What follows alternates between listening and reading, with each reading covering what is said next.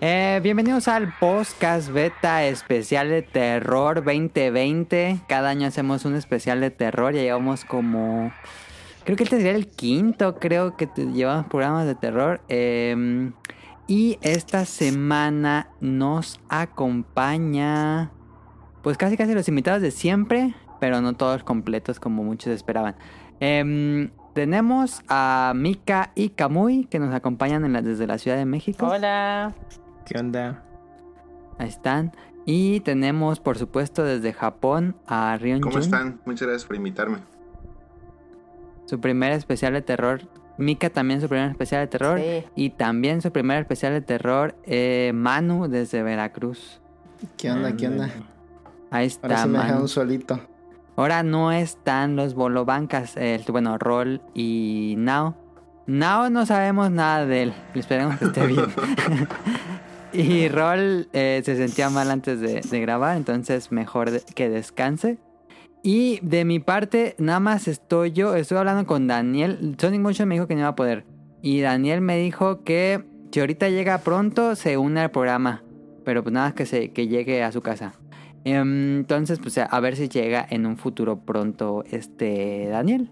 Y si no, pues vamos a estar nosotros cinco aquí en el podcast beta especial de terror. Yo soy Adam o Mini Ninja. Y em, pues comenzamos con qué jugaron en la semana. Si quieren, como lo fui presentando, Mika. Pues yo esta semana continúo con Overcooked 2.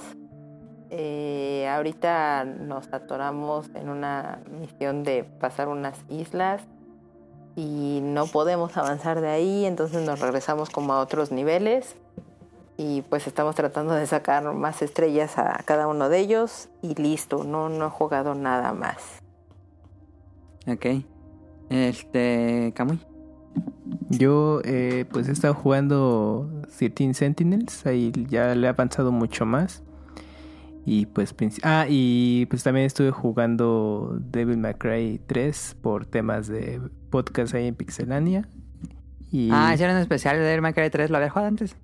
sí, hace mucho tiempo en, en Play 2. Y pero, pues, ya ni me acordaba. Así que, pues como tenemos el- los podcasts mensuales retro, entonces le tocó a este y pues ya estaba ahí recordando mo- momentos del juego. Y pues ya lo que principalmente estaba jugando estas semanas. Ok. Em, Rion, ¿qué jugaste la semana? Eh, bueno, además de, como ya han de saber, de Fortnite, eh, he estado avanzando y retomando el Love Art Kiss, que es un simulador de citas. Eh, ¿Cómo se llama? Love Art Kiss. le- Love R Kiss. Esta es una... Ah, no, no me suena. O sea, es, es un juego. Eh, ahí antes había salido el Love Art y después salió como que una actualización del juego y ya le agregaron la parte de Kiss para esa actualización del juego. Salió para PlayStation 4 y Switch. Es de Kodokawa Games y tiene un estilo completamente de Love Plus. Este de Ajá, lo que de viendo. Konami. Este. Y es un simulador de citas que involucra mucho en el gameplay el tomarle fotos a, a las chicas en cuanto van pasando así diferentes escenas y obviamente mientras más vas eh, elevando tu nivel de amor con ellas, puedes ir pidiendo poses o situaciones más sugerentes al momento de, de las fotografías.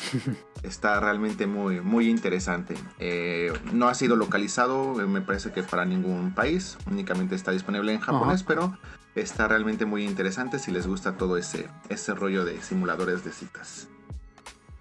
Se escucha muy similar a uno que salió ya tiene un rato también de tomar fotos. Mm, de hecho, eh, Eh, es que no me acuerdo cómo se llama, Gals algo. Galgon. Ándale. Pero es más como un shooter en rieles, ¿no?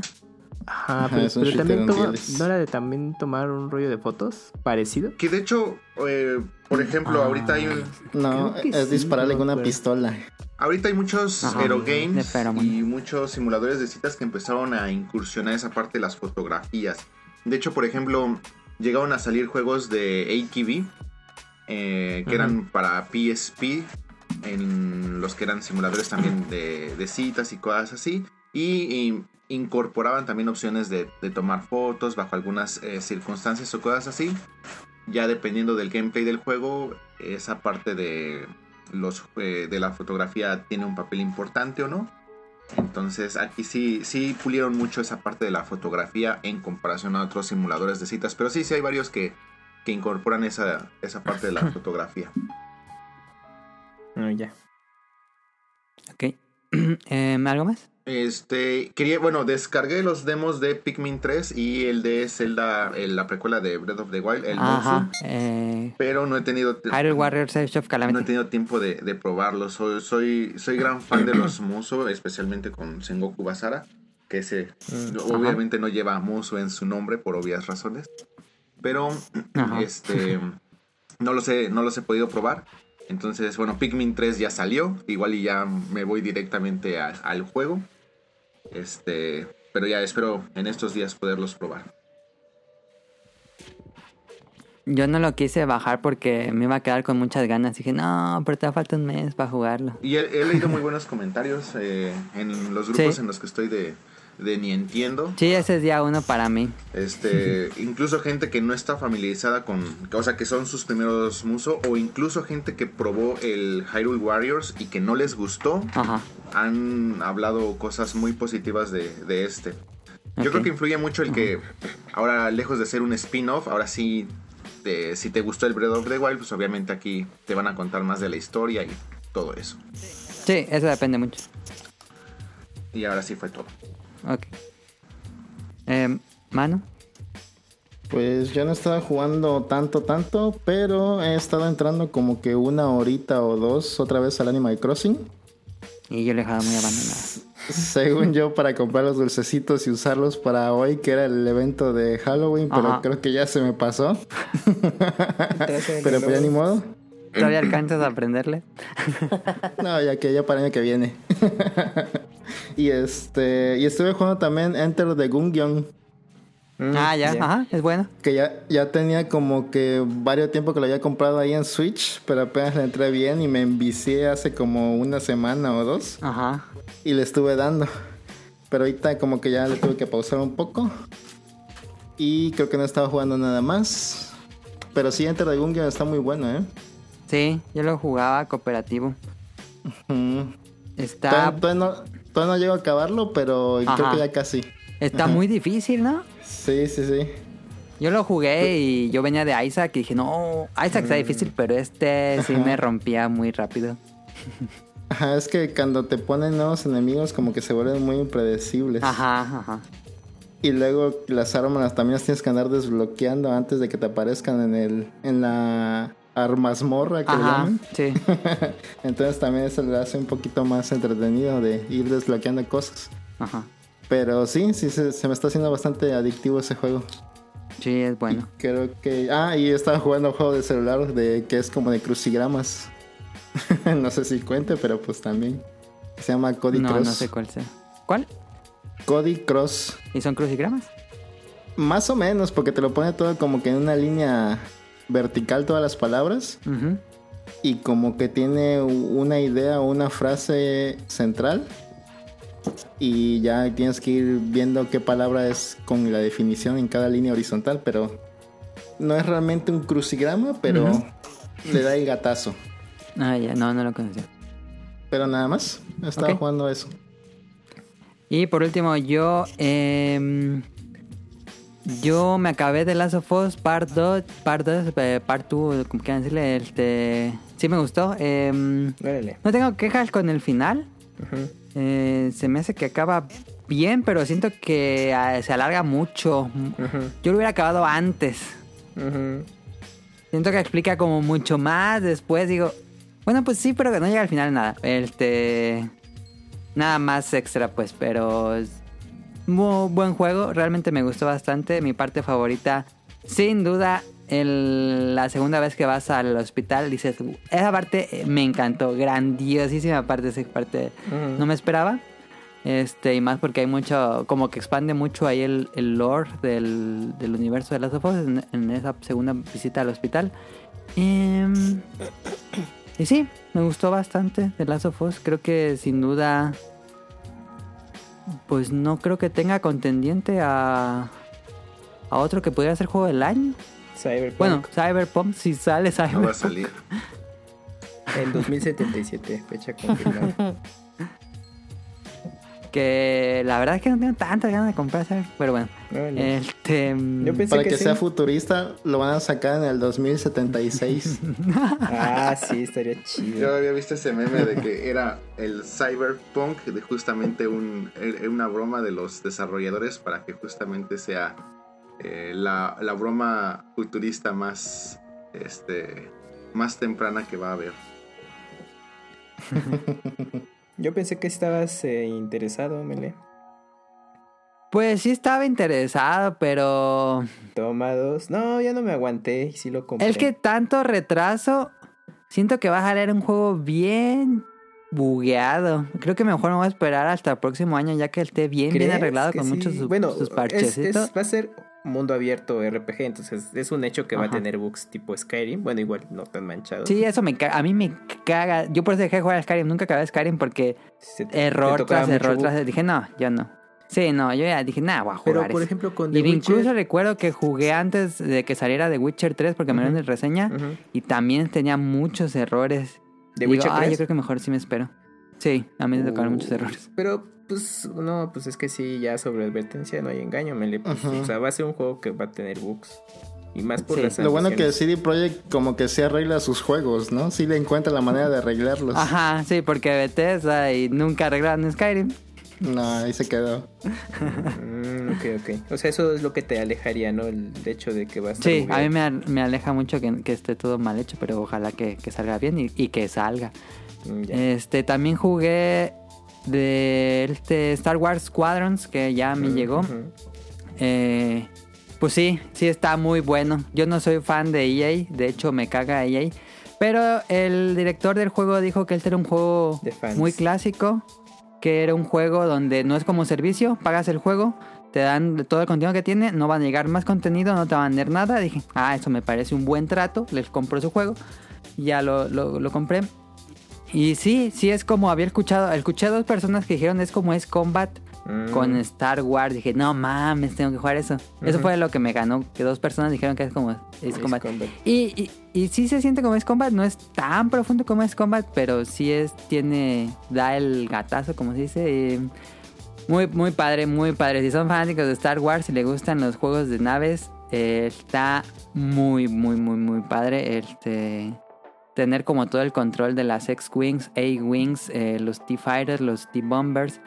Eh, todo como está llevado de que puedes poner la energía en los disparos, la energía en escudos, la energía en movimiento, hacer los do a barrel roll, este, estar esquivando así hélices para esquivar misiles, eh, apuntar con los misiles, los blasters, estar en los escenarios con asteroides o peleas en Yavin y se ve abajo Yavin. No, así está muy, muy, muy, muy bien. Incluso aunque sea un, aunque sea un juego eh, de precio reducido, me parece bastante, bastante, bastante bueno. Lo voy a seguir jugando. Todavía no lo acabo. Este, pero, pero me buen bastante. fanservice para los fans ahora sí que, ¿no? Sí, sí, sí es muy para fan. Mm. Em, pero en general es bastante Pero es buen divertido, aunque no conozca nada de Star Wars.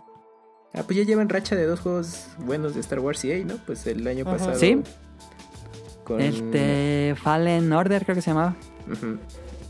Sí, ese, ese me gustó bastante. ¿eh? Y sí, y ya dijeron que el equipo que hizo este Motive ya está haciendo otro, otro, otro de Star Wars. Entonces me imagino que, que este fue como la prueba. Pegó y ahora sí le van a dar un buen presupuesto. Porque sí, el juego se siente que es un precio reducido. No se siente que sea Mm, completamente triple A, pero mm, me gustó bastante.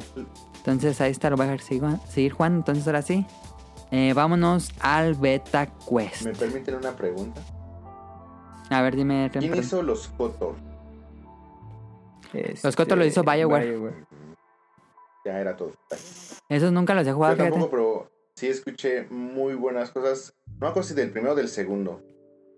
Pero Ajá. sí llegué a escuchar cosas muy, muy buenas.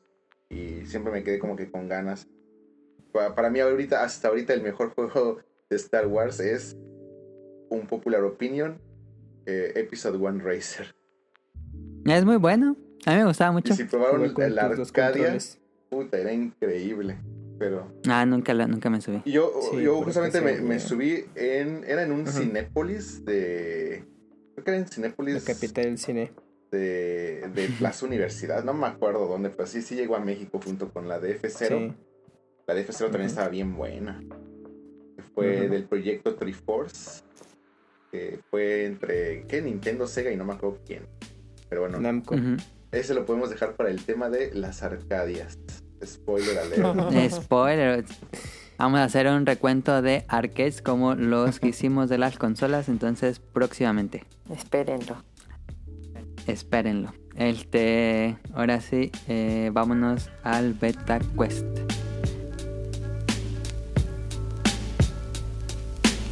Llegó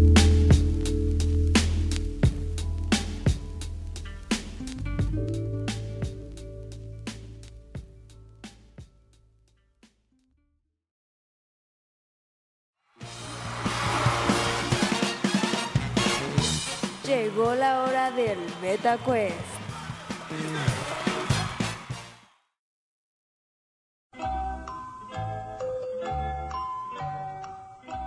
Improvisado porque lo hice 20 minutos antes de empezar. Realmente se me había olvidado. En la tarde me puse a hacer el arte de los banners. Y se me olvidó por completo hacer Beta Quest, pero está completo. La mecánica es la, eh, la más básica del Beta Quest. No es la de pistas. Ahora no, no les voy a dejar la de pistas, que ya están acostumbrados. Ahora es una pregunta, cuatro respuestas, una correcta. Entonces, comenzamos. La temática es juegos de horror. Pregunta 1. ¿Quién es el director de Silent Hill? Voy a dar cuatro opciones, pero ¿alguien Ni, se ni las atreve des, ni las des, ya sé Al- la respuesta. Ah, ya sabe, Mano. ¿Alguien más sabe? Mm. A ver, Mano. Estoy haciendo memoria. Keiichiro Toyama. Punto para Manu. Uh, Uh, qué bueno que no es de año de lanzamiento. Entonces, ahí está, primer punto para Manu. Segunda pregunta. ¿Quién es el director de Sekiro, Bloodborne y toda la saga Dark Souls? Ah, Digo las respuestas. Yo sé el apellido. Sí, yo también, porque Yo también. muy popular. Ah, pero sí me sabía el nombre. Eh, Ya me acordé. Hide- Ya sabe Kamui. Ay, ¿Alguien más sabe? sí. es que no sé su nombre de pila tampoco. yo tampoco. Ma- digo, Kamui te digo. Bueno, Hidetaka Miyazaki. Punto para Kamui. Qué feo Betacuest. Ah, Pues, no. Hasta que doy una. Va, empate. Tercera pregunta. ¿Quién es el equipo desarrollador del juego Until Dawn? Digo las respuestas. O alguien se anima sin respuestas. Híjole, no me acuerdo cómo se llama. Memoria. Según, bueno, yo, yo me la. Bueno, me la puedo jugar, pero es el nombre, pero voy a decir dos opciones del nombre porque se, se me olvidó. Bueno, bueno, ok, sí me la juego porque si no voy a perder. A No sé. ver, a ver, Ajá. sin opciones. Eh, Rion. Bueno, era Superlative o Super. Ah, Games. sea. Correcto. Sí, bien. Supermassive Games. Supermassive Ah, Games. Supermassive. Supermassive. Superlativo. Pues va empatado, todo el mundo tiene un punto. Em, cuarta pregunta. ¿Quién es el compositor del primer Parasite Eve? ¿Alguien quiere de responder sin, sin opciones? Híjoles, no me acuerdo tampoco, Ay, pero sí, me lo sabía. Yo no me lo sé. ¿Tú, Bueno, puedo No, eh, sí me espero. Ok, entonces voy a decir las respuestas. Em, opción Perdón, A. pregunta. O sea, Ajá. dices la opción y el primero que diga yo. No, digo O sea, las se opciones y ya al final Ah. todo el mundo puede responder. Ah, vale, vale. Ok. Opción A, Akira Yamaoka. Opción B, Yuzo Koshiro. Opción C, Yoko Shimomura. U opción D, Masafumi Takada. ¿Quién es el Yo compositor yo sé. de Parasite Eve? Yo Eh, yo ahora sí, yo todo el mundo. Ay, pero. Ok. Pues creo que sí. Yo ¿Quién quiere D. responder? Yo me A voy por la D. Ya la tiene. Yo, yo, yo. A ver, Ah. Mika dijo D, este Rion dijo C, Yo Camuyo dije D también. D y Camuy. Ay, es que nada más me acuerdo del nombre, pero no de la letra. Perdón. Era el primero, el segundo, el tercero, el cuarto. Este. ¿Me lo repito de nuevo? Sí, porfa. Es que tengo la, la opción de nombre. pero no Opción acuerdo. A, Akira Yamaoka. Ajá, Opción no. B, Yuzo Koshiro. Ah. Opción C, Yoko Shimomura. Ya. Opción Ya, D, ya. Masafumi La sé. Takada. La sé, la sé, la sé. A C. Entonces, eh, Kamui dijo C, Rion dijo C, y Manu y Mika dijeron D. Y la respuesta correcta es C, Yoko Shimomura. Es la compositora del primer Parasite Eve, aunque ya no regresó para el segundo. Entonces, punto para el Kamui y Rion se empata de nuevo. Entonces, la última pregunta es a fuerzas un desempate. Y la pregunta cambia la mecánica. Bueno, es. realmente puede ser un tercer empate. No, porque es. Sí, porque Bueno, sí, podría sí, contestar, cierto. Manu. Yo soy de chocolate. Ajá. La última es, cambiamos mecánica, es ¿quién menciona más videojuegos de horror occidentales? Y el primero dicen un número con el número que van a decir de respuestas y el otro intentará superar ese número. No sé quién quiere empezar. Yo, yo entro al desafío. ¿Cuántas dirías? Ah, no, o sea, voy a esperar que alguien diga y voy a ver si puedo decir más. puta, es que tengo que dar el más. número. Sí, occidentales. Occidentales nada más. A ver. Mm, es que un ¿Quién dice número? Poco, poco, Si digo un poco, número, ya no puedo decir otro número después. Sí, sí, pero... Eh, sí, puedes más? superarlo el que te digan los demás. Es como una subasta. Para yo no verme mal, yo digo, yo puedo decir uno.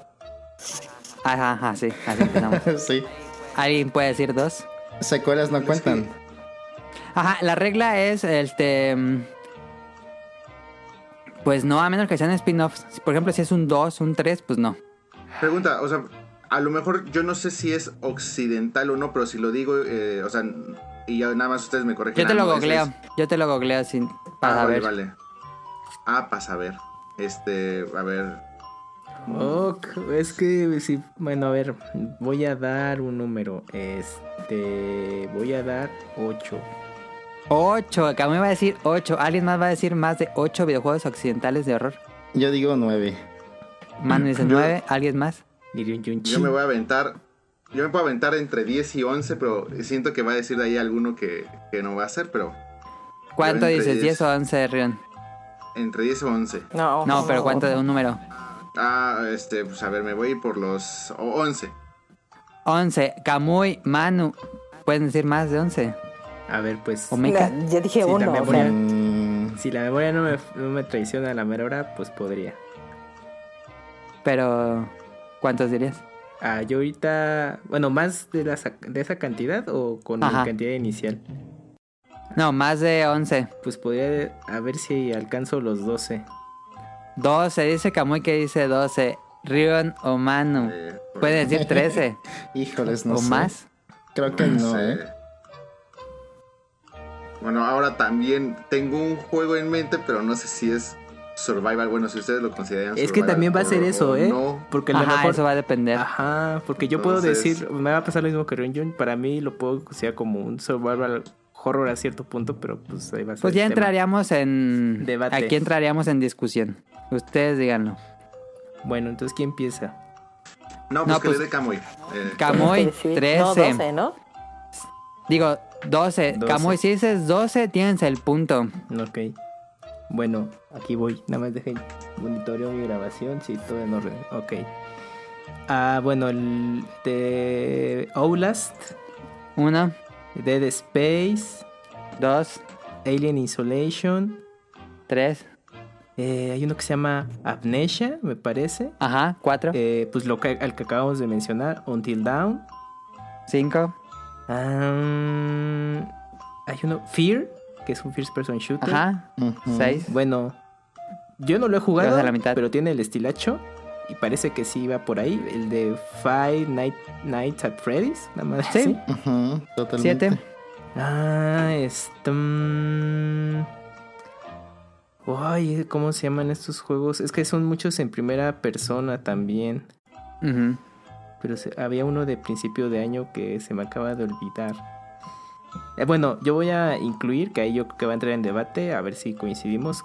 Yo incluía The Last of Us. Porque pues para Pues mí sí, sí, lo era. es un survival horror. Eh, digo que sí. Está Ocho. un juego que se llama. Bueno, es que es, es que es de película. Sí, lo, sí, no importa que sea también de película. Pues es un juego de horror, entonces no Eh, creo que el tenga de eh, salió el videojuego. Ok, nueve. Eh, uno que es también first person shooter. eh, que se llama unos zombies Dead by Daylight. Ajá, Y Yes. hay otro que te faltan dos. Mm, está- es que también hay uno de estos tipos que también hicieron uno de, de zombies, pero puta, se me acaba de ir el nombre ahorita. Bueno, hay otro que... eh, ah, Dying Light. Dying Light, ajá, once. Tam- Uno más, Kamui. También está... Ay, híjole, es que... Ay, pues claro, pues Left 4 Dead, como... Bueno, es que sí, sí es survival, pero es que Sí. también es entre el debate, pero bueno. Sí. A ver, lo, Doce. lo puedo incluir y... Pues ya. Listo, Kamui. Ahí está. Punto para ti. Bravo. Ah, ya había otro. Hubieran podido ya. decir más. Ya sé cuál otro se me pasó, pero en fin. O sea, sí, pero Ya, ni modo. Entonces gana Kamui el Petacues. A ver. Ujú. Esta Sí. mano. este, ajá. Ajá. Quedamos Ajá, 3, sí. 2, Sí. 2, 3, 2, 1. Ajá. No sé. Sí, ujú, tres, dos, sí. uno. Tres Kamui, dos Rion, yo uno. y yo las gracias. Ahí estuvo. No quiere decirlo, pero sí. Bueno, puedo mencionar los que ya Hubiera no hecho uno de cultura general de horror. Puedo mencionar los que ya no, ya no incluí en el listado. ¿Cuál era? Era Alone in the Dark, que es prácticamente el que, bueno, no el que originó, Ajá. pero digamos que fue el estándar de lo que ya conocemos hoy en día. Ajá, el que influenció Resident Evil. El otro era, creo que también System Shock. Yo no lo he jugado, pero sí leía reseñas de que pues tiene como ese No look sé and cuál. feel. ¿Cuál? ¿Cuál, cuál? System Shock, que es como Ah, Ah, sí, sí, System Shock. Sí, ya sé cuál. El Bioshock. pre- Bioshock. Bioshock, el primero yo lo consideraría también un survival hasta cierto punto. Sí, sí es. Ah, y Zombie U, que pues también era un Zombie survival. es un survival, sí. Porque hay que administrar recursos. Y pues ya ahorita son... Hubiera sido más fácil con juegos japoneses, hubiera sido más fácil con occidentales. Japoneses. Bueno, yo con japoneses. japoneses también los tengo más Sí presentes. me puedo. Por eso no puse Mm. japonés. Sí, Dinorio y yo, nah, pues que tu Fatal Friend. pues se veían muchos juegos y sí pudiste fácil, Kamui. Uf, es que luego como son free, es que bueno, creo que luego los occidentales El problema del este Metacánica, que ya le he jugado antes, creo, es que pues sí te avientas el número, pero luego cuando estás diciendo los juegos ya se te va olvidando. Ajá, es que Ajá, también creo es que, listar cosas está difícil. luego malmiramos Sí. un poquito los occidentales porque como son muchos entran en FPS, como que ay, pues vas a echar bala y pues los pones pues, te los pones a jugar y oye, no, pues sí es survival horror y pues que creo que logra una mejor ambientación. Pero sí, yo creo que es por eso también. Pues ahí está el Betacuest de terror. Ahora sí, no dije al inicio del programa, pero pues ya saben si han escuchado los pasados. Vamos a hablar, eh, puro, va a ser un programa especial de puros temas de terror a partir de ahora. No van a ser las, las secciones acostumbradas. Entonces vamos a empezar con el primer tema. Uy, uy, uy,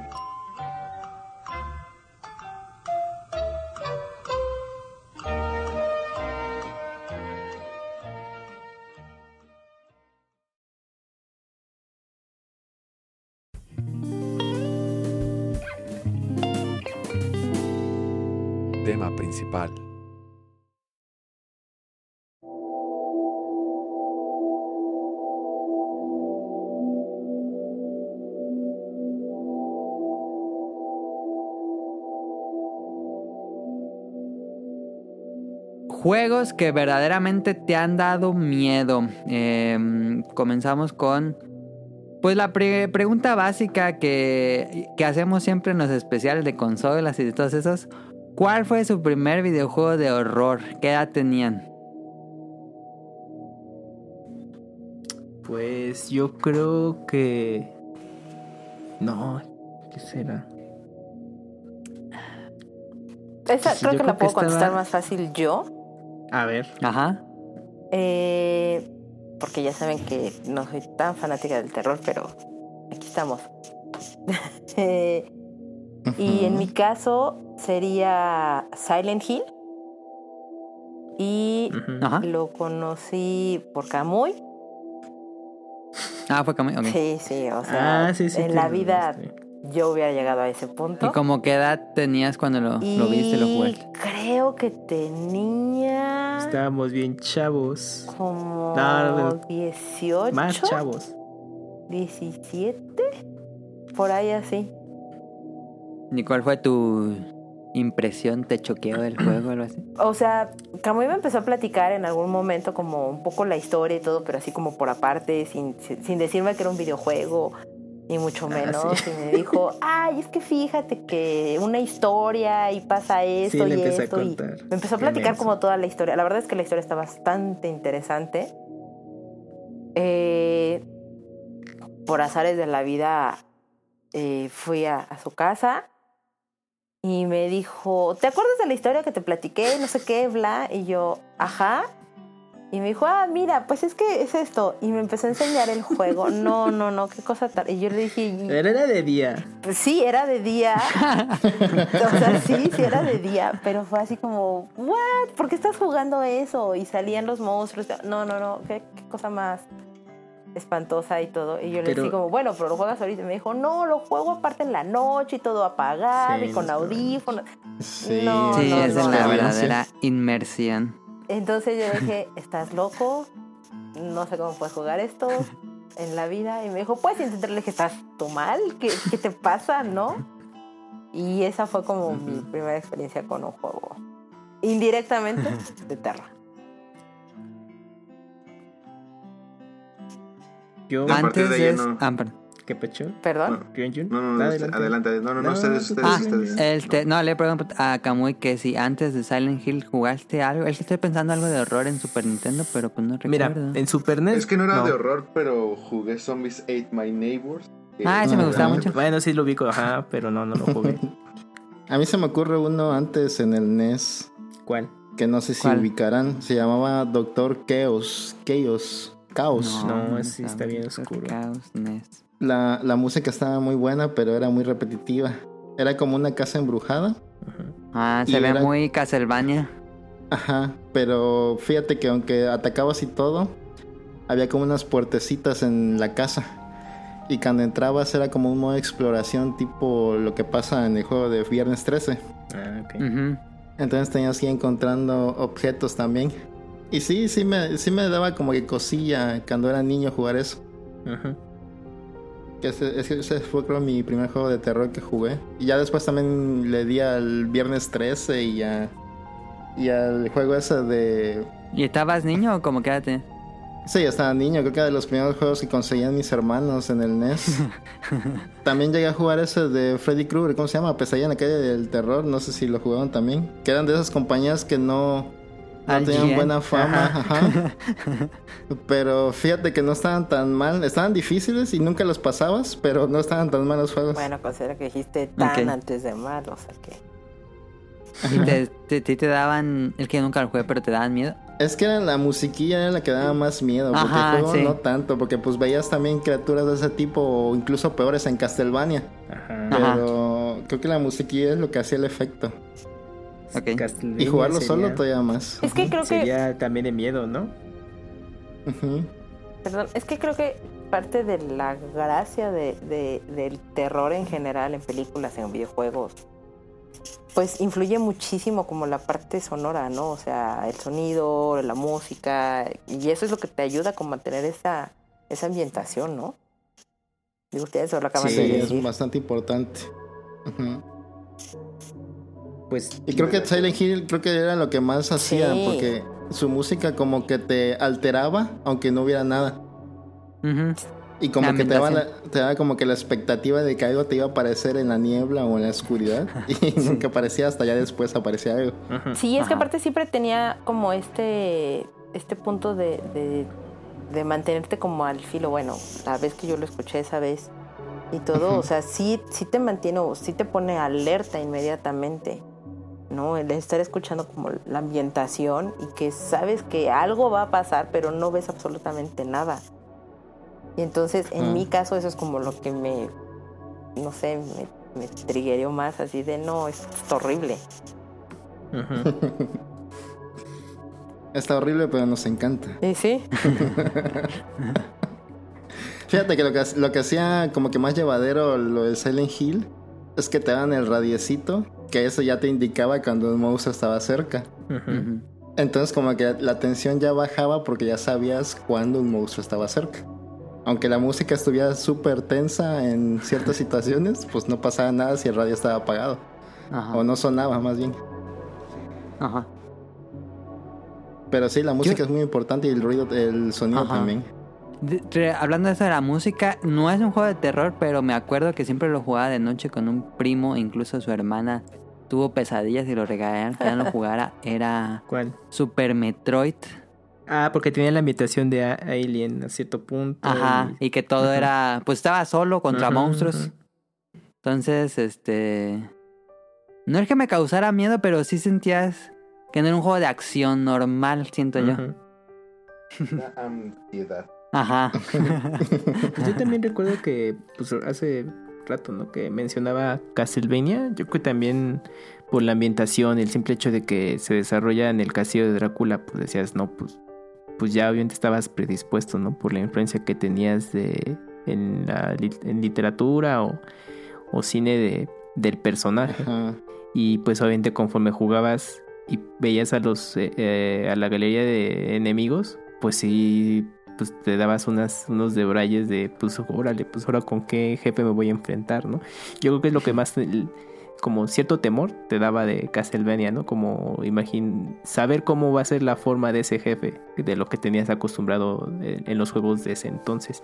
Y pues si también jugabas pues muy chico eh, o como esa transición, ¿no? De, de pues, niño adolescente, pues sí, este, como que tú en tu mente recreabas de una forma distinta ese juego. Pero a lo mejor, no sé, como que en algún momento Castlevania ya es como mucha acción y, y ya no lo asocias Sí. mucho como que fuera un juego de terror a cierto punto. Se desvirtuó mucho, Sí, ¿no? como- Ese juego, o sea, de- del género que pretendían ser. Como toma mucho elemento de monstruo clásico y como que ya lo clásico se volvió más de ahí de cajón, yo creo que ya como que perdió su gracia, ¿no? Al Sí. menos para nosotros de esta edad. Nada más como parodia. Y es que como ya se eh, volvió metro, metroidvaniesco, como que, te- como que ya decías, ah, un nuevo Castlevania y te interesaba más como descubrir todo el mapa. Ajá. No, no era de. Ajá, Ajá, no, y no como de, ay, no, a ver cómo... ¿Te gustaría Son un los enemigos, remake? eso. Bueno, no remake, una nueva entrega de Castlevania, pero que fuera de horror. Pues Pues- estaría perro. hasta cierto punto, bueno, a lo mejor no coinciden, pero creo que Lords of Shadow lo intentó, o sea, el primero. Ah, nunca lo jugué. Es que el primero sí estaba muy enfocado a ese estilo, como a, hacerlo muy cinematográfico En- y pues darle ese toque de película de horror, pero pues obviamente ya se avanzaba y pues, ya era el hack and slash, pero tenía como ese esa ambientación, a mi parecer. Ya me acordé de otros juegos de NES también que eran como de terror. ¿Cuál? Había uno que se llamaba Monster Party. No sé si lo ubican Monster también. Party, no ese sí Era no. de. También tipo Castlevania, ¿no? Según yo. Ajá, más o menos era un chavo que tenía un bat. Ajá, sí, sí lo ubico. Sí, sí, y es. creo que un como un alien de un mundo de como de terror. Me encanta la portada de ese juego. Te lle- ajá, estaba muy perra. Te llevaba como que como un héroe a combatir en su mundo. No me acuerdo qué pasaba algo así. ajá, sí, sí, algo así. Y estaba muy divertido ese juego. Y este. Y. Y sí me acuerdo que lo jugué bastante en su tiempo. Y también. Sí, pero era muy raro los escenarios. Si ahorita lo ves, dirías que es de un desarrollador independiente que quiere hacer algo de horror. Ajá. Sí, daba como que miedito porque había veces que el escenario se transformaba. Ajá.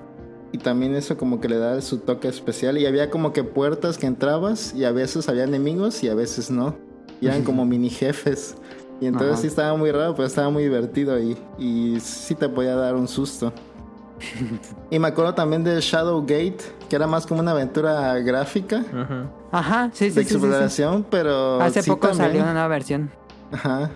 También como que daba miedo la musiquilla más que nada y el misterio. Sí, creo que decía que podría entrar como de miedo completamente en el NES. Ajá. O Maniac Mansion, que también su- tuvo support en el NES. Ah, sí, Mm. sí, sí. me Ese sí lo ubico mucho. Porque Club Ese sí Nintendo me en da mucho punto miedo, ¿eh? Sí, ¿por qué? todo. Nunca lo jugué en NES. Es que haz de cuenta que ibas recorriendo una casa también, como point and click, con tres adolescentes que tú elegías de un grupo de adolescentes. Ujú. Y los habitantes de la casa eran como que estas personas este, desubicadas, que no saben cómo vivir en sociedad. Y pues a veces los encontrabas en ciertas habitaciones o ellos hacían ciertas acciones y entonces si tú estabas ahí en su camino, te encontraban y como que sí daba mucho miedo. Luego te encerraban y ya cuando te encerraban a los tres creo que pasaba algo, no me acuerdo bien. No, Pero esa sí es la es- historia de Resident Evil 7. sí, es cierto. Pero de hecho estoy viendo como las imágenes de, de este juego que dices y vamos, no se ve como tétrico, pero de acuerdo a lo que Eh, va era como- pasando, eh. pues me imagino que eso es lo que... Era como terror ochentero, Ujú. así Sí, era. T- tiene totalmente... Tiene un estilo medio mm, eh, Zombies Ate My Neighbors. Ajá. El estilo Pero gráfico. Yo creo que ahí también depende mucho como que hacia dónde ha estado avanzando el survival horror y hacia dónde va a ir el survival, el survival horror. Por ejemplo, eh, lo que estaban discutiendo con lo del Castlevania, eh, de, bueno, que es un, es un tema como de literatura de terror, pero ya el juego en sí no es como de terror. No es Por de aventuras. ejemplo, este juego de... Ah, este, Drácula. Dead Rising. Mm. Ese es... eh, que bueno, Pues realmente... ese es sería una parodia. sí. Sí, sí, sí. O sea, son elementos de zombies que pudiéramos pensar, ah, es de terror, pero bueno, ya realmente Ajá, ya sí, en sí, la sí. jugabilidad. Pues, Humor negro. Miedo pues te da poco. Resident Evil hasta que volvieron a retomar el, el terror con Resident Evil 7 se volvió completamente juegos de acción. Entonces que realmente no, no, no te daban miedo o no ni siquiera te metían en, una, en un ambiente de, oh, me puede espantar. Entonces también como que cada vez siento yo que el survival horror se, se está volviendo un poco más exigente en cuanto a ofrecer una experiencia que realmente te asuste o te dé miedo o al menos te mantenga como que ahí medio en suspenso. Y hay otros que ya mejor dicen, vamos a agarrar elementos. Entonces, y, por ejemplo, incluso hasta se me ocurre Bayonetta, que pudiéramos hasta pensar que pudieran ser como que elementos de alguna historia como que de, de terror, por así decirlo. Pero eh, realmente ya lo, lo utilizan de otra manera en el, en el gameplay. Entonces, sería interesante ver, por ejemplo, las próximas propuestas en ese apartado de survival horror, hacia dónde van a ir y como que qué nos van a poder ofrecer, además de una inmersión como en VR o cosas así, qué historias podríamos llegar a tener, qué, qué cosas nuevas van a salir. Por ejemplo, ahorita la, la próxima propuesta interesante pues va a ser qué van a hacer con Resident Evil 8. Ujú. Eh, los trailers pintan bien. Esa parte de hombres lobo no me termina de convencer del todo, pero bueno, falta ver. Ese Eh, se ve más Castlevania que Resident Evil. Ah, pues Porque sí, hay como vez, brujas y cosas así.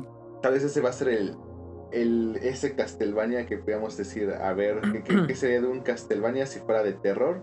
Ajá. Tal vez lo vamos a descubrir con este. Incluso castillas y nieve. Sí, se ve, se ve interesante, a ver, a ver qué pasa. Ajá. Pero no, no, dijiste, Rion, ¿cuál habrá sido tu pr- primer juego de horror? Ah, perdón. Eh, yo empecé con eh, Resident Evil 2. Ya los que han seguido un poco los últimos podcasts eh, sabrán mi- mis historias de que mis juegos los compramos en Tepito. Acabamos de conseguir, bueno, no acabamos, ya teníamos el PlayStation. Habíamos visto en un Liverpool gente jugando Resident Evil 1. Este. Y estábamos viendo ahí las portadas. La portada era para ese entonces, eh, si recuerdan la portada del Resident Evil 2.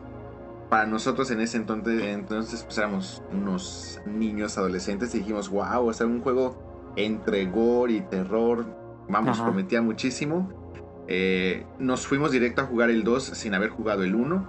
Ajá. Eh, sí nos dio muchísimo, muchísimo miedo, pero bueno, de ahí también nació mi, mi amor por el survival horror. Ok. Y bueno, pasando de, primer videojuego, eh, ¿han tenido así experiencias que realmente el juego los asustó? ¿Cómo reaccionaron ante ese susto? ¿Lo apagaron? Este, simplemente se sobresaltaron, se tuvieron que salir del cuarto, ¿qué hicieron? Por ejemplo, si han jugado el Resident Evil 2, recordarán el leaker que te brinca en la sala de, interrogatorios, que es como de los más clásicos. Ya después el Tyrant sigue eh, rompiéndote la pared en varias partes, pero ese leaker, yo me acuerdo que estábamos jugando, mi hermano, bueno, mi hermano estaba jugando, yo lo estaba viendo, los dos brincamos y sí, mi hermano sí se quedó así todavía como fácil que dos, tres minutos sin agarrar el control, sin moverlo, nos quedamos así de seguimos o lo apagamos o, o qué, o sea, O nos abrazamos. sí, sí, o sea, sí, sí nos asustó y, y vamos, o sea, para nosotros era nuevo, o sea, nunca nos había asustado un juego, sabíamos que era de terror y, y pues ya estábamos así de que no, pues es que en cualquier momento nos van a seguir asustando y eh, todo el Sí. juego va a ser de puro, de puro susto, entonces pues sí estábamos como que, que con ese sentimiento. A partir de ahí, eh, por ejemplo, he jugado pues, Silent Hill, todo eso. Mm, los Silent Hill se me hacen juegos más de que te mantienen tenso durante todo el juego, más que te den Más que el susto de pianazo. Pero creo que los otros juegos que sí me han tenido así y sí me han asustado son los Fatal Frame. Especialmente el 2 y el, eh, el de Wii. Se me fue el nombre. Mm, no me acuerdo qué Kamen. Tsukihami no Kamen. Este.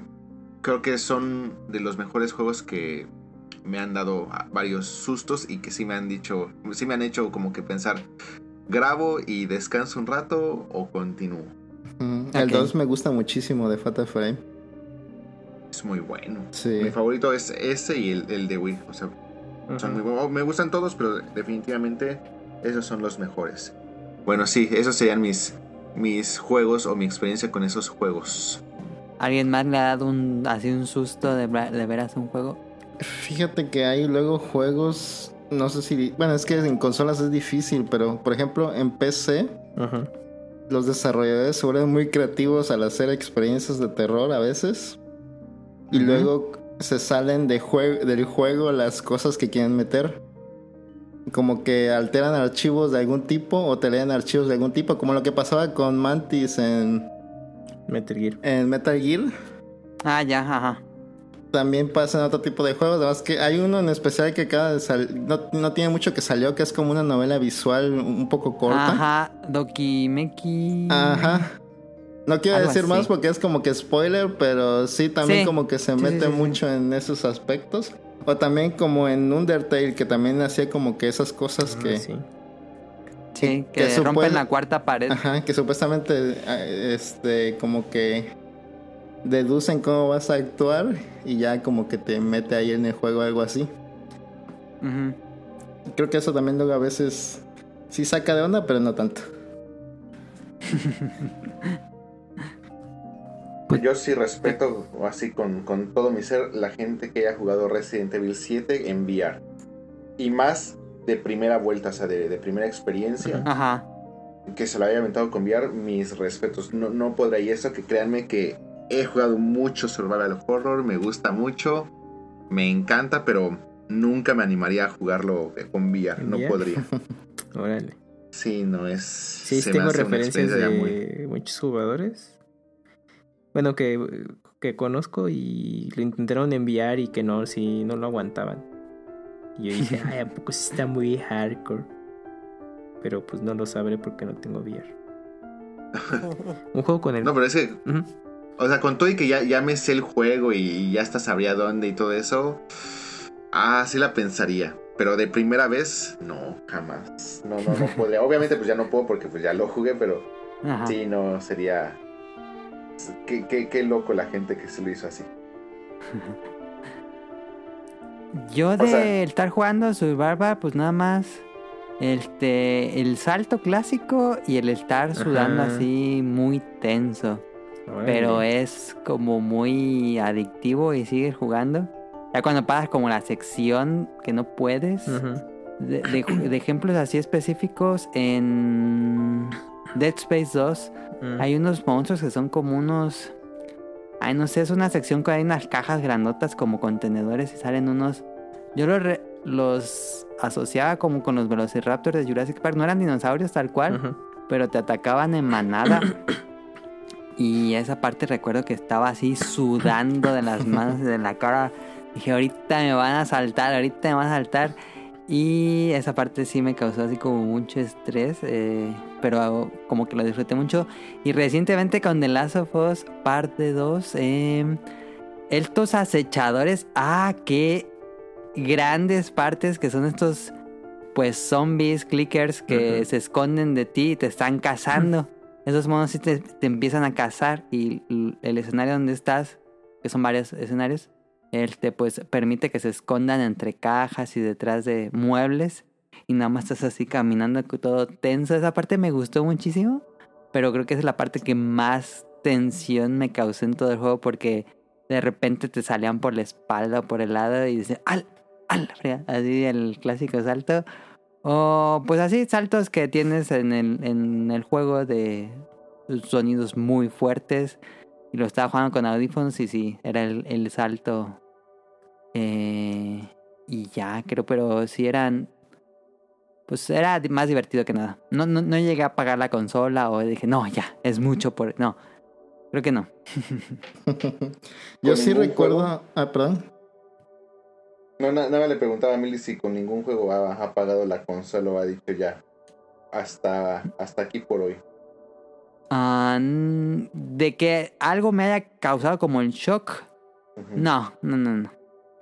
Más por cansancio, digo, ah, ya me cansé. Yo sí recuerdo una situación así donde, donde tuve que parar de jugar. Yo, yo también ya estoy muy versado en juegos de terror y ya casi nada me afecta desde que jugué mucho Silent Hill y todo ese rollo y todos los juegos que salían en esa época. Pero cuando salió Siren, que también es el- del mismo creador de Silent Hill, me acuerdo que ese juego lo jugué solo completamente, nadie en la casa y también medio de noche. Y como en ese juego casi no hay forma de defenderte tú mismo, sí me estresaba mucho los enemigos de ese juego. Había una parte donde había como un tipo... Está, está curioso, pero es como un zombie sniper o con pistola. Ok. Pero aparte te están persiguiendo como que unos bichos voladores. Entonces esa parte de verdad me tensó tanto del, del miedo que, que tenía por la música que sí paré el juego en esa ocasión. y Para creo que ha sido de nunca- las pocas ocasiones que lo he hecho. Para los que ¿Qué nunca han jugado Siren, eh, una de las cosas más interesantes del por qué te pone tan tenso Siren es, eh, por ejemplo, cuando empiezas con un Fatal Frame y te dicen, bueno, aquí no tienes armas, únicamente tienes una cámara, sabes de que no te puedes defender, eres indefenso, entonces pues cualquier cosa que suceda, pues nada más tienes ahí como que tu camarita, a diferencia de, no sé, un Resident Evil que agarras ya tu lanzallamas o tu lanzacuetas y dices, bueno, ahora sí, déjense venir. Ujú. En Siren el- la dificultad está muy perra. Es un juego muy difícil y está muy difícil a propósito. O sea, es parte del gameplay. Entonces, eh, realmente sigue un punto donde la desesperación es mucha porque sabes que ya no, no puedes, sabes que te van a asustar. O sea, porque además son culeros los, los enemigos. No solamente es te va a matar, o sea, es te voy a asustar y te va a matar. Entonces... Sí, y la música, bueno, la ambientación es muy, muy buena. O sea, entiendo completamente a Manu. Sí, es un juego que tiene toda la intención de romperte en todos los sentidos. Sí, y aparte como que tiene esta, esto de que tienes que planear muy, muy bien tus movimientos y como que aprenderte mucho a los enemigos para poder pasarlo. Entonces también es mucho el estrés de andar planeando la- las rutas y todo eso y qué vas a hacer. Y pues cuando empiezas a jugar un escenario, realmente no sabes nada y tienes que ir explorando y en esa exploración es cuando te estresas. Así Mm. es. Yo tengo uno que. Mm, Bueno, coincido con las experiencias de, algún- de los juegos que mencionaron, la- como lo, lo más conocido. Pero un juego que me hizo regresar a, a ese estrés y pues realmente ponerme como muy nervioso de qué va a pasar sería el primer Outlast, el cual pues es un juego en primera persona y pues como todo se ambienta, se ambienta en un psiquiátrico, si no mal recuerdo. Ajá. Entonces, pues también se ponía más tenso la situación, ¿no? Porque pues el juego se trata de pues escapar, ¿no? Es como los combates es lo de menos. Aquí se trata de, de ir del punto A al B, pero salir bien librado. Entonces eso también le daba pues otro enfoque al juego, porque con Silent Hill, Fatal Frame, pues bueno, quizá la forma de jugarse son más metódicos, ¿no? Pues vas con cuidado, pues tienes a lo mejor un cierto arsenal de armas que limitado, pero pues te puedes defender, etcétera. Y en Outlast, aunque también incluye esos elementos, pues hay como que lo recomendable es de pues, evitar los enfrentamientos y, sobrevivir tal cual, ¿no? Y, y también como ponen elementos de no no sobrenat no bueno no tan sobrenaturales a cierto punto sino como más elementos de sectas entonces pues sí se pone como más denso esa situación no porque como que es algo un poquito más eh, que, que como más real pues no no es tan sobrenatural a cierto punto. Entonces sí es como de hoy no pues imagínate si pasara la vida bueno si pudiera pasarme no entonces sí sí te mantiene ese estrés y si hay momentos en los que pues sí te pone a- al, al borde del asiento el juego, ¿no? Porque luego sí hay, hay partes que son muy frenéticas, entonces pues ese juego pues ya tiene un rato y la secuela igual ya se enfoca un poco más a otra cosa, pero en general me, me pareció buena propuesta en su momento. Ok. Como que tomaba mucho también de amnesia, que tampoco te podías defender Y que siempre tenías que andar oyendo, pero como que metió más este este recurso de que estabas a oscuras en muchas partes en el. Sí. Creo que eso también lo hace especial. Ujú. También Al- Alien Isolation te da eso porque como el, el alien está acechando siempre, que pues bueno, eso quizás lo recordamos con Resident Evil 3, pero pero creo que en Alien Isolation está un poco mejor llevado ese elemento, ¿no? Porque pues tú vas avanzando, no puedes echar tanta bala, porque si no llamas la atención del, alien y pues ya se acaba el juego, ¿no? Entonces también tienes que ir con cuidado o hay eh, escenas que ya son que pues ya son de estarte ocultando, ¿no? Porque pues entras a un cuarto y ya ahí viene el alien, ¿no? Entonces pues tú tienes que estarte escondiendo y así tipo Jurassic Park también, ¿no? Pues de que si no te mueves no te ven.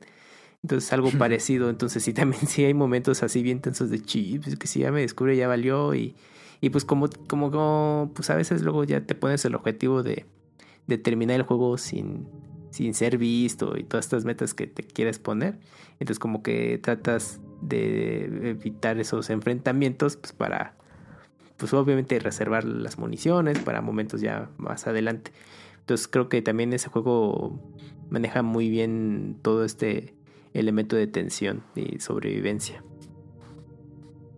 Y, Eh, eh, ay, perdón, Ah, yo, no, yo tengo una Sí, duda, porque bueno, eh, algo que en lo que coinciden los, los cuatro es como justo que al parecer pues sí les gustan como evidentemente este tipo de juegos, pero creo que es como importante jugarlos en la noche, ¿no? Para ustedes, por la ambientación Ah, y, como todo esto. Pero jugarlo en el día les, le, o sea, sí les cambiaría el mood totalmente a ustedes. O sea, sí lo verían diferente yo- o no. Ajá. Yo, el, bueno, el que de Last of Us no, es como mi ejemplo más reciente. Eh, un día lo estuve jugando como a las 5 de la tarde, siempre lo jugaba a las 10. Ujú. Y empecé a jugar a las 5 y no estaba completamente oscuro. Y decía, y es que no me siento completamente inmerso dentro del juego. Ya mejor lo apagué. Dije, no, ya hasta que sea bien noche y me pongo los audífonos. Porque sí, yo, yo sí me... Como que me saca mucho que no sea de noche y tener audífonos. Así como que el ruido del día distrae un poco como que la ambientación, ¿no? Pero, o sea, aunque, Siento que sí- perdón, aunque trajeran audífonos o algo, o sea, ni así. Es que si, por ejemplo, si estuvieras en un cuarto aislado, tal vez sí. Sí, tal vez sí, si tuviera las ventanas cerradas, de tapadas. Que no así. veas la luz del día, pues eso como que le da un plus. Sí.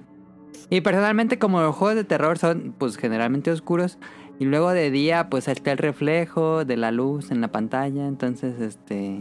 Siento que no se ve tan bien a tenerlo completamente oscuro. Ajá.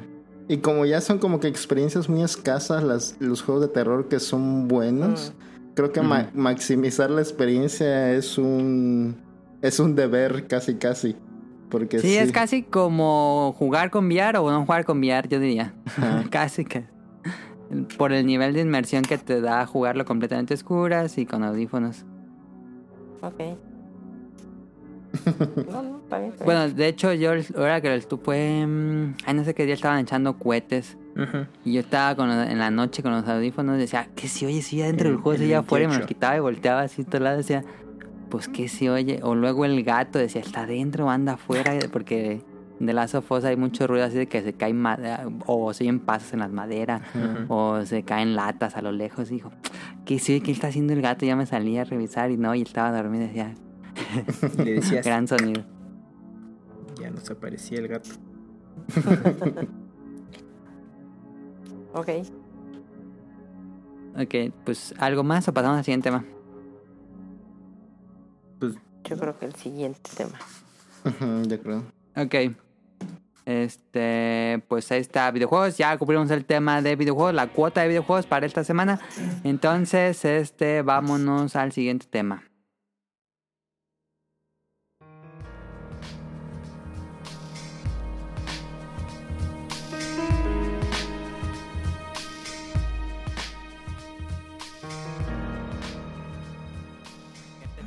Y este es completamente eh, horror, ya no de videojuegos, sino entretenimiento.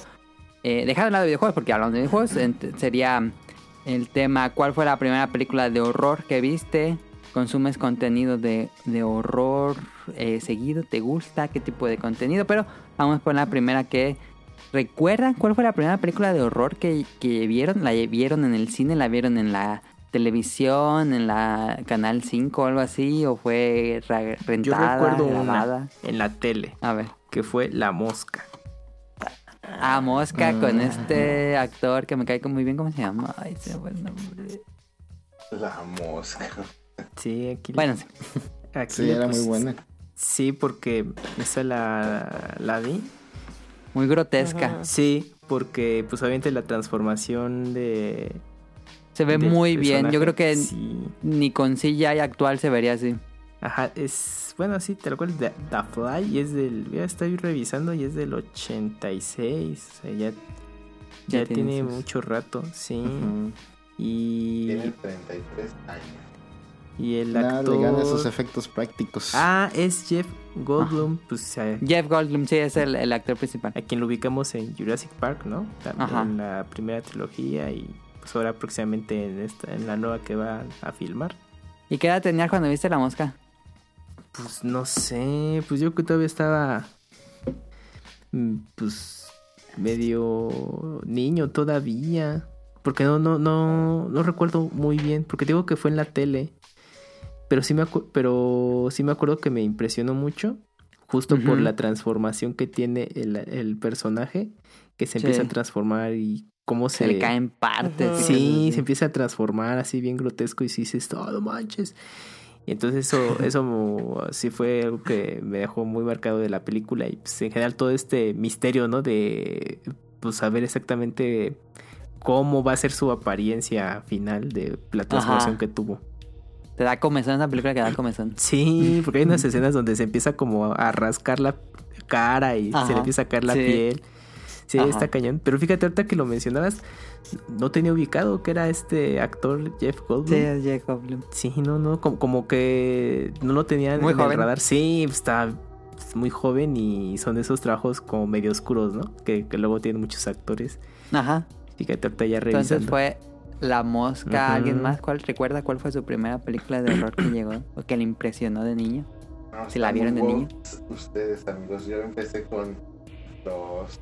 ¿Cómo, se llamaban las trilogías sabatinas del Canal 5? Sí, Ah, igual, los sábados de trilogía de permanencia voluntaria de Canal 5.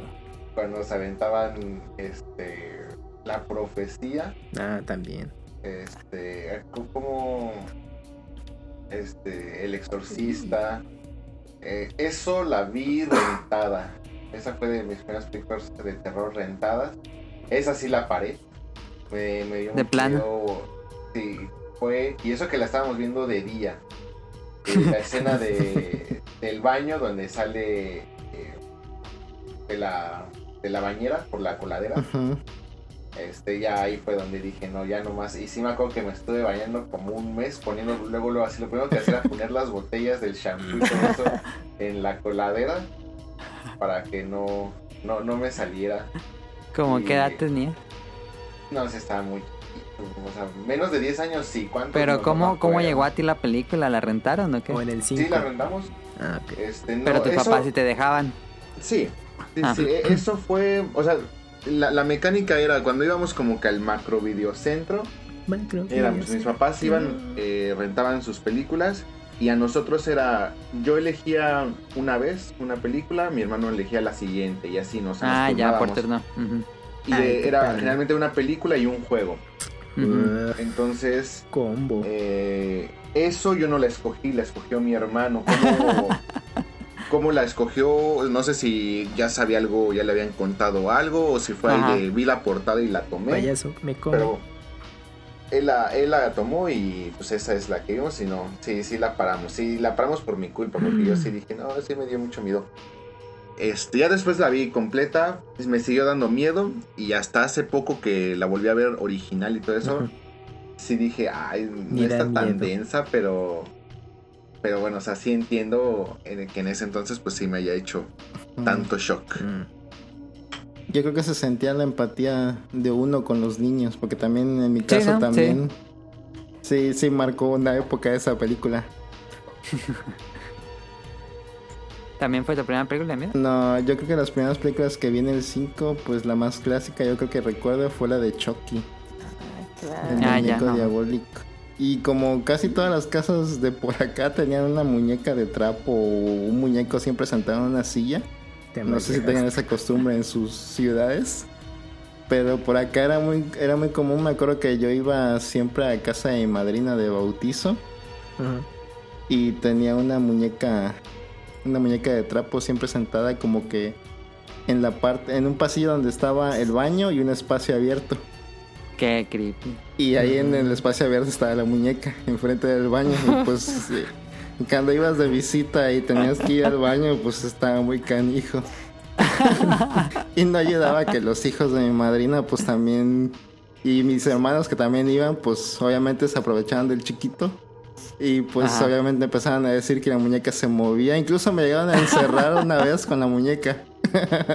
¿A ti Sí. te iban a hacer con la muñeca? Sí. Mis hermanos, todavía nos llevamos pesado, pero ya después ya.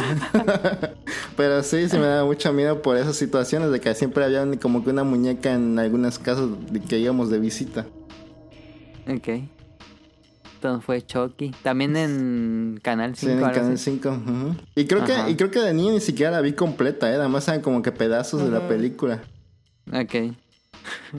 A mí, lo, o sea, como ya les platiqué, sí, o sea, me gusta mucho el terror, pero sí soy, sí me da miedo, o sea, a la fecha A me sigue también. dando Yo miedo. soy muy miedoso. pues. y por eso por eso me gusta mucho o sea sí soy el típico de que eh, vamos a la a cualquier parque de atracciones y soy el primer imbécil que empieza con todos eh vamos a la casa del terror a la casa del terror cuando ya estamos formados y ya somos como que el grupo que sigue me estoy así zurrando de mí así de puta qué pendejo para qué abrir, abrir la boca y estoy así de no es que no quiero ni que me toque ni al principio ni al final y estoy como que puta que me toque en medio Eh, soy esa persona pero sí he escuchado mucha gente que dice que Chucky le dio miedo. A mí me gustaba mucho. O sea, no lo veía como algo de terror.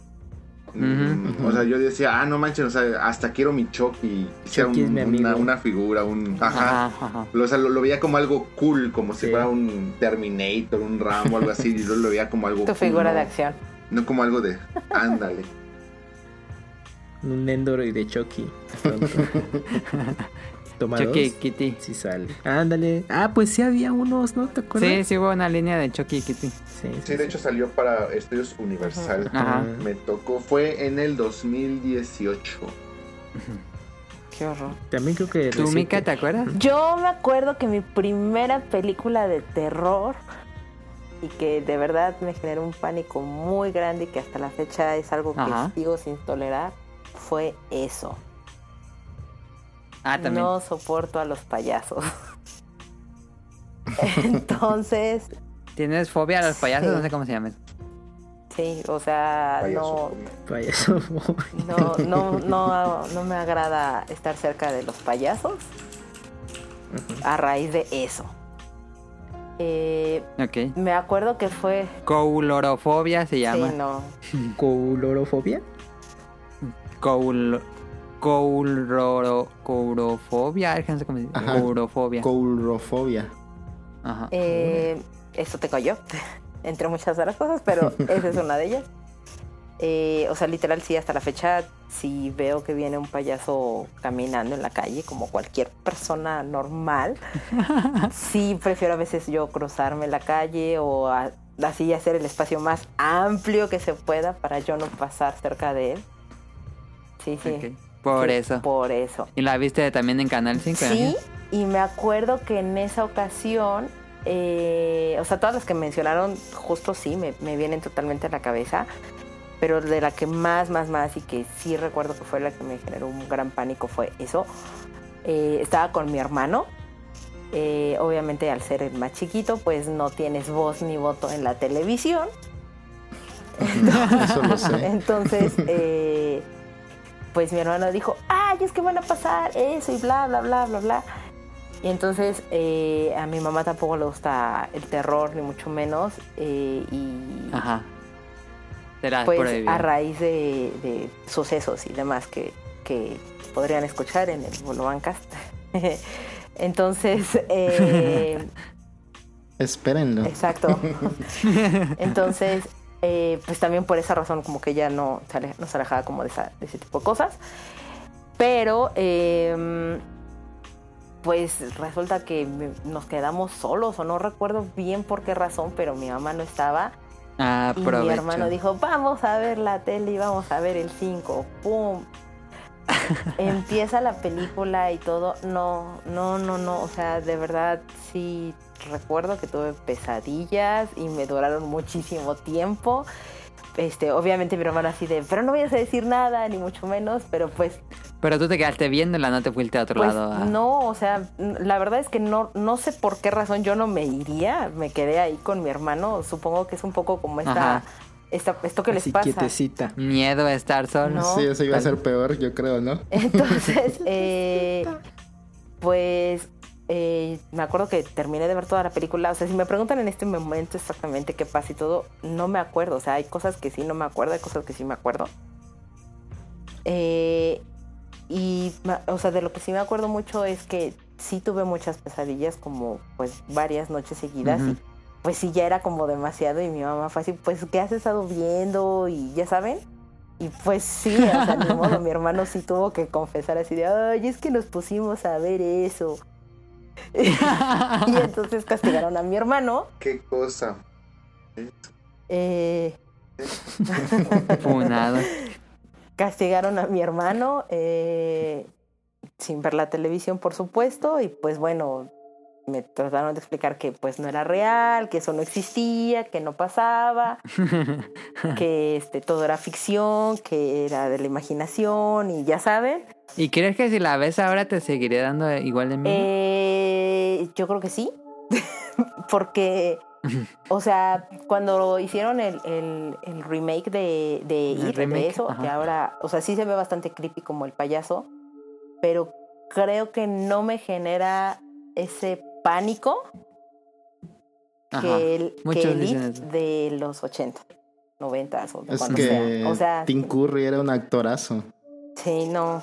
O sea, Sí. sí, sí me genera.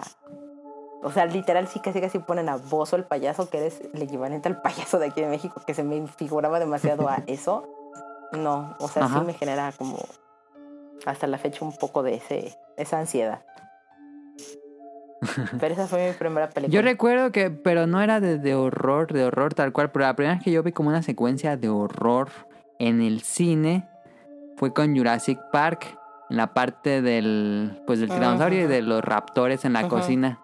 Esa vez sí, yo estaba así al borde del asiento diciendo, pero fue más emocionante, creo, pero sí tenía mucho miedo así en el cine. Y luego fuimos a una exposición de esos de dinosaurios que luego se Ah, mueven sí, sí, sí. estos como robots que luego traen a la ciudad así. Me llevaron de chiquito, me llevaron de chiquito a Dinosauria que estaba en. México. Órale.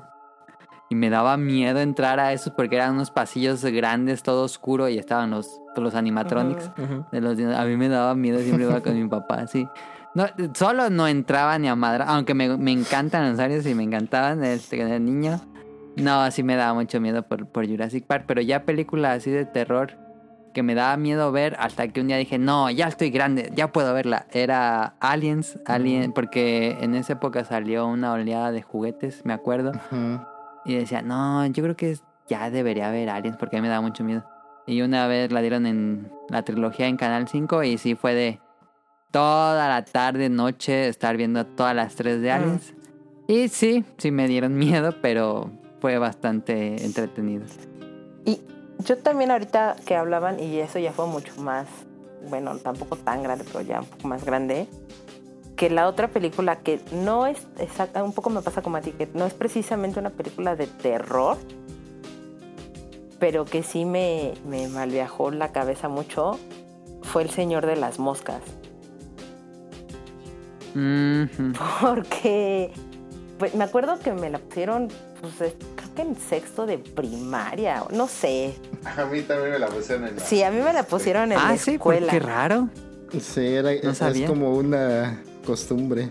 Yo nunca la vi, Ah, no, a mí nunca me la Nunca la he visto. Yo tampoco nunca A la mí me la pusieron en la escuela, eh, era, o sea, me la pusieron creo que como en dos partes o algo así. Pero este, pero me acuerdo que sí, o sea, me, me malviajó en, la- en el aspecto, y, y creo que, o sea, la- por eso la considero como un poco de terror. Porque sí fue así como, no inventes, o sea, ¿qué pasaría si sí me pasa y si yo quedo en esa situación? Y, y que tenga, ya sabes, así como diciendo, es que sí, sí podría pasar. Y entonces, Sí. pues uno como niño no tiene como ni la capacidad de hacer las cosas y qué haría. Y obviamente pues yo me imaginaba con mis compañeritos de la escuela viviendo esa situación. Y o sea, literal sí decía, no, pues fulanito sí podría ser el que está matando a los otros niños y todo, o sea, mal. Pues en Los Simpsons hicieron su parodia. En, Sí. en- Spoiler, en la segunda temporada de Campamento Cretácico de Jurassic Park probablemente sea así. Ah, sí, sí. Entonces, eh, o sea, me pasó un poco como lo que a ti en, en Jurassic Park, ¿no? De, pues realmente no es como tan de terror la película, ni mucho menos, pero pues a mí sí me generó como ese pánico. Ajá. Era la, la educación de, de la vieja escuela, como cuando te ponían él no lo mató de el Aragán para que hicieras conciencia y, y trataras de ser buen ciudadano. Sí, yo creo que sí. Sí, es como decían hace rato, ¿no? Que las experiencias que son más cercanas a la realidad las que dan, dan más miedo. A veces. Sí, sí, sí, sí, sí. Eso me pasa a mí.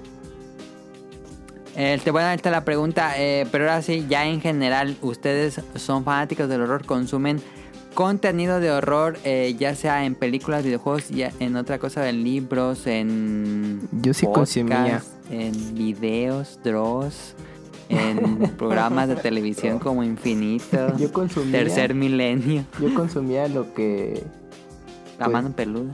Lo que, ajá, lo que antes se, se conocía Sí, sí. como la radio. Nada, cierto, ya existe. Pero sí, se escuchaba la mano peluda, era. ¿Todavía dan la mano peluda? No, ya. Bueno, repeticiones. Ya, ya terminó. Eh, Pero ya, ya no la repiten. mm, probablemente. Ha de, ha de Ah. estar, o, por, o seguramente en internet algún fan subió muchos Sí, programas. en YouTube hasta hay un YouTube. montón, ¿eh? ¿eh? Ah, sí, no Sí. sabía. El, pro- el programa duró muchos años. Yo me quedé que Sí. igual más de 10. Y tuvo dos conductores. Ah, y pues yo escuché todavía como la primera etapa, o sea, el primer conductor y parte del ya del ¿Eras cambio. bien fan? ¿Lo escuchabas así? Sí, los grababa. Religiosamente los- todas las noches. Hasta los grababa. Ah, los grababas. En audiocasete, sí. Ahora. Para qué hiciste mis con tus podcasts De, yo creo que todavía están por ahí, ¿eh? Yo espero que algunos cuantos. ¿Y los volvías a escuchar o solo para gu- guardarlos? Pues a veces sí los volví a escuchar. Pues te digo que era el pre-podcast, entonces pues eh, los grababa y ya esto. Pues en algún momento los volví a escuchar rumbo a la escuela, pues como pues iba a ir tenía que ir muy de madrugada. Entonces como que todavía Ajá. estaba la, el ambiente para escuchar podcast, de podcast, programas de ese tipo, ¿no? Ajá. Entonces sí, me acuerdo. con- ¿Qué pasó, Rion?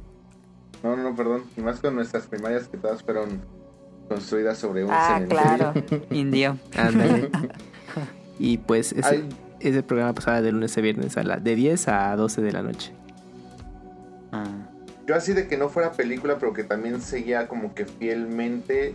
Y ese era, al menos en Ciudad de México era por Canal 4, si no mal recuerdo, eran eh, cuentos desde la Ah, cripta. claro. Ah, a mí sí. me gustaba mucho. Me gustaba mucho y sí había varios capítulos que si bien no me hacían saltar del miedo, y este, o sea, ya cuando apagábamos la luz y todo eso, porque ya pasan en la noche Ajá, ya así de dormir, empezaba a pensarlos mucho y empezaba así con el miedo de puta, ¿qué, qué tal si esto?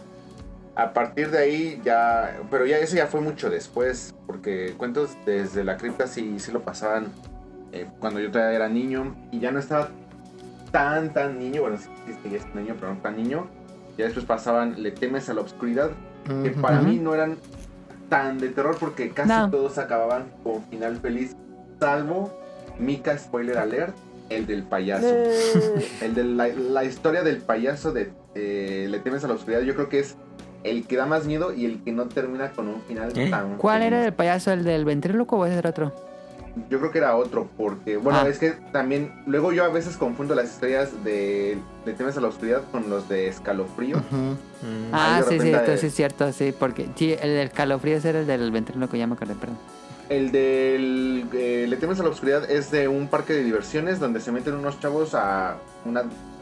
No sé si era casa de la risa sí, o casa como del que me terror. acuerdo, ajá. Y sale un payaso de una puerta y le roban la nariz. Entonces, este, ya, bueno, Ahí se empieza la, la historia por si alguien, por si alguien tiene la, la curiosidad. Obviamente, pues ya si los ven ahorita, pues hasta les va a dar risa, pero, pero sí, sí, en su momento daban. No, pero miedo. sí, el primero que dijiste, sí, él estaba mucho más adulto, ¿no? Este cuento de la Sí. cripta. O sea, me acuerdo de uno donde meten a un vato adentro de como un tronco y hacen que un leñador ciego lo, lo empiece a cortar y todo eso. Sí, sí estaban más, más, más pesados. Y luego sacaron una caricatura que se llamaba Cuentitos desde la cripta, que era... Que salía el- la calavera, ¿no? Este conductor en caricatura. Sí, sí, sí, o sea, de hecho era cuentos desde la cripta, pero animado, ya con un toque un poquito más infantilesco. Sí, también me acuerdo de ese. Pero sí, sí, era como que contenido que yo sí seguía como que fielmente de, de chico, de, Ajá. de niño. ¿Tienes algún episodio, Camuy, que, que recuerdes mucho de la mano peluda que dices, ay, este sí me mal viajo? Ah, no, yo estaba haciendo memoria y, y, no. La verdad, no, pues sí me tocaban las llam- los que sí me acuerdo, pues, pues pésima eh, referencia, ¿no? Pero que pues obviamente entre todas las llamadas, pues no, nunca faltaban las de broma que hacían así en vivo. Pero nada más re- recuerdo que a veces que había así como hasta historias seriales, como que siempre había una escucha que contaba historias muy muy densas, o sea que le había pasado de todo y entonces como que tenía un día en particular para llamar o llamaba a diario y tenía así como su serial pequeñito de, de historias de, de horror, pero no una en particular, no. Hay una que se hizo muy famosa, ¿no? La de Josué. Ajá. O algo así creo que se llamaba, que según había hecho pacto para conseguir ¿Cómo es riqueza. para aquellos que no viven en México? Porque la verdad Ok, que también había que exorcismos en vivo, bueno, algo así. Es que ya esa etapa ya no me tocó. Entonces ahí sí desconozco mucho. Yo sé de una y creo que hasta donde sé, esta debe de estar en YouTube. Ujú. No es que han reclamado ahí derechos o algo así. Donde hasta se hizo muy famosa porque hasta se interrumpe la llamada y nunca volvieron a saber de esa persona. Y que según esto, las personas intentaron darle seguimiento y que regresaron la llamada al teléfono donde, eh, según esto, había re- eh, ingresado la llamada y que luego hasta resultó que no existía el número, y una cosa así. Pero vamos, no, yo nunca escuché la mano peluda, así que no, no sé. Pero según yo, ese tipo de historias las pueden encontrar así como que las más populares en YouTube. Ok. Ujú, Sí, acá, acá era muy difícil sintonizar porque era de AM. Y entonces como que no, no llegaba hasta acá o no sé. Pero sí era muy difícil escucharlo. Pero sí me acuerdo que me acuerdo de una en específico que era del que el tipo que hace como una llama diciendo que como que hay apariciones que lo están atormentando porque hizo un pacto donde entregó la vida de su abuela, me parece, No. para tener poder y riqueza y todo el rollo. Y este, que ya lo estaban atormentando y que siempre se le aparecía como una señora que le arañaba la, la piel y que le decía Ah. cosas. Pero que, y se hizo, se hizo como de, de tres llamadas que hizo y creo que al final lo fueron a ver el primer conductor y creo que el primer conductor dicen que murió a causa de, de ese sujeto. Ah, sí. Ajá. Sí, ahí leen, leen la historia completa en YouTube y está interesante. Órale, yo Ah. no sabía de eso. Sí, sí, sí, es muy... Es como que la leyenda urbana, porque sí, después de que fueron a visitar a este sujeto, creo que lo fueron a visitar junto con el equipo de Extra Normal Mm. o algo Ah, así. sí, así fue el programa. y este y a, los, y a la semana o, días falleció. Supuestamente por una bacteria o algo así, pero ya saben que Oh, no. como que está muy coincidente. Coincidió. Yo, no- como no tenía radio tal cual para mí, nunca lo escuché así, yo ponerme a escucharlo, Sí, pero sabía que existía. sí. Pero recuerdo que cuando llegamos a viajar de noche, así por ejemplo que íbamos a ir a la playa y nos íbamos desde noche, este, en el taxi, en camino a la central, me tocó escucharlo varias veces. Recuerdo de un niño que, que estaba como poseído por el diablo y que le estaban como hasta saliendo cuernos o algo así, Mm. le hablaron y que le estaban diciendo y que decía groserías el niño y todo, decía, oh manches, es como Hellboy, yo decía. Pero sí, no, nunca me tocó así yo ponerme en calma a escuchar la mano peluda. De lo que hablaba Rion, me acuerdo mucho de que de Escalofríos era como que una serie basada en un escritor que se llama R.L. Stein, Ajá. algo así. llegaron, llegaron a aparecer los libros de ese señor, que eran como novelas juveniles Ujú. de terror. Y yo, y Sí, yo- sí, sí, yo era bastante fan de esos y tuve varios. Ujú. Aunque también como que los dejé muy rápido porque luego ya era como que muy simplón las historias. Ya no pasaba realmente tanta cosa interesante, pero sí me acuerdo que yo era Ajá. muy fan de esos libros. Fue Mm. como que mi primer acercamiento a la lectura real, bueno, real entre comillas. Bueno, pues sí sirvió de algo. Ajá, pero sí, eran, eran, eran buenos para esa época. O sea, yo creo que todavía aguantan leerlos ahorita. Ok. ¿Y contenido actual? ¿Siguen consumiendo algo actual de terror o de casos extraños Pues o algo así? en mi caso, o sea, yo la verdad no, no, nunca lo he considerado así, hasta hace poco platicando con otra amiga, eh, porque estaba leyendo un libro, que de hecho al ratito pues se los recomiendo, y le estaba platicando como Ajá. una... ¿O quieres recomendarlo de una vez o lo dejamos al final? Mm, Pues si quieres, de una vez se los recomiendo. El libro se llama Fragile Things, es de Neil Gaiman. Y son como historias cortitas a lo largo de- del libro, pero eh, hasta, les digo, hasta que no lo platiqué como con otra amiga, me dijo, es que me sorprende mucho que a ti no te gusta el terror, que no te gusta como el suspenso, que, o sea, no lo puedes ver, pero puedes leer cosas así de, de- de raras y escabrosas. Porque en el libro, o Ujú. sea, vienen varias historias. eh, hay una de ellas que me. Bueno, hay- muchas de ellas me gustaron. Pero de las que yo me acuerdo es, por ejemplo, hay un arlequín que se enamora de una chica, que la chica está enferma.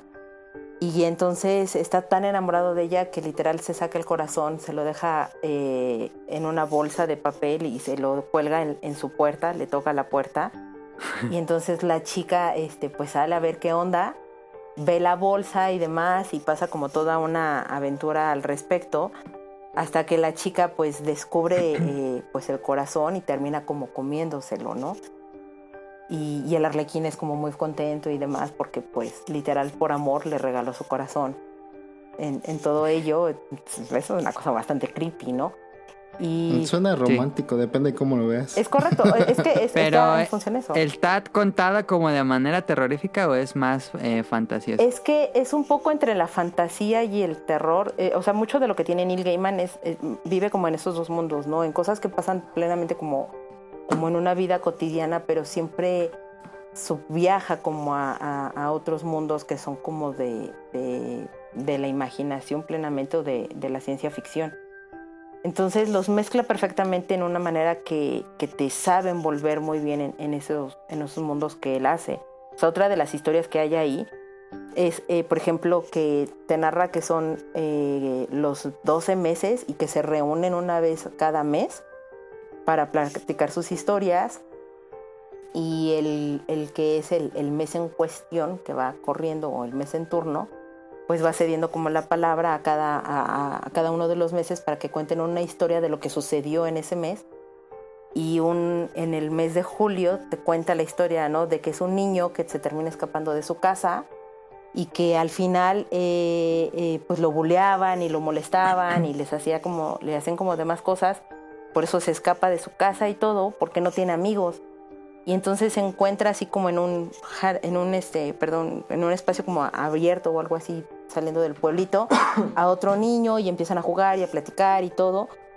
Eh, y ya casi va a amanecer y entonces el niño le dice es que pues ya me tengo que mover porque si no me van a encontrar y tal y se va dice voy a pasar a, a esa casa que está ahí abandonada para nada más lavarme y todo y entonces el niñito que, se encuentra en el camino le dice no no vayas para allá porque ahí vive gente mala y etcétera y le dice, yo no te puedo acompañar más allá de esto porque pues yo ya estoy a punto de irme. Le dice, ¿a dónde te vas a ir? Y le dice, no, pues es que yo aparezco solamente en las noches, ¿no? Porque resulta que pues el niño está muerto y era su mejor amigo del niñito este que se escapó de la casa. Y el niñito pues termina decidiendo mejor sí entrar a la casa abandonada donde sabe que lo pueden matar con tal de que pueda quedarse con el niño que es su nuevo mejor amigo, ¿no? Entonces son, son historias como de ese estilo y, y ya así como la última, hay muchas más historias, pero todas van más o menos como en ese tono, eh, que es de un chico que es oficinista y que se encuentra a otro así de la nada en la calle y pues se sorprende mucho, ¿no? Porque trabajaban juntos y, y demás y el, el tipo que se encuentra pues es como muy pordiosero y lo ve muy mal y todo y él se acordaba que era pues una persona muy gallarda y fuerte y todo. Y le empieza a platicar un poco como su historia y resulta que él dice que empieza a pagar como la consecuencia de sus actos porque el lugar donde vivía, esa historia se desarrolla en, en Londres, el lugar donde vivía eh, era un lugar donde vivían varias personas y la persona que vivía en el cuarto de al lado, su vecina, pues de repente se sentía mal. Un día escuchó mucho, o sea, como un quejido, un lamento bastante tenebroso. Entró y resulta que era un gato, pero ya no era un gato, sino era una como deformidad o algo por el estilo. Y pues el gato como estaba como suplicando que lo mataran. Entonces el chico este lo termina matando. Entra la vecina y le dice qué es lo que has hecho y entonces ahora de qué me voy a alimentar. Y resulta que la vecina Ah, se alimentaba de la, de la carne del gato o del gato mismo y pues a raíz de que ya no tenía de qué alimentarse, se comienza a alimentar del, del chico oficinista que se encontró y que pues era bastante fornido, ¿no? Ok. ¿Has visto las películas de Trick or Treat? Este, no. ¿Sí te acuerdas que no veo? Sale un personaje A o un pequeño detalle. No, no, no lo recordaba. Me- me- es que me suenan un poco esas historias un poquito como que a ese estilo de, de horror, pero con, con elementos medio irónicos. Mm. Y el personaje como que de, de Sam como que siempre le da ese, ese toque, pero bueno. O- olvidemos. No, pero bueno, igual y podría darles una oportunidad. Y les digo, yo platicaba, o sea, con esa chica como de ello y todo, y me dijo, es que, ¿cómo eso no te da? O sea, ponía, veía cómo se le iba de- transformando la cara así, de, ¿de qué demonios estás hablando? Y yo estaba muy contenta platicándole la historia y diciéndole, es que es increíble, y me dice, o sea, ¿cómo puedes soportar leer eso, no? Dice, Ujú. porque sí está muy tétrico lo que me estás platicando y no te genera esa ese alejamiento que tienes, ¿no? Le dije, pues no lo sé. Pero es un muy buen libro, si pueden, consíganlo. Está, es Fragile Things. ¿Cómo se llama? Fragile Para- Things. Fragile Things. Cosas frágiles. No, es- no está así en español, luego le cambié de nombre. pero vale muchísimo la pena. Son historias cortitas o relativamente cortitas. Este, todas tienen como, como su parte truculenta y les repito, viven en este mundo como de entre la fantasía y la realidad que, se mezclan muy bien y que, que te saben cómo envolver en ese universo y quieres seguir leyendo más y más y más y más y más. Entonces ese, o sea, me gusta leer ese tipo de cosas que para mí no son terror o no entran en ese. ¿Y la lees de noche? o- Indistintamente, puedo leerlo de día, de noche, este, o sea, Ok, no. Y no te causa no, así o sea, de hecho en realidad no me generan como, como ningún tipo de conflicto. Eh, lo único que sí debe de existir es música y adiós mundo, ¿no? Literal sí me, ¿Qué música? cualquier tipo de música. Sí. ¿Cualquiera? El que yo, bueno, me distraigo mucho si tengo música, pero con Mm, canto o que estén cantando. No, tiene que ser Solamente ins- instrumental puedo leer. Ah, no, ahí sí no. Si no, si, si están cantando ahí, no, yo no puedo, me, me desconcentro mucho. Sí, me distraigo. No, yo ahí sí puede ser música con letra, sin letra, instrumental, no importa. Ok. entro ahí totalmente de lleno. Entonces, pues creo que yo consumo ese tipo de, de contenido actualmente. Insisto, yo no lo veo como de terror, o yo no lo considero como de terror, pero sí es algo que me gusta y pues Neil Gaiman sí es uno de mis autores favoritos, si no es que es mi autor favorito. Y él maneja mucho ese tipo de, de literatura.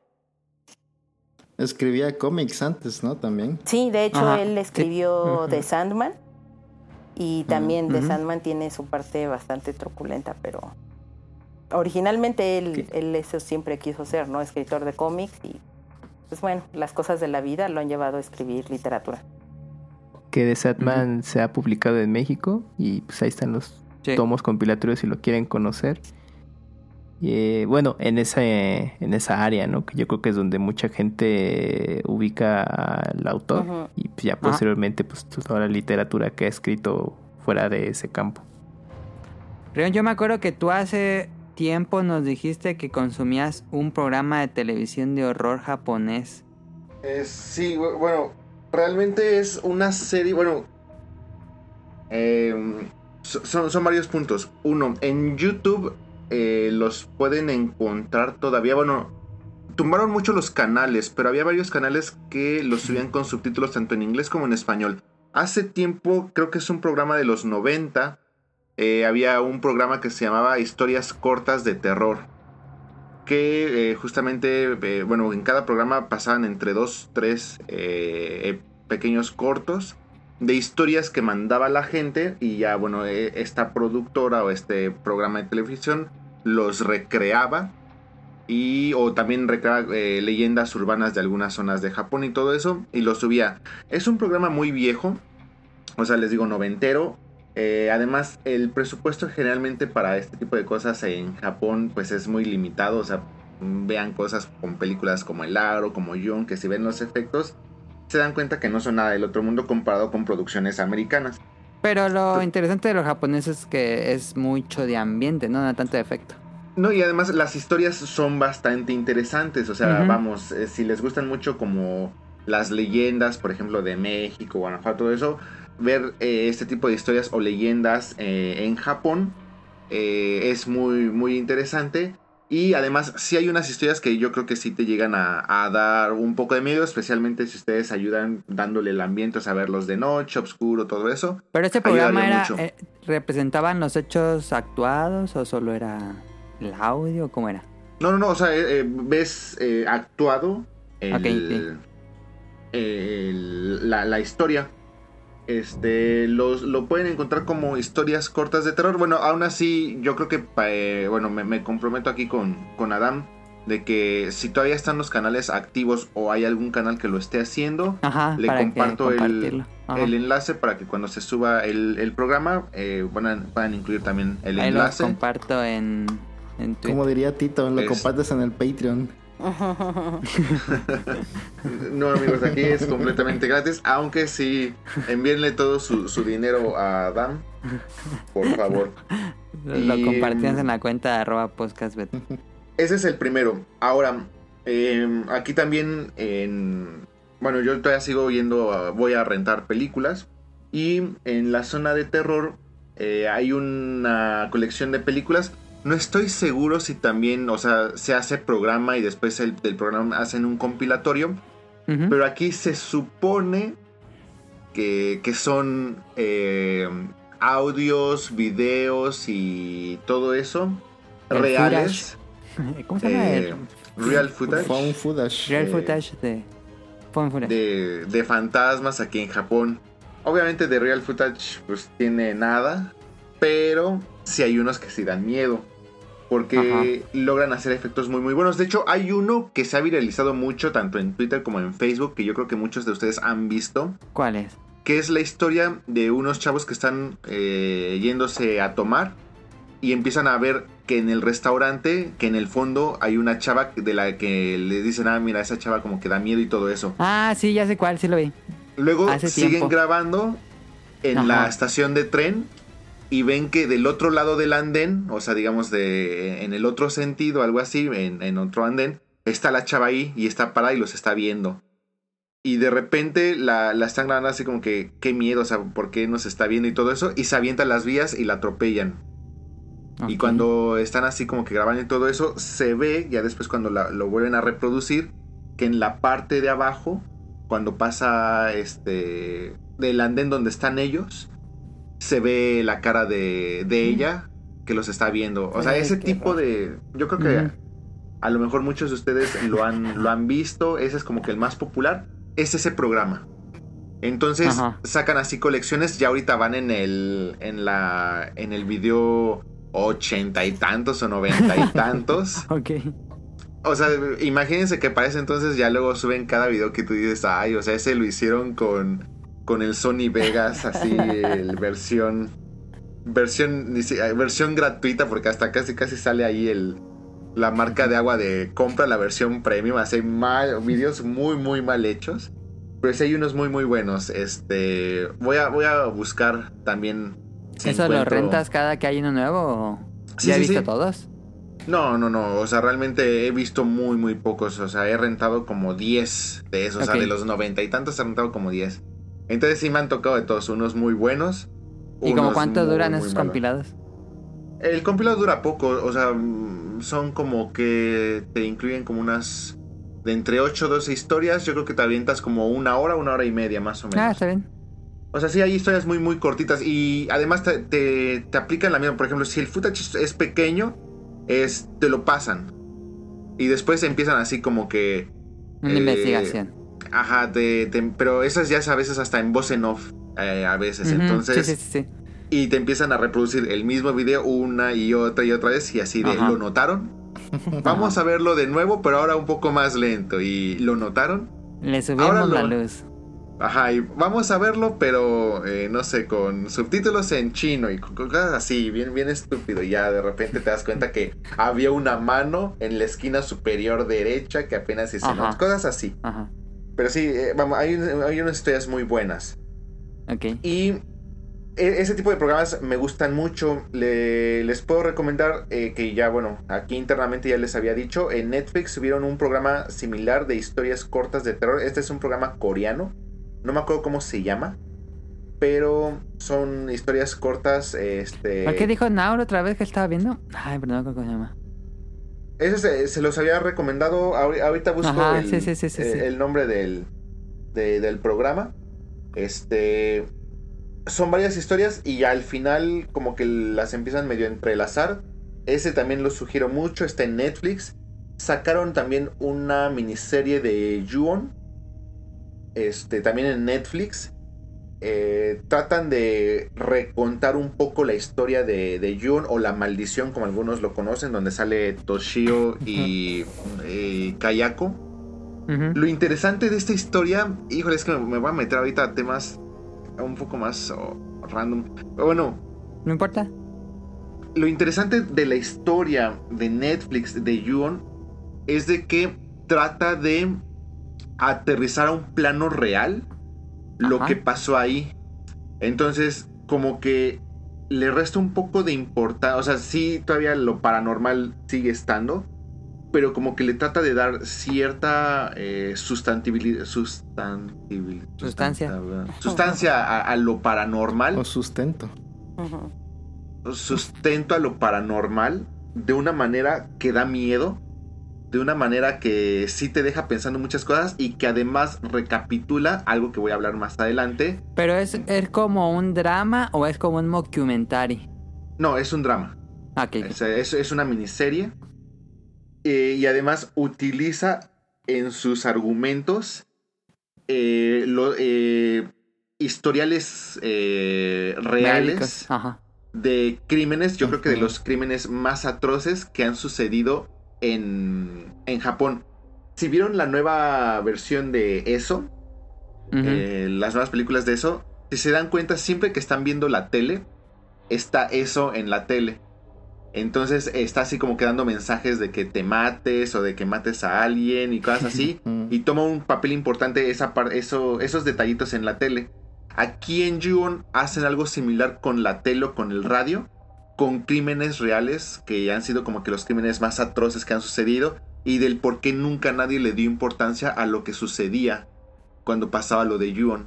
Mm. Entonces, co- cosas así están muy, muy interesantes. está buena porque, Mm. bueno, no vi como mucha gente hablando de Yo eso. la vi también. Yo tampoco. Yo tampoco me, me impresionó mucho y muchos le tratan de quitar importancia porque yo creo que se esperaban algo así que muy, muy, mucho terror eh, al grado de las películas y no, esto le trata de pegar un poco más al lado real. Sí maneja paranormal, me gustó, me gustó como que es un equilibrio muy, muy interesante. Mm. Sí, yo, yo, ta- yo ya- también vi esa. Déjame comentar algo tantito.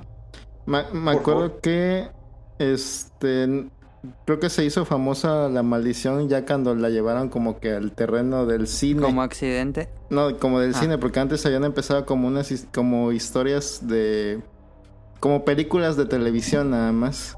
Y creo que esas películas, esas Ah, películas ya. de televisión sí eran como que más aterrizadas a, a lo real. Con la historia esta del niño y la mamá y el esposo y el maestro. Yo creo que, que quisieron regresar un poquito a eso, pero con mejor presupuesto, porque ya después cuando ya se volvió cinematográfico el asunto, sí como que el- se fueron full paranormal en las películas. Yo creo que como que quisieron Mm. regresar a esas raíces de la película, de la de la historia original. Y sí, me, me acuerdo que también me llamó sí. mucho la atención esto de las noticias que pasaban en la televisión.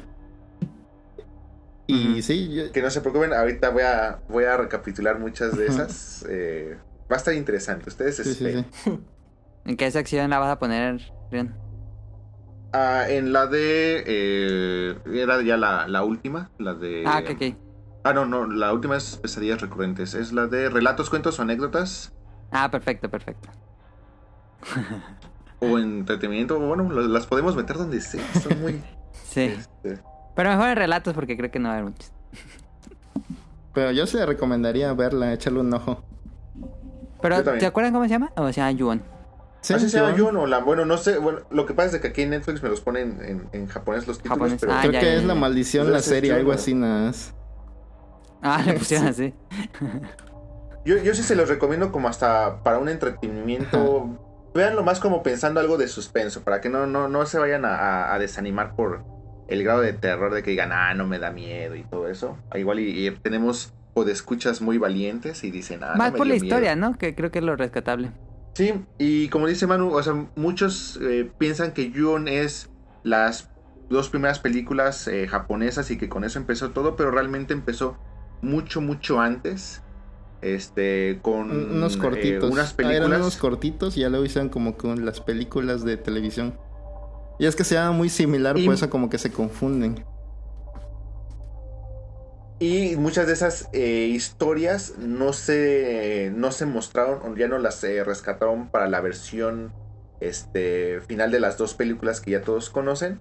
Entonces sí, está muy re- interesante cómo tratan de retomar mucho de ese tipo de elementos. Este, se, se los recomiendo ampliamente. Y ya por último, así de recomendación de todo este tipo de mini historias. La de eh, en Crunchyroll me aventé la de. Ay, ¿cómo se llamaba? Yamishibai, Eh, ¿no es eso? Ah, sí. Yame Shiba. O algo No, así. no, no. Algo así. cortos, ¿no? Ajá. Sí. Este, hay unas animaciones muy, muy buenas.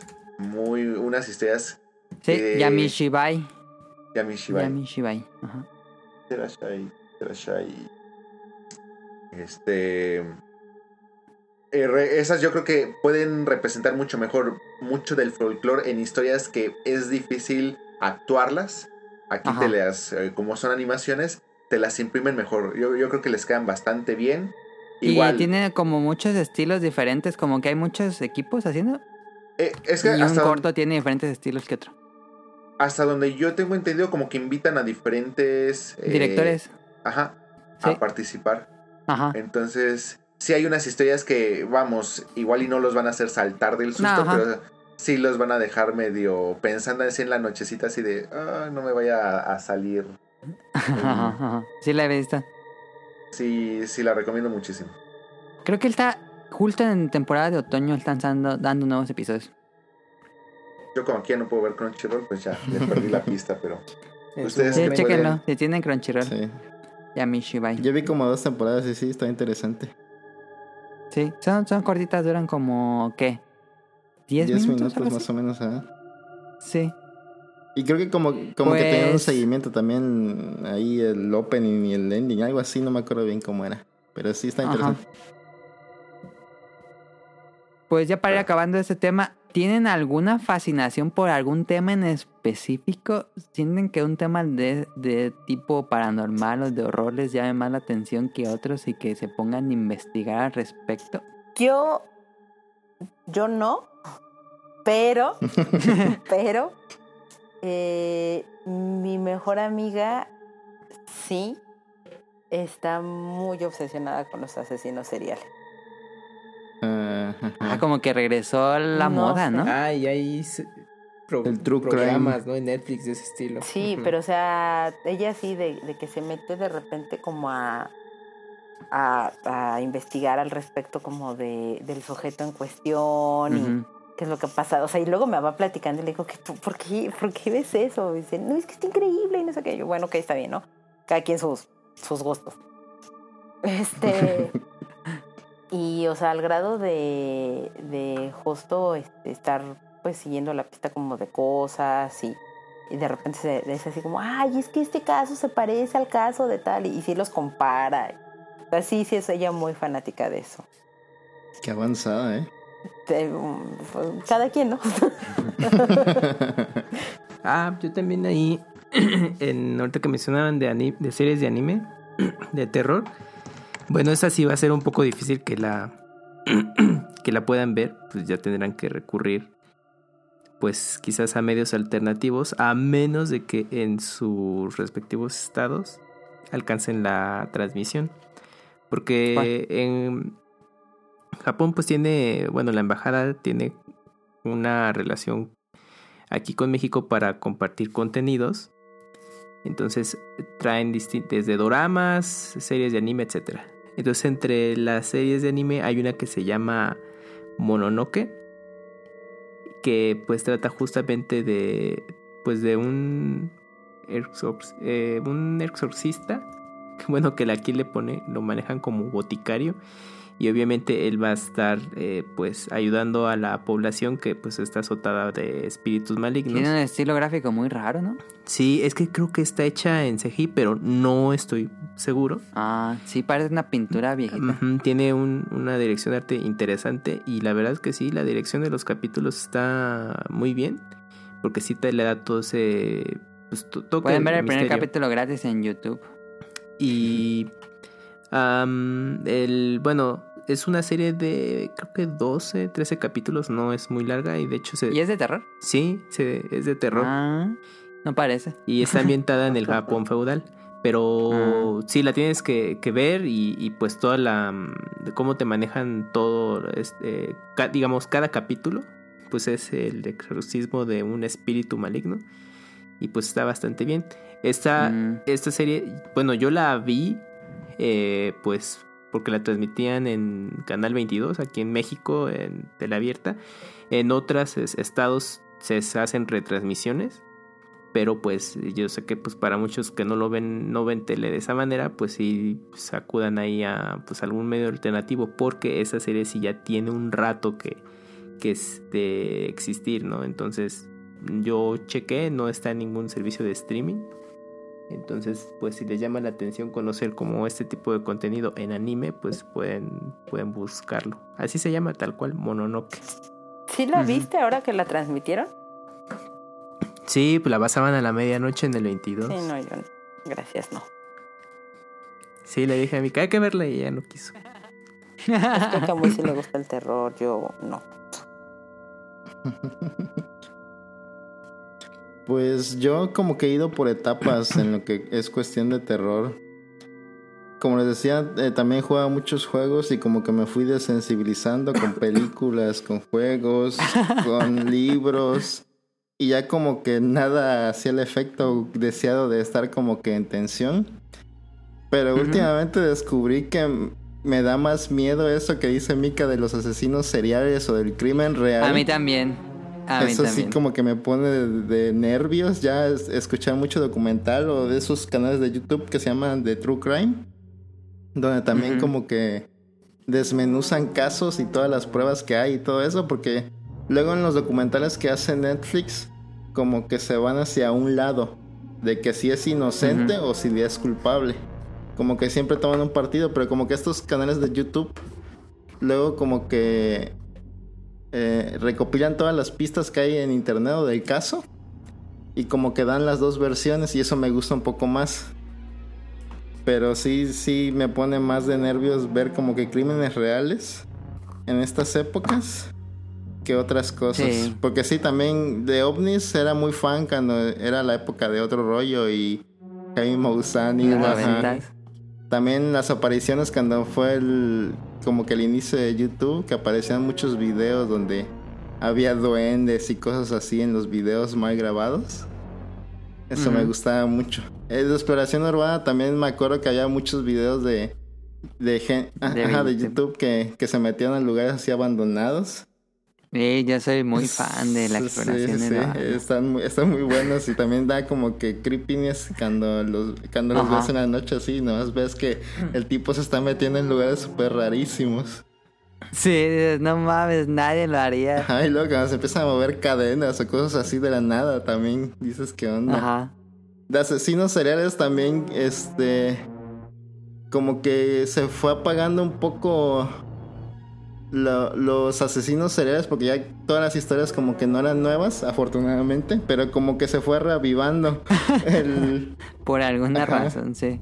Y este, como que ya, este, creo que asesinos seriales así nuevos, nuevos casi no hay. Pero con los asesinos esos de japoneses que luego salían historias que no conocíamos acá, también se hizo popular son. Pero sí, ahorita el asesino, la- los crímenes reales es lo que me da más miedo. Sí, sin duda.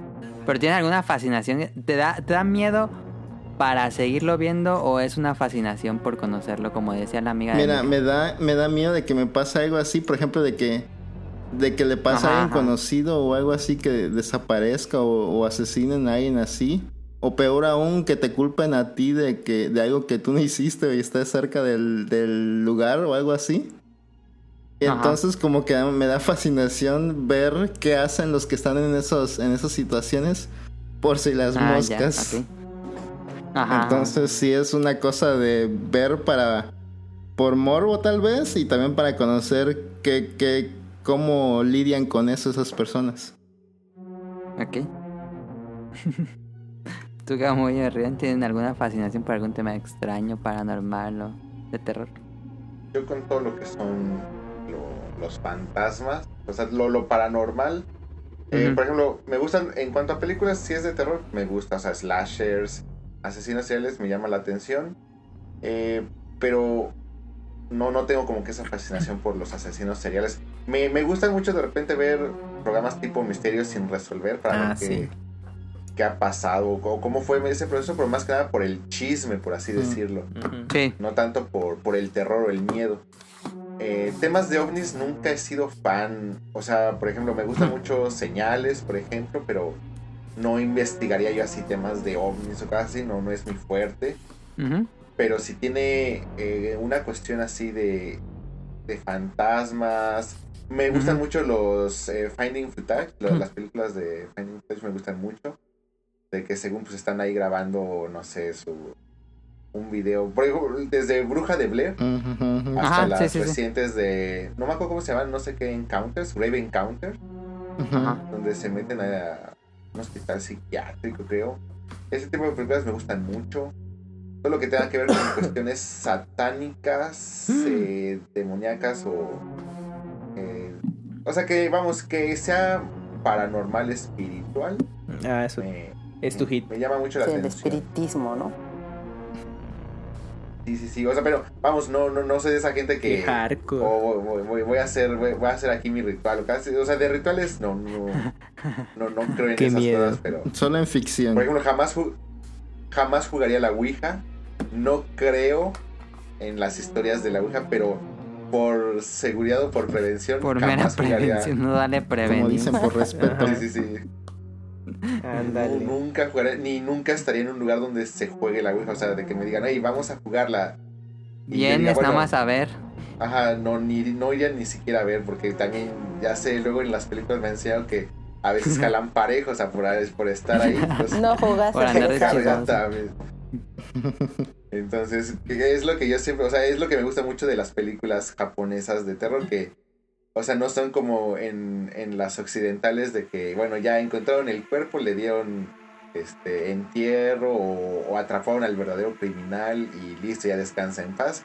Y hasta se hacen amigo del fantasma, no sé, no, aquí es, pues no me importa que, que me ayudas y todo eso, aún así te mato. O sea, son culeros, entonces me, me, me agrada, me agrada. Por, por eso yo sí he dicho, o sea, a mí me sale ya realmente un fantasma, un espíritu aquí en Japón. No, yo no me voy a esperar siete días a que me maten, ¿no? yo luego, luego me mato. Qué horror vivir, vivir así, siete días en terror y miedo de que a cada rato me estás amenazando. Digo, no, ahí se ven. Y ya no hay VHS para acabarla de molar. Ay, que por cierto, hay unas películas, creo que es una trilogía, pero al menos con que vean la 1 y la 2, de unas series que se llaman VHS, Ajá, que también son historias Ah, cortas, sí. pero al final se llegan como que un poquito a conectar. Bueno, no es que se conecten, es que más bien es una historia que donde ven las películas y esa historia también es importante o relevante. Hay unos cortos muy muy buenos, muy muy buenos que yo creo que justamente eso es algo que a mí me llamaría mucho la atención. Generalmente es una persona que encuentra alguna casa o algún lugar donde hay muchos VHS y empieza a ver algunos y justamente pues esas historias que se que se ven ahí pues son como que este lo lo, lo, lo interesante. Pero si hay una hay unas historias que sí yo creo que le- les podrían llegar a dar miedo que sí los dejarían así como que un poquito este Choqueado. choqueados.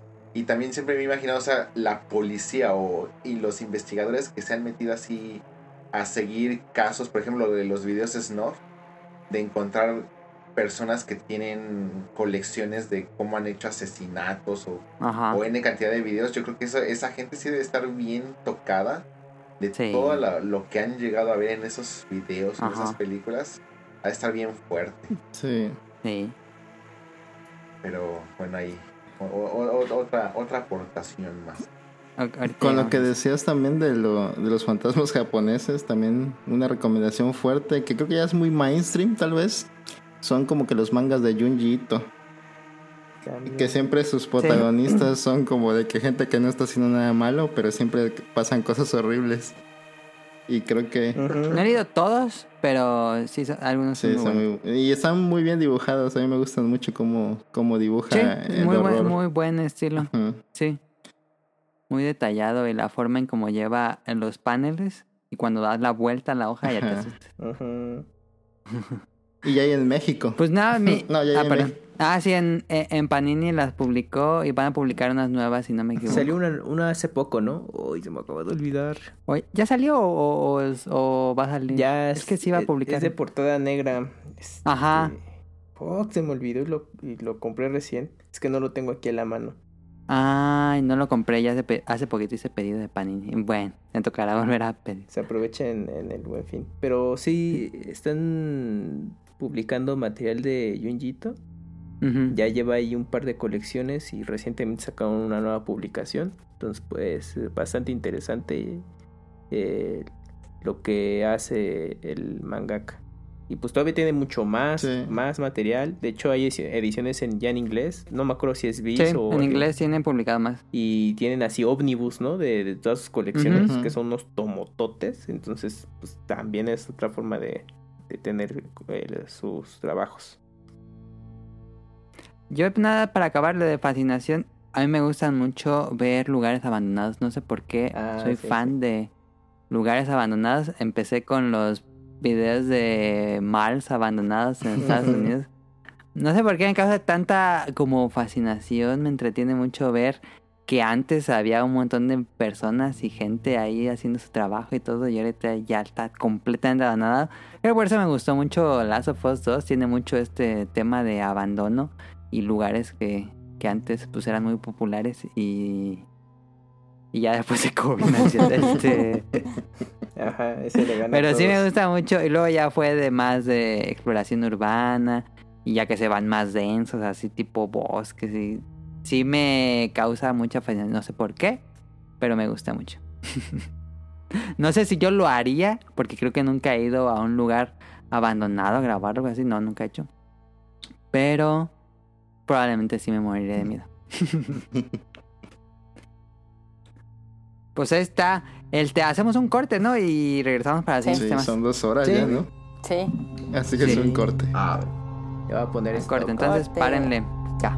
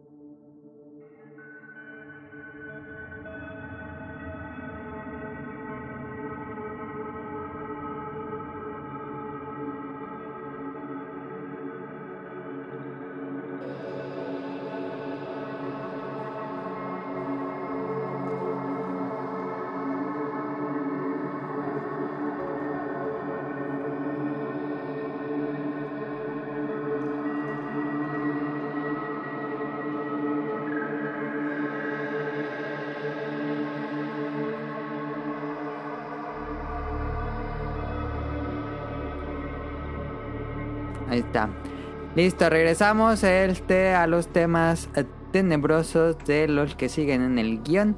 Y ahora sí, eh, es un tema que casi siempre hacemos en los especiales de horror que te da miedo. Pero este de 2020, pues sí ha estado muy caótico. Entonces el tema es, después de este 2020, que casi, casi se acaba, ¿qué realmente te causa miedo ahora? ¿Hay algo que haya cambiado en este año? O bueno, tenemos nuevos miembros, este... ¿Hay algo que realmente les cause miedo o ya son completamente insensibles como Manu?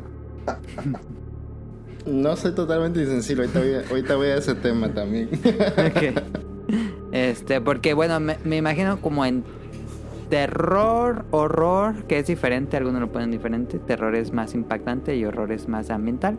Este, pero algo que les cause, no sé, que, que suden, que realmente no puedan con eso, que, que se pongan medio mal como un estado de ansiedad. ¿Hay algo así que les, que les cause algo? Mm, pues a mejor, bueno, pues con ahorita los tiempos que pasamos, pues de enfermarte o de, De cualquier cosa ya.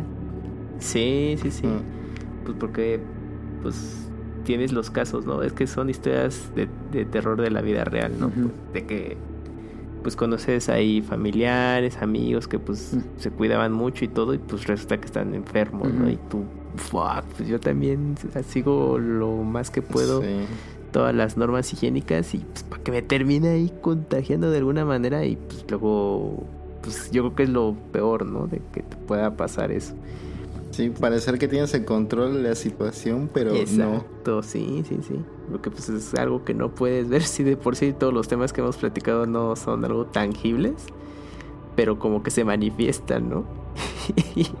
y esta situación por la que vivimos ahora, pues sí se manifiesta, pero pues le toma tiempo, ¿no? Entonces, y, y luego son falsas alarmas, entonces yo creo que sí estás como más a las vivas de eso. Digo, pues tienes que aprender a vivir, pero con ello, pero pues no, no dejas de tener como esa incertidumbre.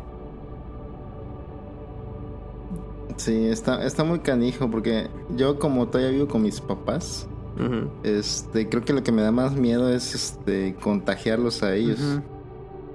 O sea, todo el rollo de la enfermedad o de lo que me pasa a mí, ya casi, o que cualquier situación me pasa a mí de cualquier cosa, ya casi no me da tanto miedo. O sea, el miedo normal básico, ¿no? De sobrevivir, pero así de que lo esté pensando todo el tiempo, pues no. Pero sí me da mucho miedo que a causa de mí le pase algo a alguien más. Sí. Sí, sin duda. Entonces eso es lo que eso es lo que pone muy intranquilo en esta situación de la pandemia. Ajá. O también en otros lugares, por ejemplo, cuando, no sé, vas acompañado de alguien en, en alguna situación de noche o algo así, que, y que pasara algo mientras tú estás ahí y no puedes hacer nada, como que esa impotencia de que no, vaya- no vayas a poder hacer nada, también me da mucho miedo. Pero sí, de que me volví insensible fue más como que a la A ficción. consumir terror, ¿no? No, no realmente a, a que no te dé miedo nada. Ajá. Ajá, ajá. Y, y fíjate que cuando voy a grabar, a- cuando, cuando iba a grabar a Volván Casa ya, Ajá. siempre me quedo solo en la sala, como si nada. Y aunque cuentan muchas historias de que ven luego apariciones en la casa. Ya inviten al bolo. Bolo fantasma al bolo bancas. Ajá. No me da, no me da así que mucho miedo dormirme ahí solo en la sala. Pero después de que empiezo a recolectar historias y que todo el mundo cuenta como cosas que Ya ve y cosas que tranquilo. se le aparecen, como que me pongo a pensar en esta y no estaré yo Súper editando. obviando cosas o, o ignorando cosas que realmente están ahí y como que me causa cierta intranquilidad cuando me la pongo a pensar, pero ya luego me duermo tranquilo. Pero sí, yo creo que creo que la, la realidad de ese de los crímenes y todo eso es lo que me da más miedo Sí. que el que fantasmas o cosas así. Sí. O la realidad de, de enfermedades o cosas que no puedes controlar también. Sí, sin duda. A mí videos snuff yo no puedo, ¿eh? Desde... Creo que en la secundaria se puso como de moda ahí meterte a ciertos sitios. No, yo, no, yo no, no puedo. Cierro los ojos yo. Así sudo, me empiezo a respirar así entrecortado y no, y me pongo muy mal con videos snuff. Yo no puedo ver nada así, nada. Puedo ver cosas gore, slashers y cosas así, pero sé que es falso. Pero ya cuando es algo real, yo no puedo. O nada, sea, el- nada, así, nada. El factor de saber que la persona que está sufriendo ahí es, es, Es en real. serio, eso es lo que no, no, no puedes. No, yo no puedo. Incluso así animales, no, no puedo. Yo, yo animales tampoco. No, no, no, no, no tolero el. O sea, va- vamos, no, no, no eh, soy, soy carnívoro y todo eso, pero vamos, no, no, no soy fan así de buscar, a ver, ¿cómo matan al cerdito? Cosas así, no. Ajá. Y ya, crueldad animal, ya a propósito, como las chinas que aplastaban a los perritos o a los gatitos, ya eso se me hace ya muy, muy enfermo. Ah, sí, cierto. Este, Sí, ya eso es demasiado. Fíjate que de todos los temas como que de terror o paranormal, nunca he buscado videos snuff. Yo tampoco. Jamás en la vida he buscado ni, ni encontrado así que me encuentre algo ahí botado en la red. No, creo que no. Más que, sí, cierto, en la secundaria hay una página muy famosa donde Ajá, ¿cómo se llamaba? se veían como que imágenes de cadáveres y esas cosas, pero no me acuerdo cómo se llamaba. yo llegué a ver no me acuerdo. Así de Snuff llegué a ver pocos, y así que también pues, te compartían o, o veías. Y afortunadamente, este, no me acuerdo hace cuánto fue, pero sí me acuerdo que fue en mi época anterior de Twitter, que alguien subía así de desenmascarando lo que muchos creíamos que eran videos Snuff reales, que eran falsos Ah, y ¿sí? cosas así. Ajá, muchos de los que se supone que yo vi, pues que eran falsos, pero bueno, no, no, no sé. Pero, este, ¿qué iba a decir? El- Ah, se me fue la onda. Pueden seguir ustedes. Ahorita si me acuerdo les digo. Pues sí, tenía mucho que ver con... Ah, sí, ya me acordé. Pero una vez con un amigo hicimos la estupidez eh, antes, cuando caminaban ahí por la Friki Plaza, afuera de la Friki Plaza en Ciudad de México, este, enfrente de la Torre Latino, eso estaba lleno, así repleto de puestos, este, donde vendían así pues, como, Ujú. vendían de todo. Ahorita pues ya, ya los quitaron y todo eso, pero antes, o sea, estoy hablando de hace 10 años, eso estaba así lleno, lleno, lleno de puestos. Entonces, íbamos caminando porque íbamos a la Friki, un amigo y yo, y vimos en una de esas así el nuevo video que se llamaba Trauma, que más que snuff eran videos grabados de accidentes o los estos, ¿cómo se llaman? Eh, Bueno, eh, de esas eh, videos de Palestina y cosas así de cuando ejecutaban Mm, a, la gente. O luego así videos de, de, de guerra cuando hacían estas cosas así, pegándole al snuff, pero más que más como footage de, de accidentes, Como de y accidente y esas cosas, y cosas así. Y ya, pues nuestro eh, espíritu así valiente y todo eso, dijimos, ah, vamos a verla. Y hasta fuimos a comprar una pizza para verla, para comerla No mientras la manches. veíamos. Tiramos la pizza completa, paramos el video como a la, a la media hora. Qué bárbaros. Y, Y sí, o sea, se terminaron la pizza. sí, no, no, no, o sea, sí fácil en... Yo sí no comí fácil en, en un buen rato. Eso que yo ya había estudiado medicina, yo ya había hecho prácticas Ah, sobre ¿no sobre cadáveres y todo eso. Ella había operado perros. Pero, o sea, ver, ver, ver el video, o sea, porque pues, obviamente los videos te lo muestran de otra manera. O sea, es.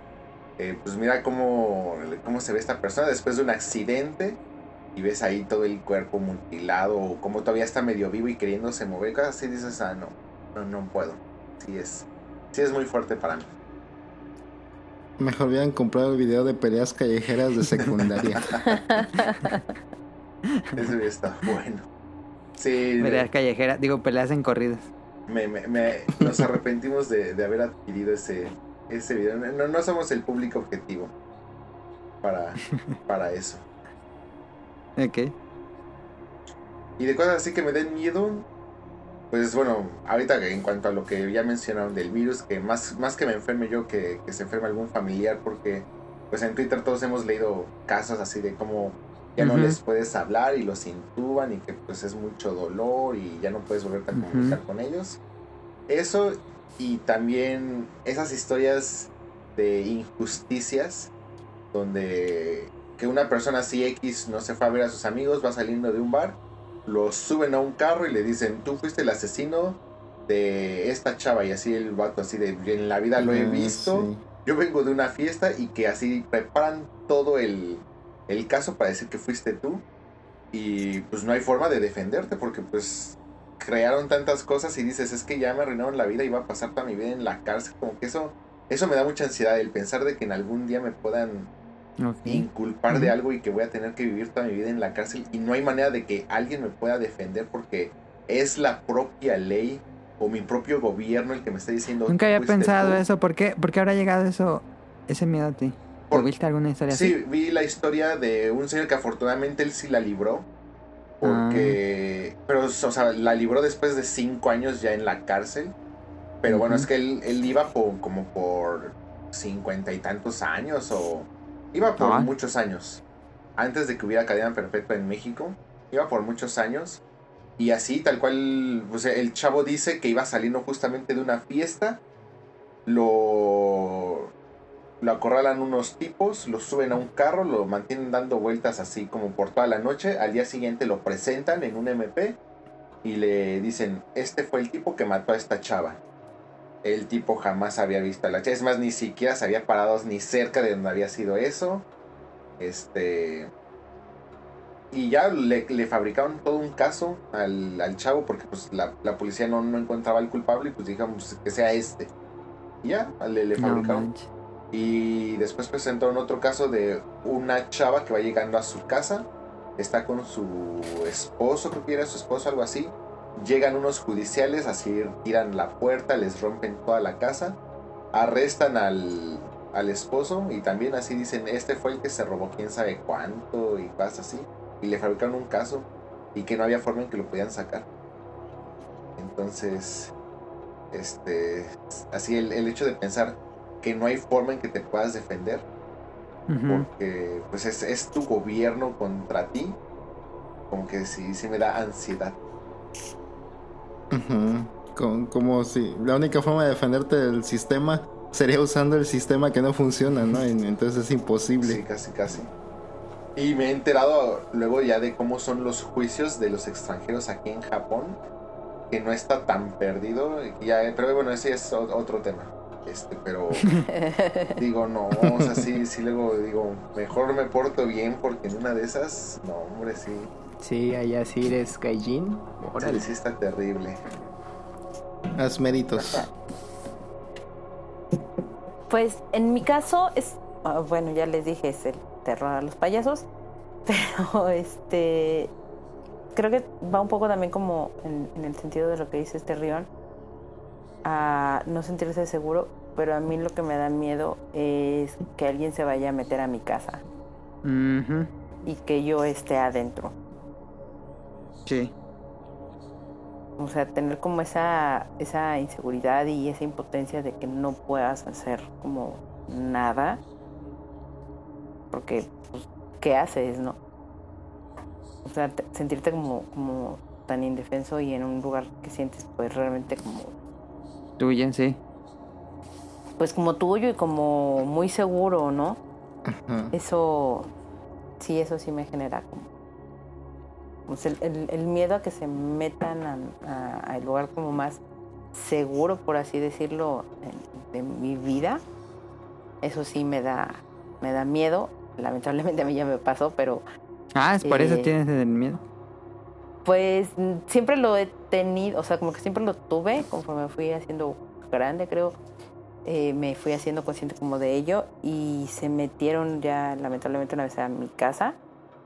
Afortunadamente no había nadie y Ah, creo que a raíz de esa de esa eventualidad Ajá. el hecho, o sea, se incrementó muchísimo más el hecho de que sí se metan a mi casa, pero que sí haya alguien. Qué horror. Ahí es donde sí, sí, es, sí no está padre. Ok. Gracias, Mili, por Y no todos, nuestros no miedos. todos podemos ser un Macaulay Culkin. No, no todos. Ah, sí. No escucho, perdón. No, no. Este, Camuy. Pues también lo que les conté. Ah, sí, cierto. Perdón, sí, cierto. Me No, pero también pues relacionado con esos temas de inseguridad y todo eso, ¿no? Pues que, pues a final de cuentas, pues no puedes vivir con miedo todo el tiempo, pero pues, por ejemplo, pues las noticias de alguna manera, pues te enteras y si, pues, por ejemplo, ahorita que en CDMX o en el Edomex, pues está muy en aumento los asaltos en transporte público, y pues para mí subirme así, no sé, en una, una combi o algo es historia de terror, ¿no? Así de fuck, pues, a ver si sobrevivo. Sí. Entonces yo creo que sí sería algo con lo que sí estaría así, pues con mucho temor, ¿no? De que a ver si la libro. Entonces, pues sí, ahorita estaba haciendo memoria y pues sería ese otro caso. Ok. Uy, agárrate, Mika, porque justamente yo he experimentado, yo creo que sería tu peor pesadilla. A mí me asaltaron payasos en una micro en Ciudad de México. ¿En serio? Sí. Sí, sí, sí. Bueno, o sea, Horrible. Que, que bueno, o sea, realmente para los que nos escuchan de Ciudad de México saben que no es una historia tan extraña. Es común, tristemente. Bueno, ahorita ya no sé qué tan común sea, pero en, en sus momentos era, era común. Y sí, hijos de, de su madre. creo que ya, o sea, lo, lo no común serían los payasos, pero de ahí en fuera no ha cambiado mucho el contexto, lamentablemente. Creo que de tu caso, Rion, de ahí sacaron la película esa de Chicuarotes. Creo que, creo que la trama trata de eso. Sí, es cierto. No, no lo he visto. Sí. Basada Bueno, en por las imágenes. real. Sí. Sí, pero sí, me, me asaltaron a mí. Unos, iba con unos amigos y nos asaltaron, se subieron unos payasos. Dieron su rutina y como nadie les dio, sacaron pistola y cuchillo y nos asaltaron.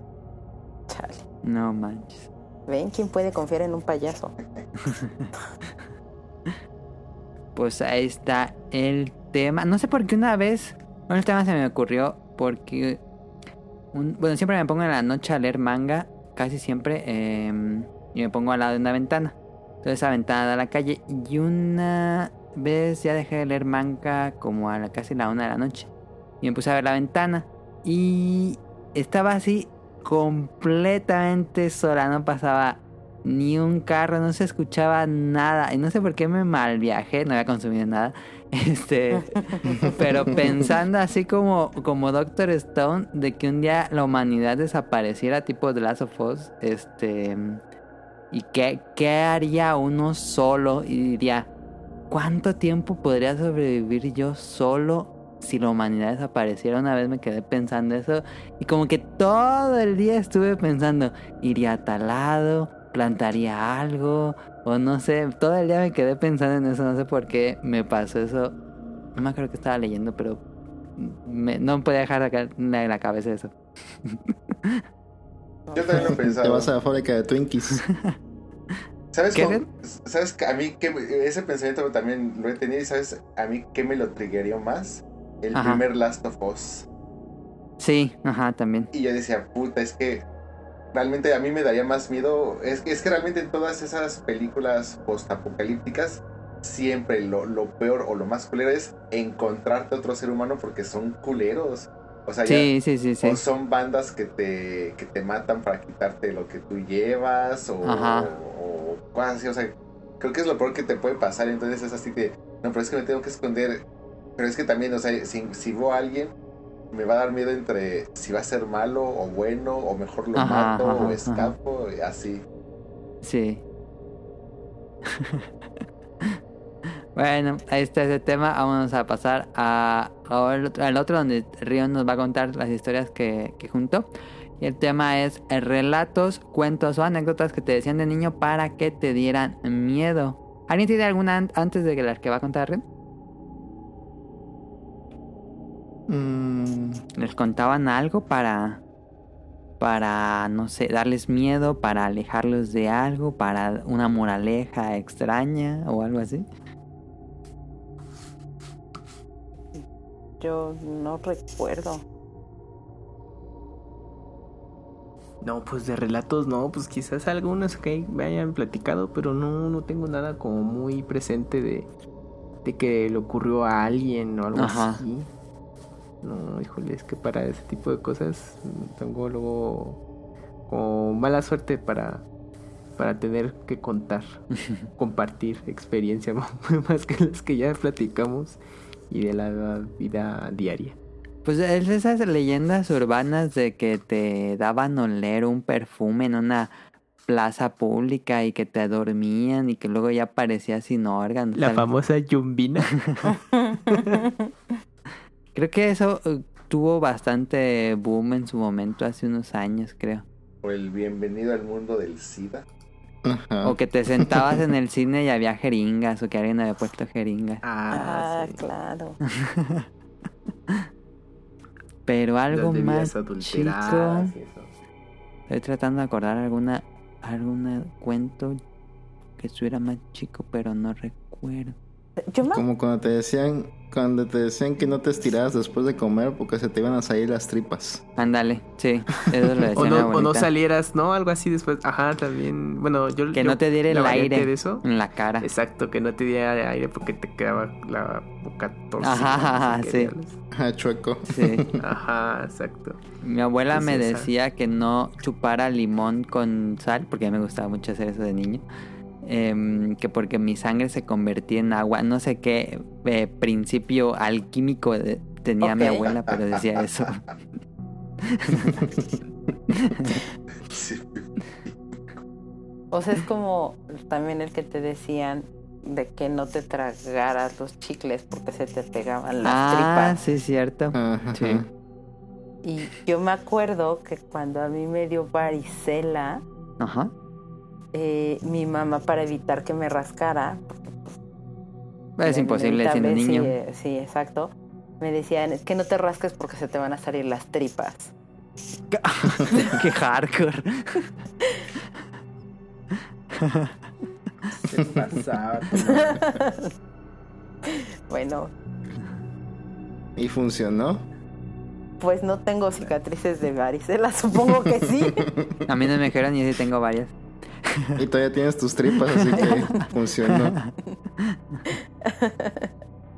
Ok, este, Rion, si quiere decirnos las anécdotas, bueno, las, los cuentos No, o sí. relatos que... No son anécdotas, yo, yo los asesiné. Eh, bueno, eh, originalmente yo había entendido de que eh, no íbamos a contar eh, como que historias personales, pero este sí como que historias eh, que pudiéramos hablar como que de cierto miedo, cierto terror. Entonces eh, traté de eh, buscar más que historias de terror, de la típica historia así de terror de, o leyendas japonesas, que para eso pues mejor vean ahorita los, las historias cortas que les vamos a recomendar, o que a ver si todavía están en YouTube. Y parte de esos asesinatos que han sido como que medio escabrosos en parte de la sociedad japonesa y que para ellos, y bueno, yo creo que para cualquier persona serían una, una verdadera historia de terror y que yo creo que a la fecha pues les sigue dando a muchos de ellos me- eh, miedo y que pues también han inspirado otras historias de terror ya ficticias y cosas así. Entonces, eh, son historias yo creo que además muy interesantes. A pesar de que en México estamos acostumbrados ya a mucha violencia por toda esta parte de- del crimen organizado, creo que este nivel de, de sadismo, pues eh, eh, es, es interesante, es digno de, de comentar y parte de ese miedo que yo creo que todos podemos llegar a, a tener o desarrollar. El- la primera historia es eh, de los asesinatos de Kobe. Eh, fue en más o menos en el año de 1997 y Ah, no fue tan viejo. no, eh, va- vamos, que tiene que 20 años. Un poquito, ajá. En- entonces, bueno, 20 años, 23 años más o menos. Entonces, este, pues, pues se los cuento así. Entonces, eh, por ahí de un día de mayo de 1997, eh, llega eh, un personal, el personal de una escuela pública, de una escuela primaria, y se encuentra así frente a la puerta de la escuela una cabeza, una cabeza humana.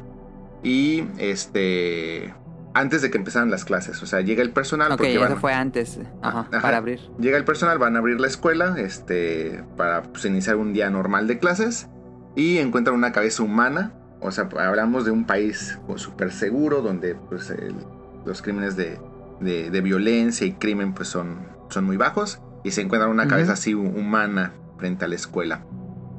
Este, el- la cabeza pertenece a un niño de 11 Ah, años de, de educación especial, o sea, era una persona con, eh, bueno, ahí sí, algún- mi, mi- mi ignorancia no, no, no, me, no me permite saber Ajá, cuál es la manera correcta o actualmente correcta de referirme, la discapacidad. pero sí con una, con una discapacidad este, motriz, eh, entonces, digamos, eh, sí, es una persona así con eh, lo que le denominarían con de educación especial o perteneciente a, a un estudiante de educación especial y de, de 11 años. Entonces esto pues todavía llama, llama mucho más la atención y además la cabeza viene acompañada adentro de la boca, le meten un mensaje escrita con tinta roja.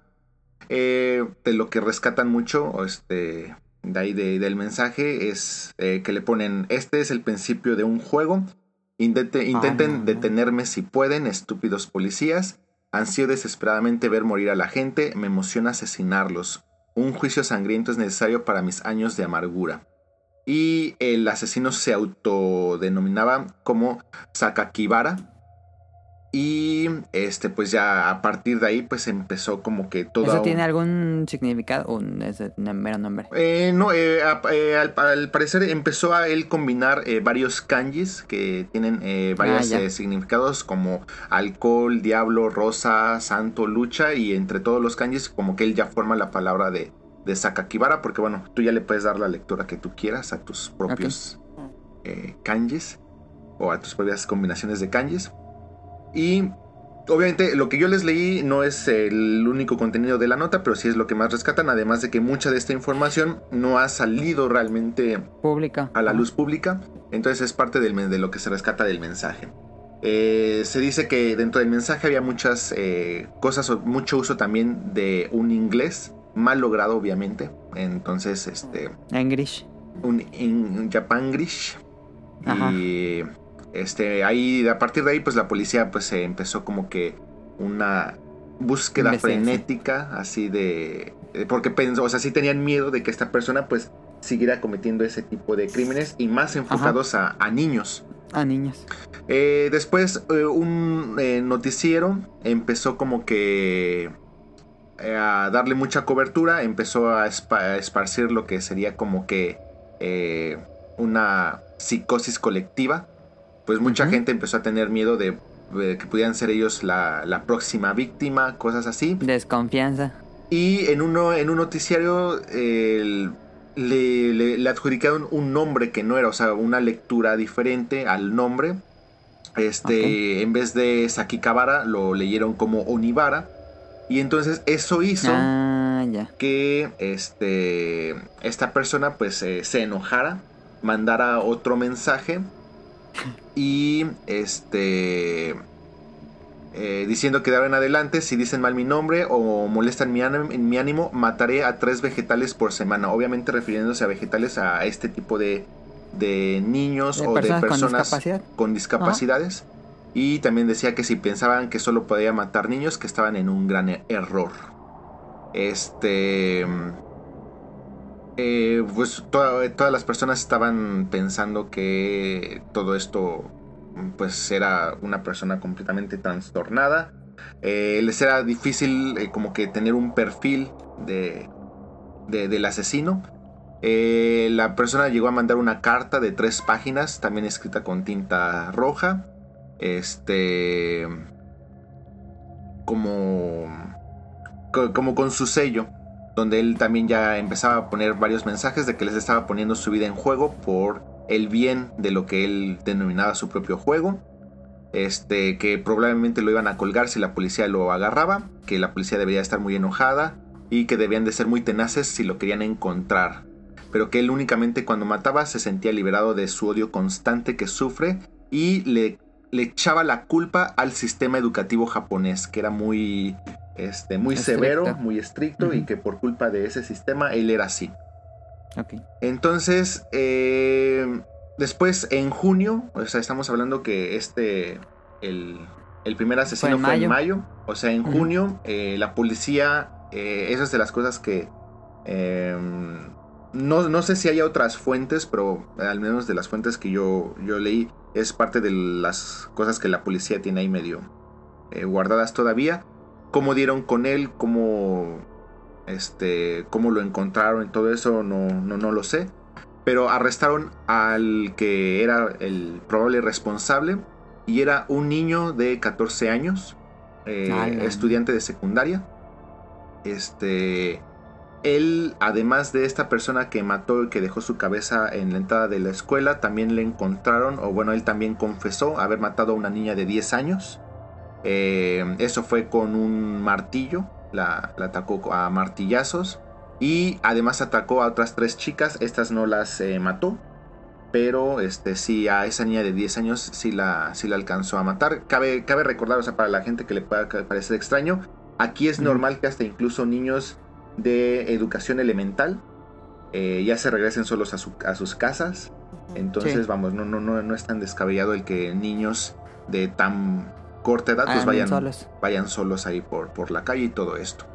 Y Pero encontraron el, cue- el, bueno, el cuerpo de la niña. eh, sí, o sea, técnicamente el cuerpo se había encontrado también desde antes, pero... ah, eh, desde antes. ok. ajá, que de hecho el asesino dice que su mamá cuando ve eh, la noticia en, en la tele, le dice a, a este niño, al asesino, dice, oh, pobre, pobre chica, este, ojalá que logren atrapar al, este, a- al asesino.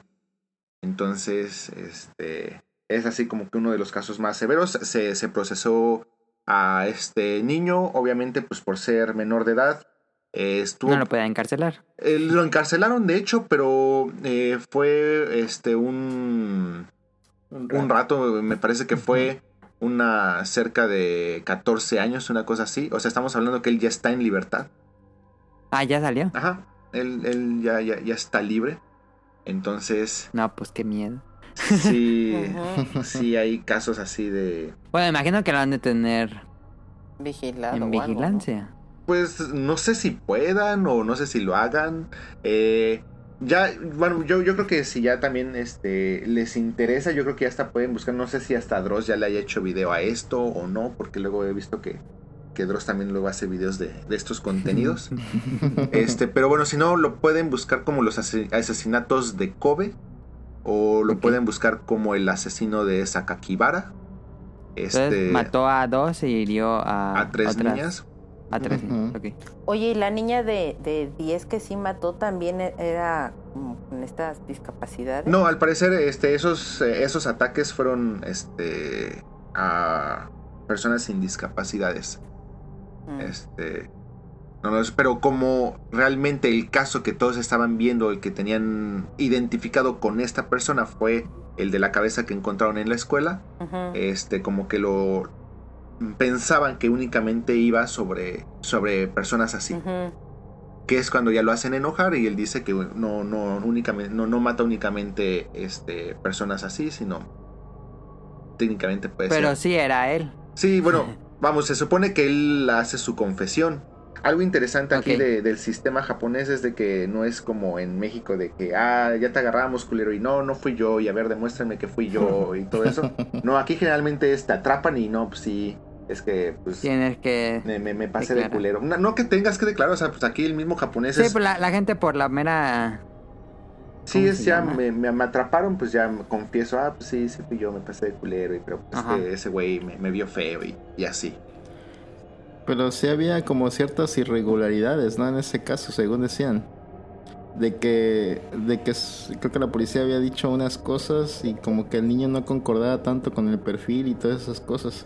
Y algunos creían que era inocente, pero él siempre, Siempre sí dijo decía que él sí los había matado. Ah, ajá. ya. El problema es de que también eh, la forma en la que se manejan eh, o se procesan a los niños aquí, que bueno, que de hecho yo creo que no es únicamente aquí, es en varios países, el no revelar información y Ujú. Ujú. Eh, los que empezaron a revelar información fueron este, otras ya cadenas de, de televisión, investigaciones y hasta incluso gente de ya en foros así de, ah, yo era compañero de ese güey en, en la escuela y es, es este culero porque también es, eh, o sea, oficialmente es, no, no, no revelen la, la foto de esta persona porque es un menor de edad.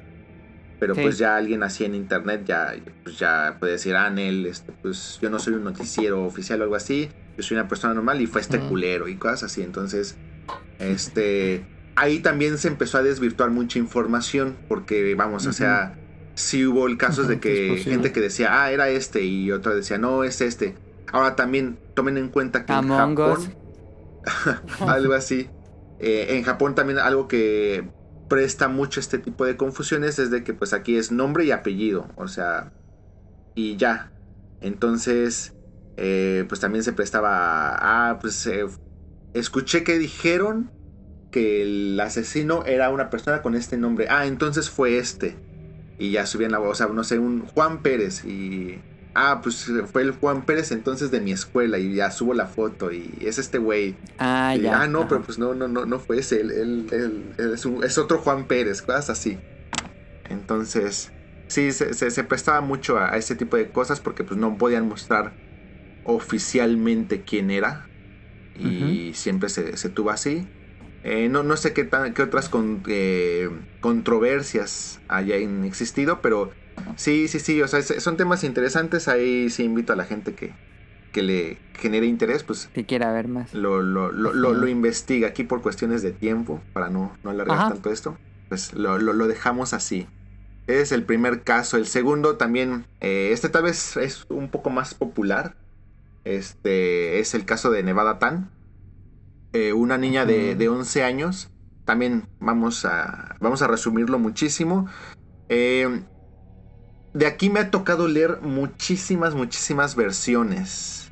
Este, voy a leer la versión que yo agarré ya de un lo que es un periódico japonés que no yo tampoco digo que esta sea la 100% oficial, pero bueno, digo, bueno, pues ya si lo estoy leyendo de una fuente japonesa, quiero creer que ya es un poquito más oficial porque por ejemplo, he leído hasta de ¿cómo se llama? de sitios medio otakus que la la discusión fue hasta de, de que se pusieron a discutir por un videojuego, otros dicen que discutieron por un anime y cosas así.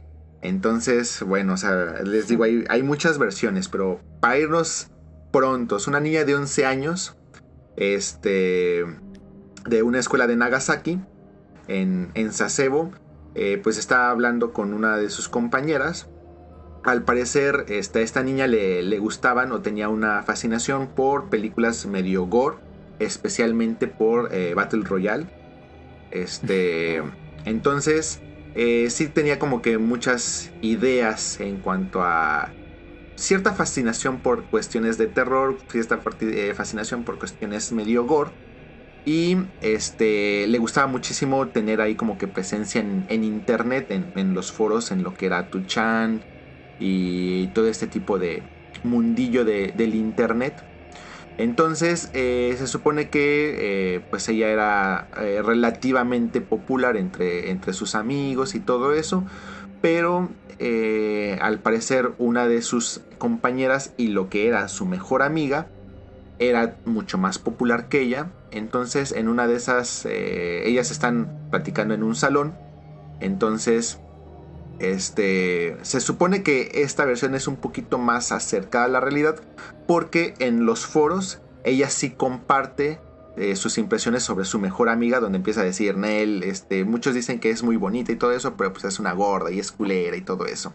entonces se supone que esa sí es parte de la evidencia real, no, no tanto que discutían por un videojuego, por una cuestión otaku. Y ya pues en una de esas están hablando en, en un salón de clases, ellas dos, este, entonces, pues ella saca un cúter, la degolla. Y eh, ya después de asesinarla, pues sale de ese salón, empieza a caminar por los pasillos de la escuela hasta que ella regresa a su salón. Y pues ya el maestro la ve toda ensangrentada. Eh, pues van a ver rápido pues qué pasó. Pues ya encuentran el cuerpo de, su amiga. Eh, y pues este... Listo, o sea, también como era una niña, pues no, no podían hacer mucho muchos casos de esto, pero aquí como ya el internet pues ya estaba mucho más normal, mucha gente empezó a publicar fotos de ella y una de las fotos que más eh, mostraban de ella pues es una donde está usando una sudadera que dice Nevada y es ahí donde todos le empezaron a decir como Nevada Tan, Nevada Chan. Eh, hay muchos webcomics. Yo había escuchado de esa historia, pero que le hacían, la que le había matado le hacía bullying. Entonces, no, no. No, de hecho, se supone que eran mejores amigas y de hecho cuando la asesina, ella le venda los ojos porque le dice, ah, como vamos a hacer un juego, te tengo una sorpresa, cosas así, le venda los ojos, la meta al salón y la mata. Ok. Entonces, pero les digo, sí, sí, sí, o sea, vamos, van a, van a haber muchas, muchas variantes. ¿Cuál es la real? No sé, ni siquiera tampoco me animaría a decir que la que yo les estoy diciendo es, es la verdadera. Este, pero bueno, ahí también la gente que tenga el interés puede este, buscar ahí un poco más de información al respecto. Y sí, seguramente van a dar con la foto de esta niña eh, y con su eh, famosa sudadera de, de, Nevada. Y que ha inspirado muchísimos eh, webcomics, hasta cosplays, este, fan arts, cosas así, de que gente que pues de repente como que empezó a agarrar como ídolos a estos pequeños asesinos, pequeños bribones. Pero ella la metieron en la cárcel y ya salió, ¿qué pasó? Sí, vamos también... Eh, ya va en la universidad. También como son menores de edad, eh, no se les puede eh, enjuiciar de la misma manera. Si estuvo detenida, este, se le... Se le pusieron a su disposición muchísimos tratamientos psicológicos, psiquiatras, este... Se, se suponía que muchos concluyeron de que es una persona completamente normal, eh, no, sin un desorden mental aparentemente detectable. Este, se supone que tenía medio síntomas de las personas que se hacen hikikomoris.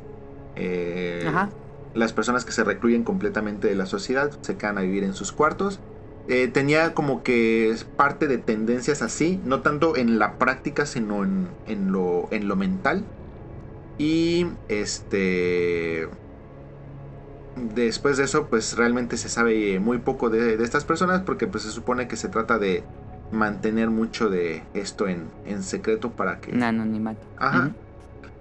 Entonces, pero sí, vamos, sí, sí hay foto de ella, sí hay nombre de ella, pero ya no hay mucho, mucho seguimiento a, lo que pasa después porque pues se, protege mucho todo ese tipo de cosas al ser menores de edad. Entonces, este, esos son como que los dos casos así interesantes en cuanto a, a niños. A menores de edad. Menores de edad de, de, aquí, de Japón. Hay más. ¿Qué edad tenía ella? Ah, 14. Este, ah, 14. Este, Creo que tenía como 11 o 12, ahorita- 13. tal 11 vez. años. Estoy viendo fotos, pero sí se ve ni- muy niña. Ah, Era primaria, ¿no? o sea, tiene 11 años. Ahora, van a ver muchas fotos. Obviamente, muchos de esos son todas cosplays. son reales. Ajá. Ajá, sí, Eh, sí, está pero- que está viendo. O sea, vamos, sí, sí van a ver inmediatamente cuál es la verdadera porque eh, está, hay una con su grupo. Si ven una foto donde tiene sangre, ese es cosplay. Así, denlo, denlo Sí, por sí, sí, sí, no, no puede Mm. haber fotos con sangre Ajá. reales. Sí, sí, sí, o sea, la- la- lo que hace, lo- la foto que ya que muestran de cuando está este, usando su sudadera de Nevada es una foto que no es del día del asesinato, algo así, es un viaje escolar normal. Sí, no. Este, pero sí, vamos, si, si encuentran esa foto, es- está con todos sus compañeros y todo eso, esa es la, la foto real.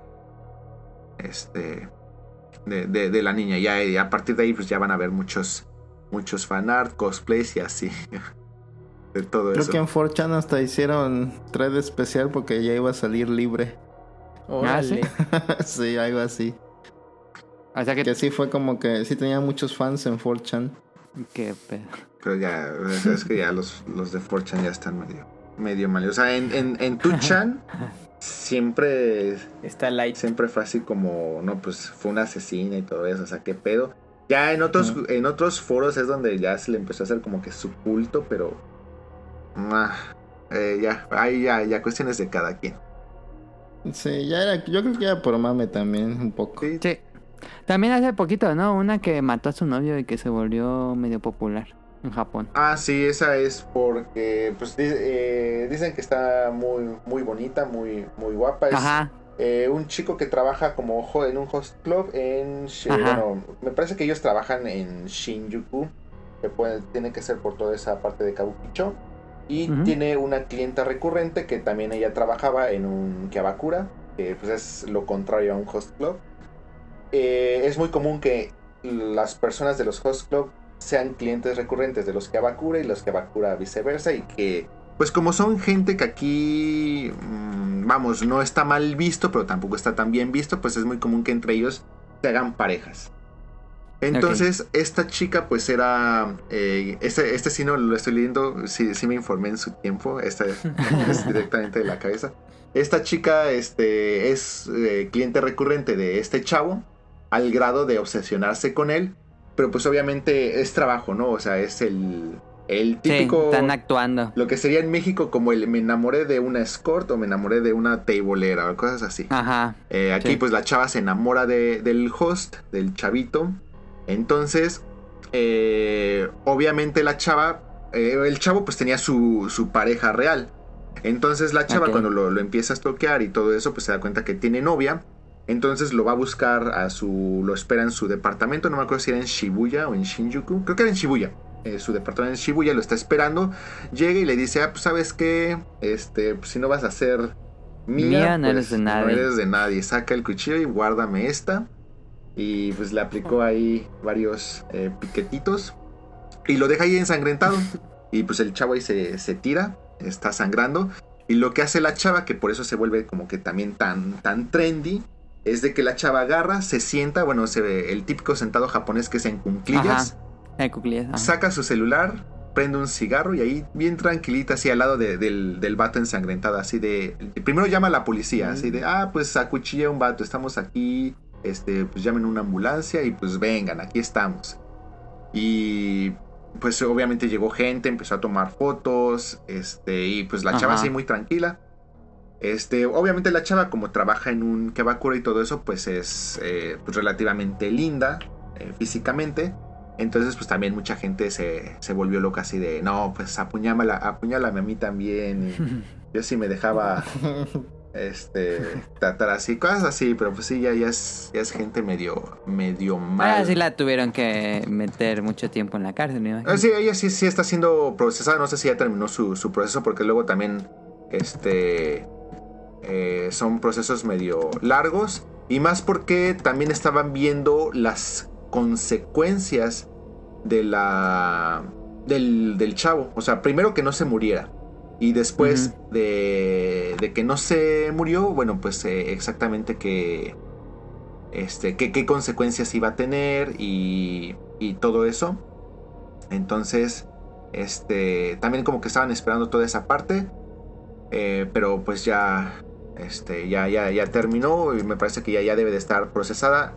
No sé exactamente en, en qué, en qué haya quedado todo eso, pero eh, para las personas que este, tengan como que no sepan del caso o quieran ver así como que buscar la foto de, de la chava por, por el morbo, se llama Yuka Takaoka. Ok, Yuka Takaoka. Entonces pueden buscar Yuka. Aquí está, Stavink. Si saliste Takaoka. autocompleta. Entonces, las fotos de ella. Ah, ahí pueden con buscar.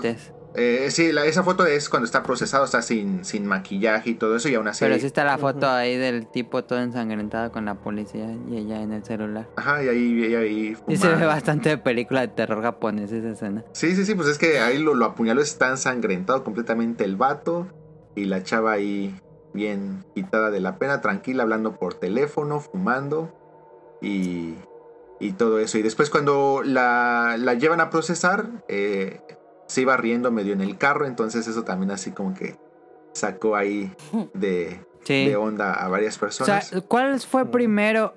¿Él te asesina o el personaje de My Hero Academia que es como muy parecida? Ah, yo creo que My Hero Academia pues ya estaba antes. Esto fue en, en ¿qué? Pues eh, debió de haber sido hace dos años por mucho, no, no, no es tan viejo. Ok. Supongo que tú hablas de esta, De la asesina esta... la que saca la sangre, ¿no? Eh, que trae... Sí, la que tiene Sí. poder de la sangre. Ah, Se me fue el sí, nombre. soy super fan disque, solo para ver a dos fans, soy, soy, soy lo peor. Pero vas a las películas. Sí, seguro. y ¿Cómo se llama la mona? Himiko Toga. Ajá, toga. La googleé. sí, pero no, no, no, no, no se preocupe, no, E- esa, pero no. no, No se basó en ella el autor. no, no, no, no, no, no, no, no. Pero bueno, como que es muy. No, esto, esto, es. Sí, esto es sí. reciente, esto estoy casi seguro que fue del año pasado, por ahí por en junio o algo así. Sí, eh, Ujú. sí, dice que fue en mayo, 23 de mayo. Ah, va. Este, entonces sí, es, es, es reciente, entonces, este, ahí para quien, quien tenga el, el la, la curiosidad, pues ahí, ahí puede buscar fotos de esta chica. Luego, eh, ya si se meten un poco más in deep, van a encontrar fotos que sacaron del Instagram de esta chica, donde ya está en su trabajo, donde luego hasta hacía cosplays y todo eso. Sí, se ve, pues vamos, linda, pero pues bueno, ya de ahí a hacerle un culto y, y cosas así, porque pues Sí, está linda. De hecho, Ah, pues mira, ella ese cosplay de Ajá. Himiko Toga. Sí, es lo que estoy viendo, hace cosplay de toga. Entonces, Ándale. ella... Bueno. My Hero Es como- Academia es provocó un ase- casi un asesinato. Ahí es pongan. común que los asesinos tengan como que fans también, ¿eh? Cuando se vuelven populares. Sí, sí, cierto. No importando si son guapos o no. Pues Ajá, Charles Manson, sí. ¿cuántas veces no se casó con su... Pues se casó con un- una admiradora por correspondencia, ¿no? Una chaita que estaba bien, también bien tocadiscos y... Y que dijo, no, yo, yo quiero ser tu, tu esposa y así. Ajá, creo que sí. Ajá. No sé, ya hay la gente que le gusta mucho asesinos seriales que nos, que nos informe mejor. Pero bueno, eso es por Yuka Takaoka, que no estaba en el guion, pero... No, yo lo traje a la mesa. No, pero está, está bien, pues se presta mucho. Y ya para hacer, no hacer esto muy largo, este ya entonces nada más lo voy a mencionar. Yo creo que este es el más común, muchos lo han escuchado. Se Ah, no menciona en eh, la miniserie esta de Yuon, que si no mal recuerdas es incluso el primer caso que se cuenta porque pues es el más, eh, el más antiguo. Este, estamos hablando de un caso de 1971 y es el caso de Concrito Chan que, o el caso de la chica eh, de concreto. Eh, la chica se llama. Chan. Sí, así le, así le llaman. Este. Es una chica de nombre Junko Furuta. Este. Su caso. eh, lo, lo digo así, pues, tal cual. Fue secuestrada. Brutalmente eh, torturada. Incontables veces violada. Y ya por último, asesinada. Por compañeros de su mismo colegio. Eh, no es cierto, la chica nace en 1971. Esa ella nace en Ah, 1971. ok, ok, ok, ok. Pero el caso es de eh, 1988. Que de hecho, si no mal recuerdo, es en el 88, en noviembre 88, la secuestran. Y, a- y en enero eh, ya este, fallece. O sea, sí estuvo un largo periodo eh, secuestrada. Durante todo ese tiempo fue mm, brutalmente torturada. Este, no voy a hablar aquí este, pues de exactamente qué le hicieron. Pero vamos, si Ajá. ustedes se meten a, a buscar esto, o sea, pueden el, el Wikipediazo. Estoy casi seguro que muchas cuentas en YouTube han hablado de esto. Hay mangas. Sí. Hay mangas de ¿Hay este mangas? caso. Ajá. Hay mangas de este caso. eh, eh, donde ahí hasta incluso lo pueden ver un poco más gráfico. Pero vamos, o sea, lo que le hicieron, lo que se pueden imaginar de lo peor que le puedes hacer a una persona en una cuestión de, de tortura, se lo hicieron a esta chica durante todo el tiempo que la mantuvieron en cautiverio. Al final eh, no la terminan tal cual matando, o sea, ella se muere después de, muere por. de ajá. todo lo que lo que le hicieron y que pues nunca fue atendida pero o sea digo eh, ya ustedes cuando empiecen a, a ver y leer todo lo que le hicieron ah, se van a dar cuenta que pues pobre niño o sea la verdad pobre porque qué triste que que duró tanto tiempo en ese sufrimiento. O sea ojalá algo de lo que le hayan hecho le hubiera matado antes para que no hubiera tenido que sufrir tanto. Pero sí fue uno de los casos así más crudos más fuertes en Japón eh, de los que me hacen saber que realmente pues no, no existen los espíritus vengativos aquí en Japón porque sus asesinos eh, todos salieron. Eh, todos están así tal cual es. ¿Cuántos eran o, Se, se tiene eh, la cuenta de cuatro. Fueron procesados cuatro.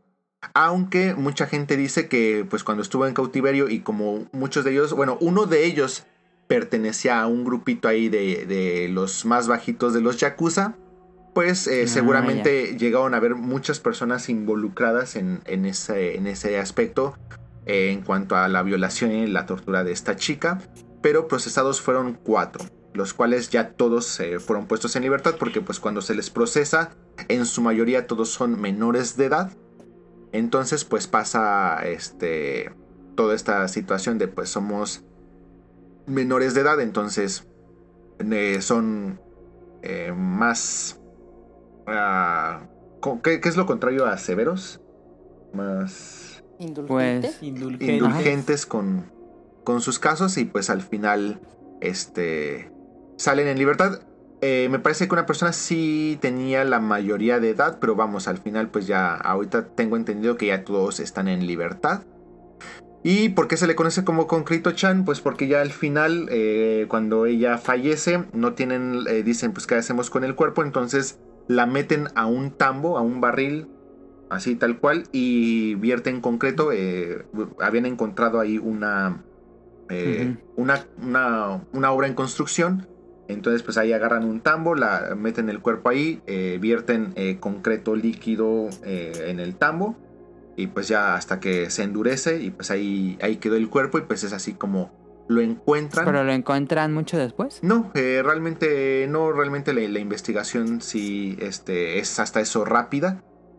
Pero pues Porque ya le habían marcado como desaparecida. Sí, bueno, de hecho lo que pasó es de que eh, ahí también ah, son situaciones que dices, ah, qué, qué complicado, pero bueno, eh, obviamente cuando ella la, la mantienen secuestrada y cosas así, la obligan a llamarle a su mamá y decirle que ella está bien, que ella no quiere estar ahí, que se va a ir con un vato y cosas así. Ah, o sea, ya. decir mentiras para que Una- no la investigan. Ajá. para que no la, no la investigan o no la buscaran. Y pues ya hasta que mm, pasó mucho tiempo, este fue cuando pues ya como que empiezan a hacer este una investigación o ya se empiezan como que realmente a preocupar de lo que debían de, de, hacer. E incluso ella también llega a intentar llamar a la policía, pero pues es descubierta y ese, ese intento de llamada pues también le cuesta ahí eh, fuerte. Ya cuando lean el caso a los que les interese, pues eh, van a saber de lo, de lo que les digo. Entonces sí, es un caso muy crudo, pero ¿Y hubo alguna ah, motivo de por qué ella? eh, le gustaba al vato este que se sentía yakuza. Entonces eh, ella pues tenía como que era la, la chica talentosa de, de la clase, este medio inteligente y pues también pasó el estar en el lugar incorrecto, en el momento incorrecto. Este, Ujú. va andando en bici cuando estos vatos están así como que reunidos. la ven y les dicen, ah, pues a ver, este, a ver, ayúdenme, vamos a, este, vamos a hacerle algo. Entonces la tiran de una bici, este chavo actúa como que la va a ayudar, de ahí pues ya se la llevan a, a, un, a, a donde la mantienen cautiva y pues este ya es donde empiezan a hacer todo esto. Pero así que ya llevaban tiempo pensándolo así, no realmente, o sea, fue algo de, eh, de en el momento. Al chavo ya le, ya le gustaba desde hace tiempo, pero en sí el acto criminal fue algo de, eh, del momento. Ok. Y ya pues ahí les digo, o sea, hasta ahí, hasta ahí mangas, o sea, la, la gente que hasta tenga como que ese morbo de verlo un poco más gráfico, pues ahí hasta hay mangas que, que relatan todo esto. Este hay, hay libros ya de publicaciones más serias. ¿Por qué los, los, bueno, eran jóvenes, pero el, el que era mayor, ¿por qué no hubo una implicación más severa? No, pues se supone que sí lo hubo. O sea, se Ah. supone que sí lo hubo. Este. Es más, a ver, voy a ver si, si lo encuentro. Este, a ver, uno es. Uno tiene 16 años. El otro tiene 17 años. El otro tiene 17 años. Este. mm, Creo que en esos casos es como, como no hay muchos casos recurrentes que hagan ese tipo de cosas en Japón, pues no tienen como que penas severas. Ya cuando en un país se vuelven a repetir mucho ciertos casos, ya es cuando se vuelven más duras las penas. Aquí, eh, bueno, uno tiene 16, otro, los otros dos tienen 17 y el que tenía 18, eh, lo que dice aquí que es que en julio de 1990, o sea, ya mucho tiempo después de, de todo esto, este, se da la primera condena por 17 años de prisión. Se apela la sentencia y este Que pues ya salió entonces. se le, se le nada más se le adjudican tres años adicionales eh, de prisión. O sea, lo que da un total de, de 20 años. Este. Y este también se le enviaron 50 millones de yenes. Algo así como 425 mil dólares eh, en ese entonces. Este. A los padres de la. eh, de esta chica. Este. Pero sí, un, un caso triste y también como que ahí la ley fue un poco laxa con, con estos chicos, más cuando lean realmente todo lo que pasó, yo creo que no había pena que, que alcanzara lo que Porque en. Japón sí hay pena de muerte. Mm, Sí, hay cadena perpetua, de hecho también, pero no. Este, Pero es reciente, ¿no? También como del 90, creo que la pena de muerte o algo así. Ay, sí, no sé. Ahí sí les mentiría si les digo algo. Pero lo podemos investigar. Este. Y ya otro día. Pero esta historia, porque me acuerdo que dijiste que se había relacionado con la de la maldición. Ah, eh, como les digo, en la televisión pasan los. eh, así cuando ponen algún clip de tele o de radio en la serie de Yuon. Este es el Ajá. primer caso. Que se ve porque es Ah, el ya más entendí, antiguo. ya te entendí. que pasan, que es el, el por qué nadie le puso atención a los casos de la maldición, o sea, de, de se supone. Porque en la serie te lo venden ahora sí como una historia real. Entonces, ¿por qué nadie vio? ¿Por qué nadie supo algo así? Y, y es también como que mucho contexto. Ojalá, que- ojalá que se den la oportunidad de ver la serie y, y van a entender un poco de lo que les comento. Ajá. El de Kobe también sale, ¿no? Creo que sí. Eh, creo que de Ujú. Kobe es el sismo de Kobe. Mm, si no mal recuerdo. Creo que el de la... Creo que sí sale porque, porque lo investigué cuando lo vi en la serie. Creo que sí sale. Ah, gracias a la serie se, se supiste del caso. Ajá. Ah, ya. Y ojalá no hubiera sabido. Y ya, este, perdón por, por extenderme. Y ahora sí, el último y uno de los casos que a mí me, Ajá, me no, intriga mucho más.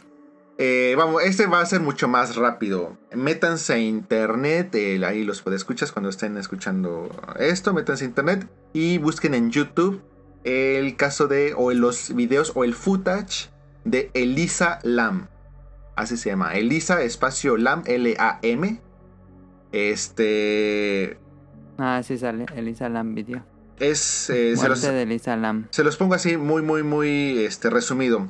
Eh, la chica por alguna razón está en, La muerte imposible. Sí, sí, aquí. está en un hotel este, en Los Ángeles, ah, ese sí California. hizo video Dross. ¿eh? Ese sí hizo. Yo vi el video de Dross. Sí, creo que todos los youtubers de crímenes hicieron video de ese.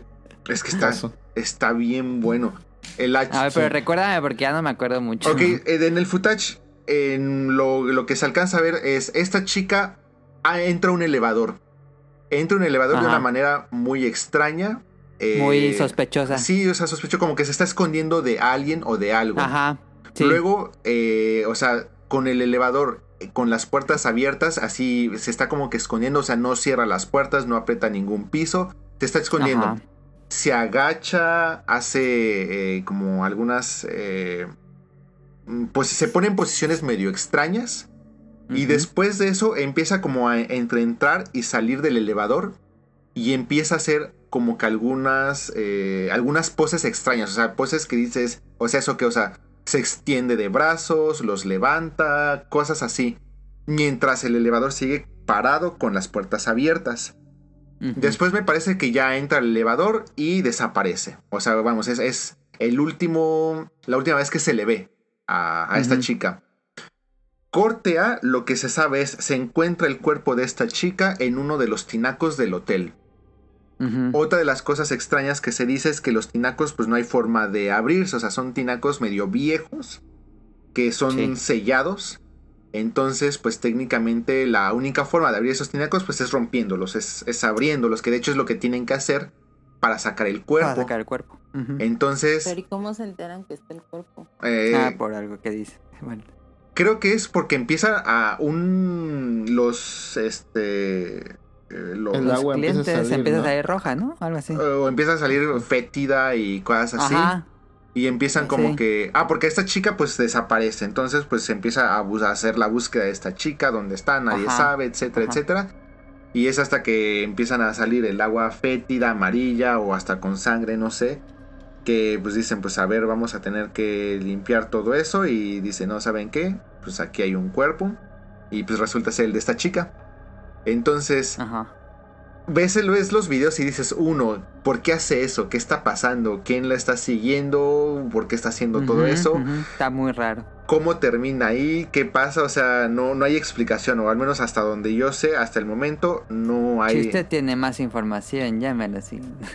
Exactamente, entonces, personalmente me fascina mucho ese caso, porque no le encuentro Pero explicación. tú tienes alguna teoría, porque pues está muy raro. No, yo no, o sea, es que eso es lo que me gusta, que, o sea, es que dices, ¿qué teoría? O sea, vamos, o sea, me, me quiero poner muy, muy lógico, así. O es que obviamente hay una, una teoría lógica, o sea, pa- pasó.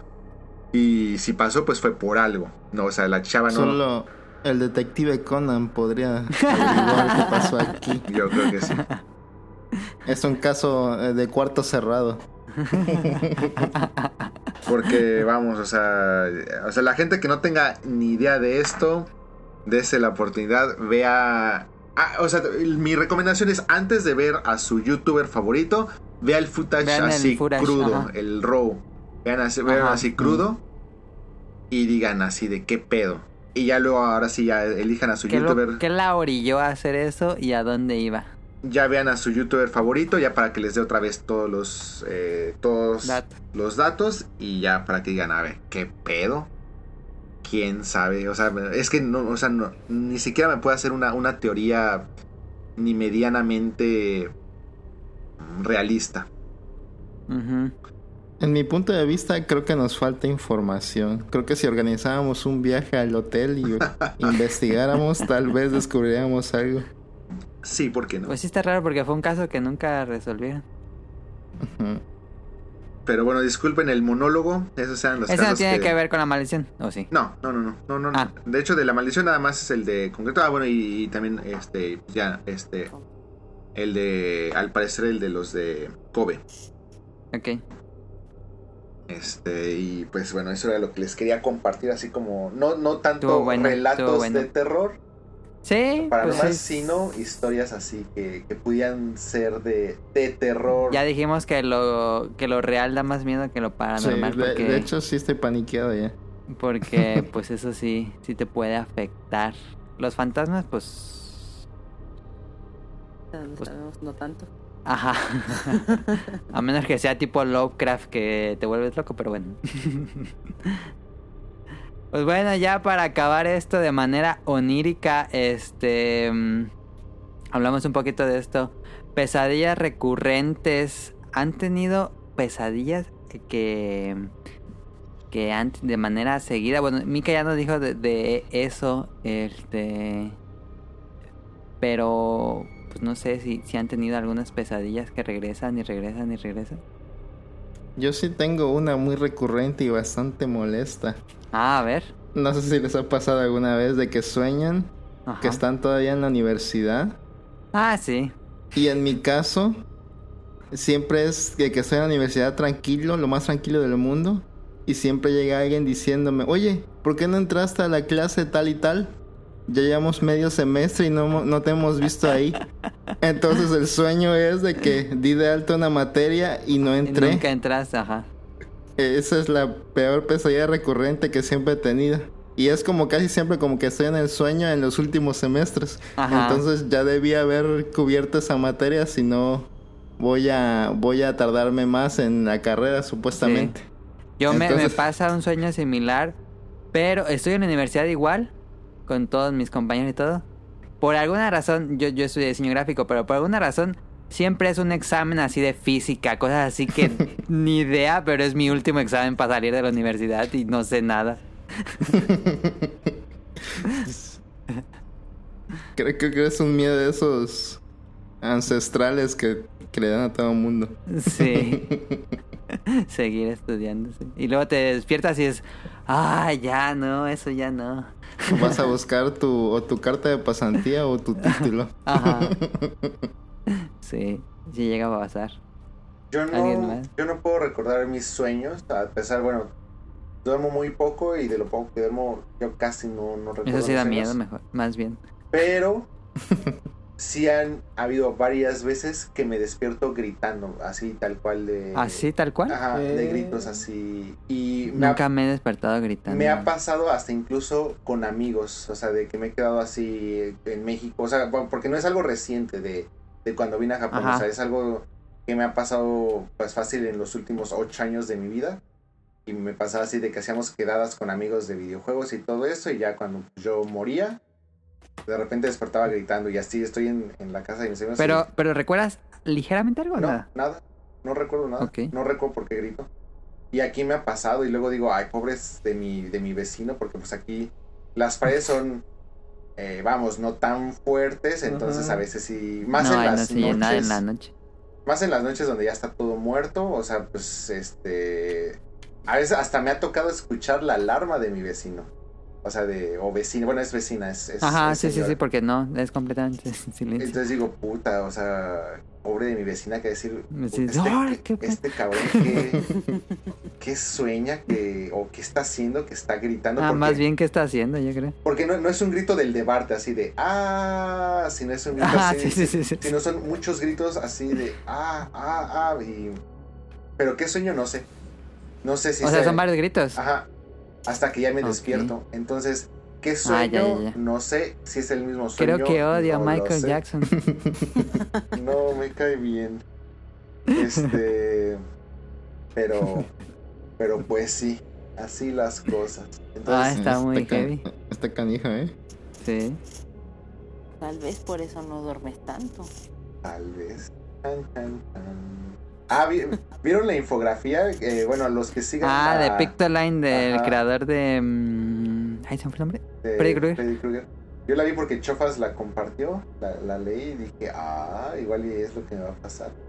Sí, está raro, ¿eh? Yo no sabía eso y no sabía que alguien se podría morir en una pesadilla. Ah, no, no lo he leído. ¿Qué dice en resumen? Ver. Ah, sí, para aquellos que no vieron la, la, Ahorita, la imagen. bueno, para ustedes ahorita se las pongo y si quieres, Meli, pues tú platícales y yo ahorita se las voy a poner. Ah, ok. el- Este, eh, bueno, decía la, la infografía de Pictoline eh, es una anécdota del creador de este Freddy Krueger, no me acuerdo cómo se llama, pero bueno, el, el escritor. Em, y dice que leyó en un diario de, pues así, de, del periódico, una noticia de que unos em, inmigrantes de Camboya que habían escapado de, sus, de su ciudad, de su pueblo, que sufrió una, un genocidio ese pueblo, Este, lograron escapar ellos y... em, pero su hijo siempre tenía pesadillas en la noche y llegó un punto en que no quería dormir el niño porque iba a tener la misma pesadilla. Entonces pues el papá se, se- se asustaron y se quedaron con él en la noche y pues se reconfortaron de que el niño por fin pudo dormir. Y esa noche el niño muere eh, así en la pesadilla. Le, no sé, un impacto tan grande, no sé cómo habrá sido la muerte, pero el niño muere durmiendo. No, órale. Entonces de ahí, de ahí crea la- el cuento de, o la historia de Freddy Krueger. Se los puse ahorita en el este en el grupo de En Hangouts. Twitter. Ah, en el grupo de Twitter. Sí, pero Sí, ya la estoy viendo. si alguien lo puede poner en el de Hangouts para que también lo pueda Ah. ver en Mika, porque como lo Pero tengo aquí en el chofas, ¿no? Ajá. Sí, entonces igual no te preocupes, con chofas. Ah, bueno. Una disculpa, pero es que como lo, lo, lo- lo vi en el celular. Ajá. Este, aquí en el celular no estoy en el está, está Hangouts. heavy, no entiendo. Bueno, A a, ver, lo lo mejor un ataque cardíaco, o no, no Pues sé es qué habrá que pasado. sí, ¿no? Sería como lo... Lo más obvio. Ajá, o sea, ahorita que justo lo estaban diciendo, eh, a mí me pasa en la cabeza eso, que posiblemente fue pues un infarto o algo así. tan- Ajá, o ajá. sea, es como tan impactante que... Sí, nunca había pensado que se podía hacer y ya me da más miedo. También he tenido así, creo que la pesadilla que más me dio miedo, porque, bueno, ahorita digo, pero es... No recuerdo exactamente, no recuerdo los últimos segundos de la pesadilla, pero se meten a mi casa y en la ventana que está aquí al lado de mi cuarto, que está... mi- la cama da bueno, donde yo pongo la, la almohada la, para dormir, atrás está la, la ventana, entonces soñé que se metían a la casa y que alguien me apuntaba con una pistola desde la ventana, así, casi así a unos menos de un metro. Entonces yo nada más me movía y oía el disparo y ahí me despierto y fue de, ah, así de, no, no fue un grito, pero fue de, así sobresaltado y rápido volteó a ver la ventana así todo preocupado. Esa vez no pude volver a dormir. Estaba aterrado. Invocaste a tu persona. Ándale. Esa creo que la que más miedo me ha dado.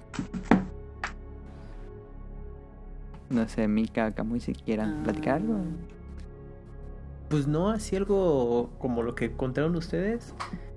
Pues no, yo no he tenido salvo la clásica de que te estás cayendo y te despiertas, Ah, sí. pero Ah, sí, Inception. no, es... Ajá, pues eso le pasa yo que pues, a mucha gente, pero no así que tuviera una pesadilla y despertara, algo así. Pues yo no recuerdo muy bien las cosas que sueño y si he tenido eventos de ese tipo, pues no. Oye, pero la pesadilla que me contaste la otra vez, Camuy, que, que me dijiste que era creo que la peor pesadilla que has tenido, la de... Pues cuéntamela porque yo no la sí, recuerdo. de, de que tu peor pesadilla era perder a Mika. Ah, ¿y qué No, más? pues esa nada más.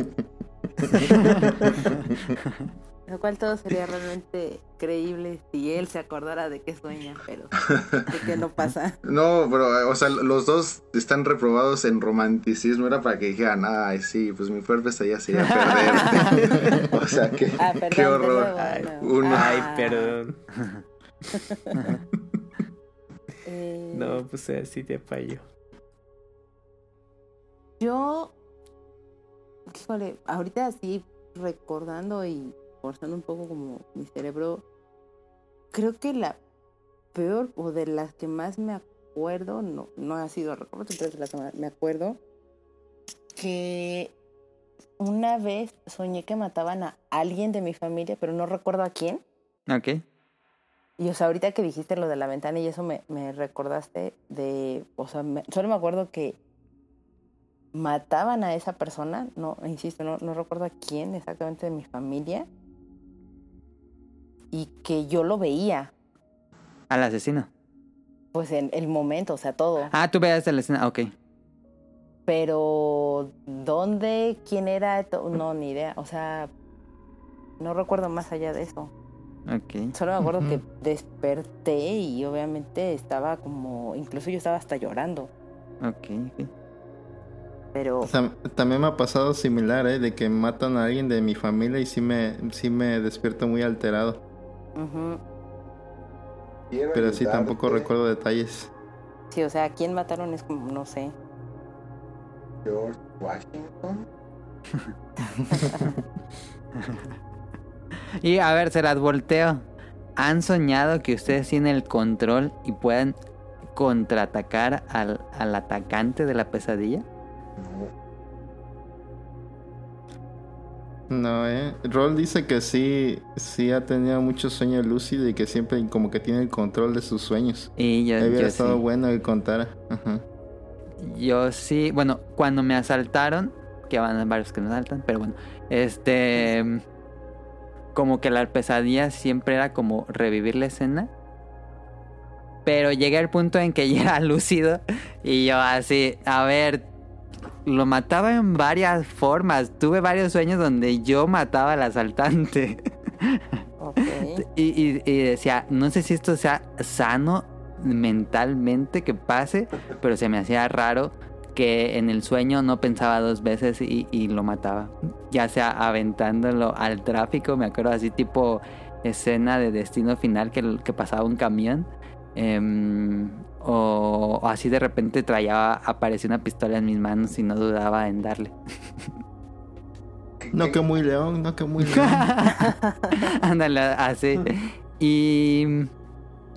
No sé, va a sonar mal, pero. No lo disfrutaba así, pero Pero sí. se eliminaba por completo mi miedo. Pues yo digo que hiciste lo que tenías que hacer. Muy raro. Ya tengo mucho que no, no tengo esos sueños lúcidos, pero sí los llegué a tener como que después de mucho tiempo de, de Mm. tener. Pues ahí está el tema, no sé si tengan algo más. Hmm, No, ahorita que recuerde. Pues este, aquí acabarían los temas del especial de terror. Quedó, quedó algo extenso, pero eso muy agradable. Este, Mika nos, nos mandó- nos- me escribió en la mañana para recomendarme estos dos libros, pero mm, ¿lo leo tu mensaje, Mika, o ya con lo que diste? Pues yo creo que ya con lo que les dije. Ajá, es que ser muy siento raro que sí dos lo. veces. Em, el, el segundo creo que no lo mencionaste tanto. No, de ¿Quieres que lo hecho el, el segundo no lo mencioné. Pues sí, si quieren. Ok, sí, sí, mejor para no dejar pasar. Este, el, segundo, el primero era Fragile Things, es el del Arlequín y estas historias cortitas. Es correcto. Este, y el segundo libro, bueno, voy a leer el mensaje de Mika. En la segunda recomendación, también un libro del mismo autor, de Neil Gaiman, es The Ocean at the End of the Lane. Esta historia es la historia, bueno, esta es la historia de un hombre que decide regresar a su pueblo natal para enfrentarse al recuerdo de su niñez, donde peligró su vida y su única amiga perteneciente a una familia de brujas le salva la vida de una criatura que vive en el pantano del lugar y que se ha obsesionado con mantener al chico a como del lugar. Ambos libros ampliamente recomendables, entretenidos y que ayudan a despertar mucho la imaginación de las personas. Sé que sale un poco del tema que usualmente se relaciona con el podcast, pero por la época quedan excelentes. Este también es, eh, pues no terror, pero sí es como inquietante, dirías. Sí, sí, sí, sí, es como bastante inquietante, sobre todo porque obviamente a lo largo de la historia del libro, pues te enteras por qué este, este hombre salió de su pueblo natal y, y- mucho tiene que ver justo como esta criatura que, que se obsesiona como por poseer en el sentido no de no demoníaco, sino de, de pertenencia. Material. ¿no? Ajá. Ajá, de, de poseer a este, a este chico que bueno, cuando era niño, pues poseer a este niño. Ok, sí suena creepy. Sí.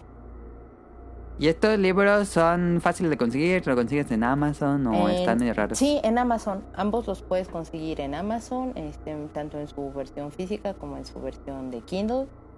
Eh, bueno, yo los he visto como en inglés, no sé si también estén como en la versión en español, pero supongo que sí, ya, ya tienen bastante tiempo que, que se publicaron.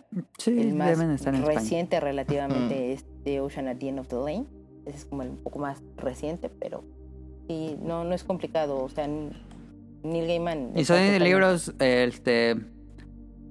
Creo que no debería decirlo, pero son gruesos, delgados, medianos. Eh, the Ocean at the End of the Lane no es como tan tan gordito el, el- el libro, o sea, está, está que rápido. luego mucha gente fácil. se ya se Sí, se aliena si es muy grueso el libro. Exacto. Ah, sí está en eh, español. Ese Ah, no es tan, tan gordito, este, aparte se lee muy rápido, porque, insisto, este hombre te envuelve como mucho en sus historias. Ese, yo creo que son poco menos de 200 páginas, han de ser Ah, como está bien. 200 páginas por mucho, o sea, está, está bastante rápido. Fragile Things sí está un poquito más gordito, tampoco es Pero son mucho. es más este, te lo lees Es como correcto, con menos es- pesadas porque son historias cortas, ¿no? Exacto, es, es más amigable en ese sentido porque justo son como varias historias eh, cortitas Ujú. y de hecho ahí eh, incluso creo que hicieron hasta una película o eso que se llama eh, How to Talk to Girls at Parties Ah, no, no que este que lo hicieron como ha- hay un cómic sobre eso y ya no, no me acuerdo si hicieron una película o es como un tipo serie o algo así Ok. también, eh, que de hecho el, el actor que sale en, en la película es el que hizo a, a El Duende Verde en la última película de, de Spider-Man. Eh, William Dafoe. Eh, no, no es William Dafoe, es otro.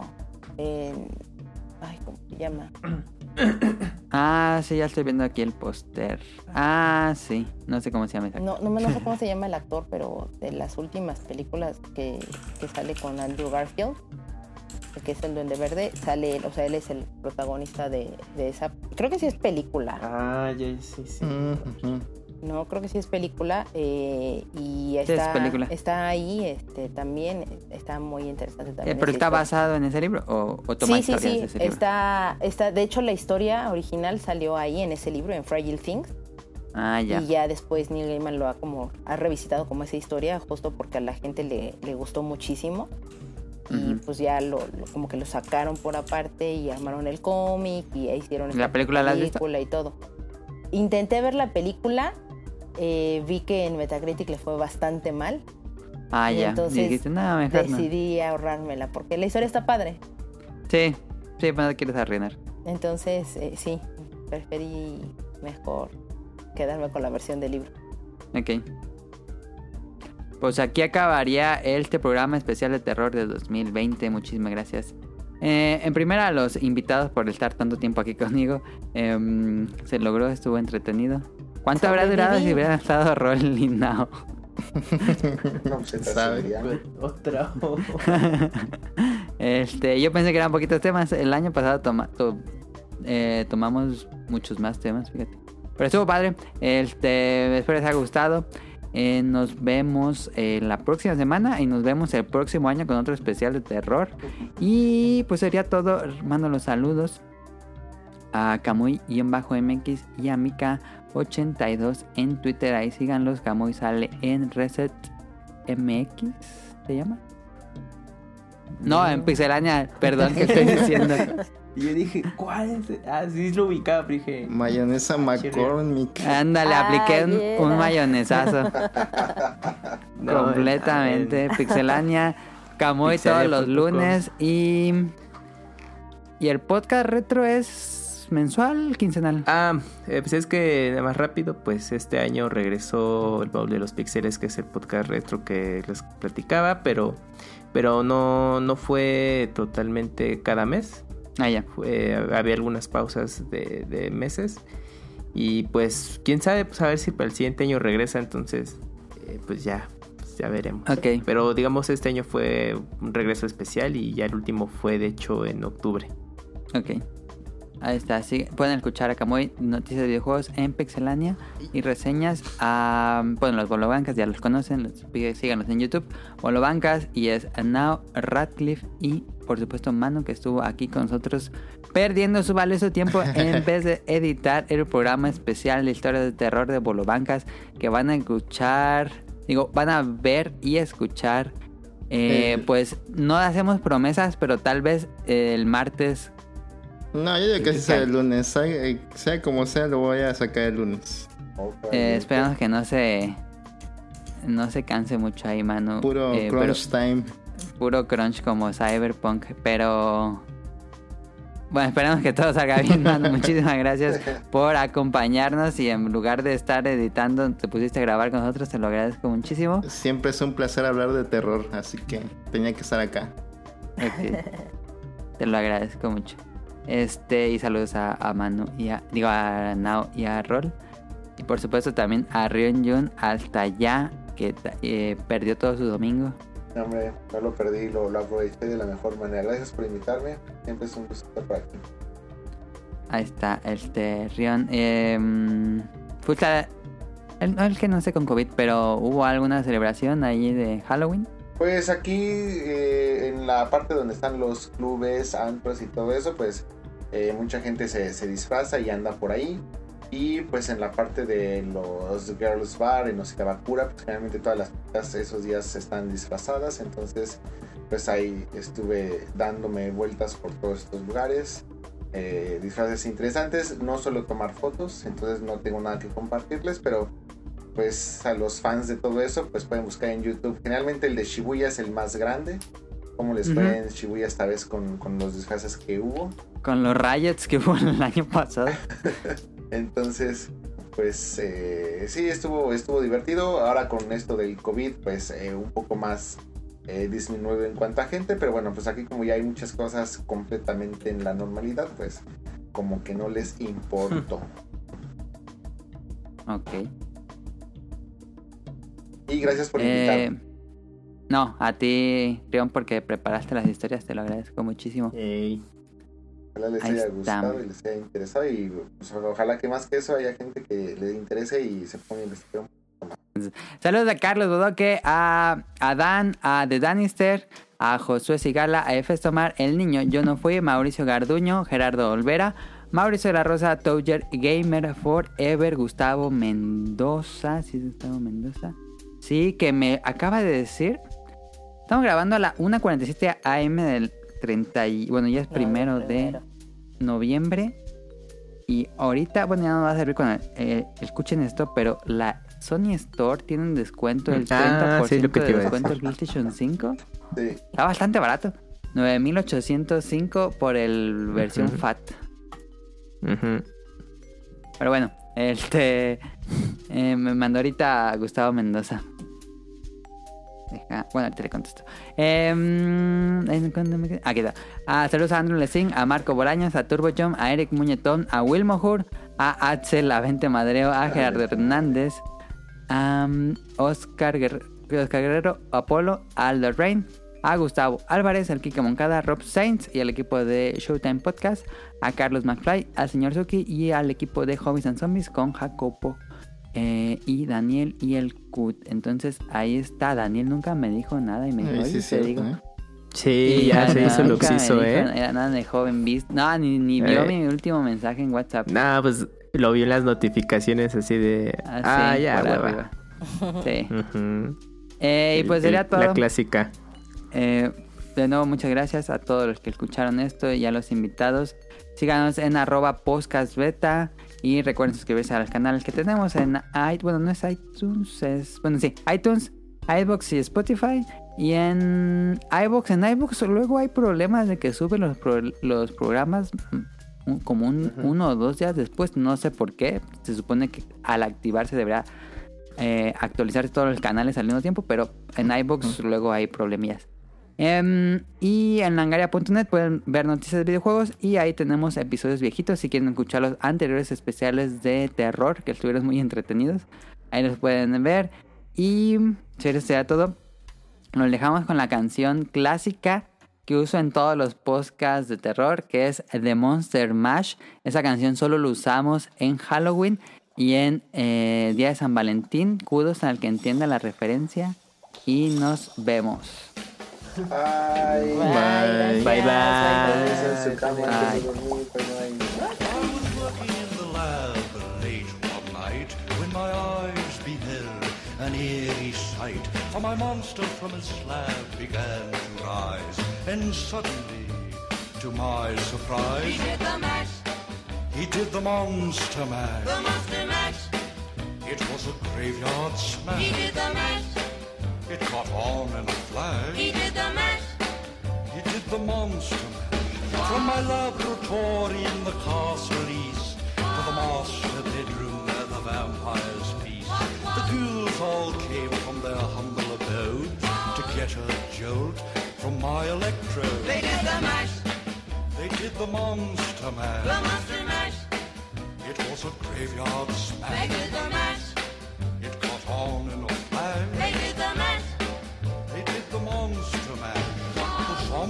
were having fun.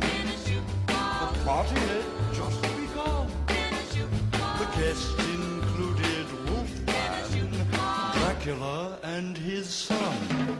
The scene was rocking, all were digging the sounds.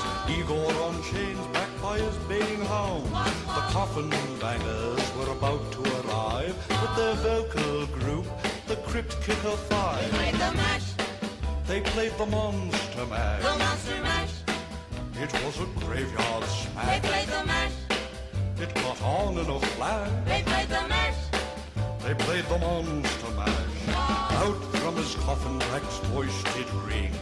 Seemed he was troubled by just one thing. Opened the lid and shook his fist and said, Whatever happened to my Transylvania twist? It's now the mash, now the monster the mash. monster mash. And it's a graveyard smash. It's now the mash, It's caught on in a flash. it's now the mash. It's now the monster mash. Now everything's cool. Drax a part of the band, and my monster mash is the hit of the land.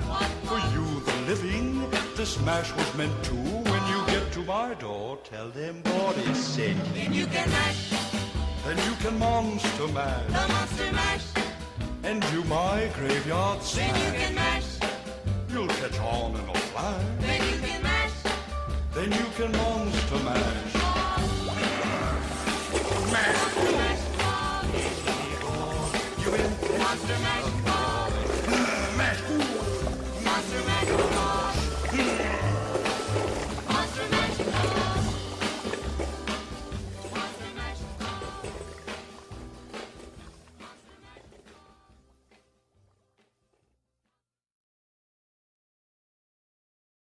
Good luck.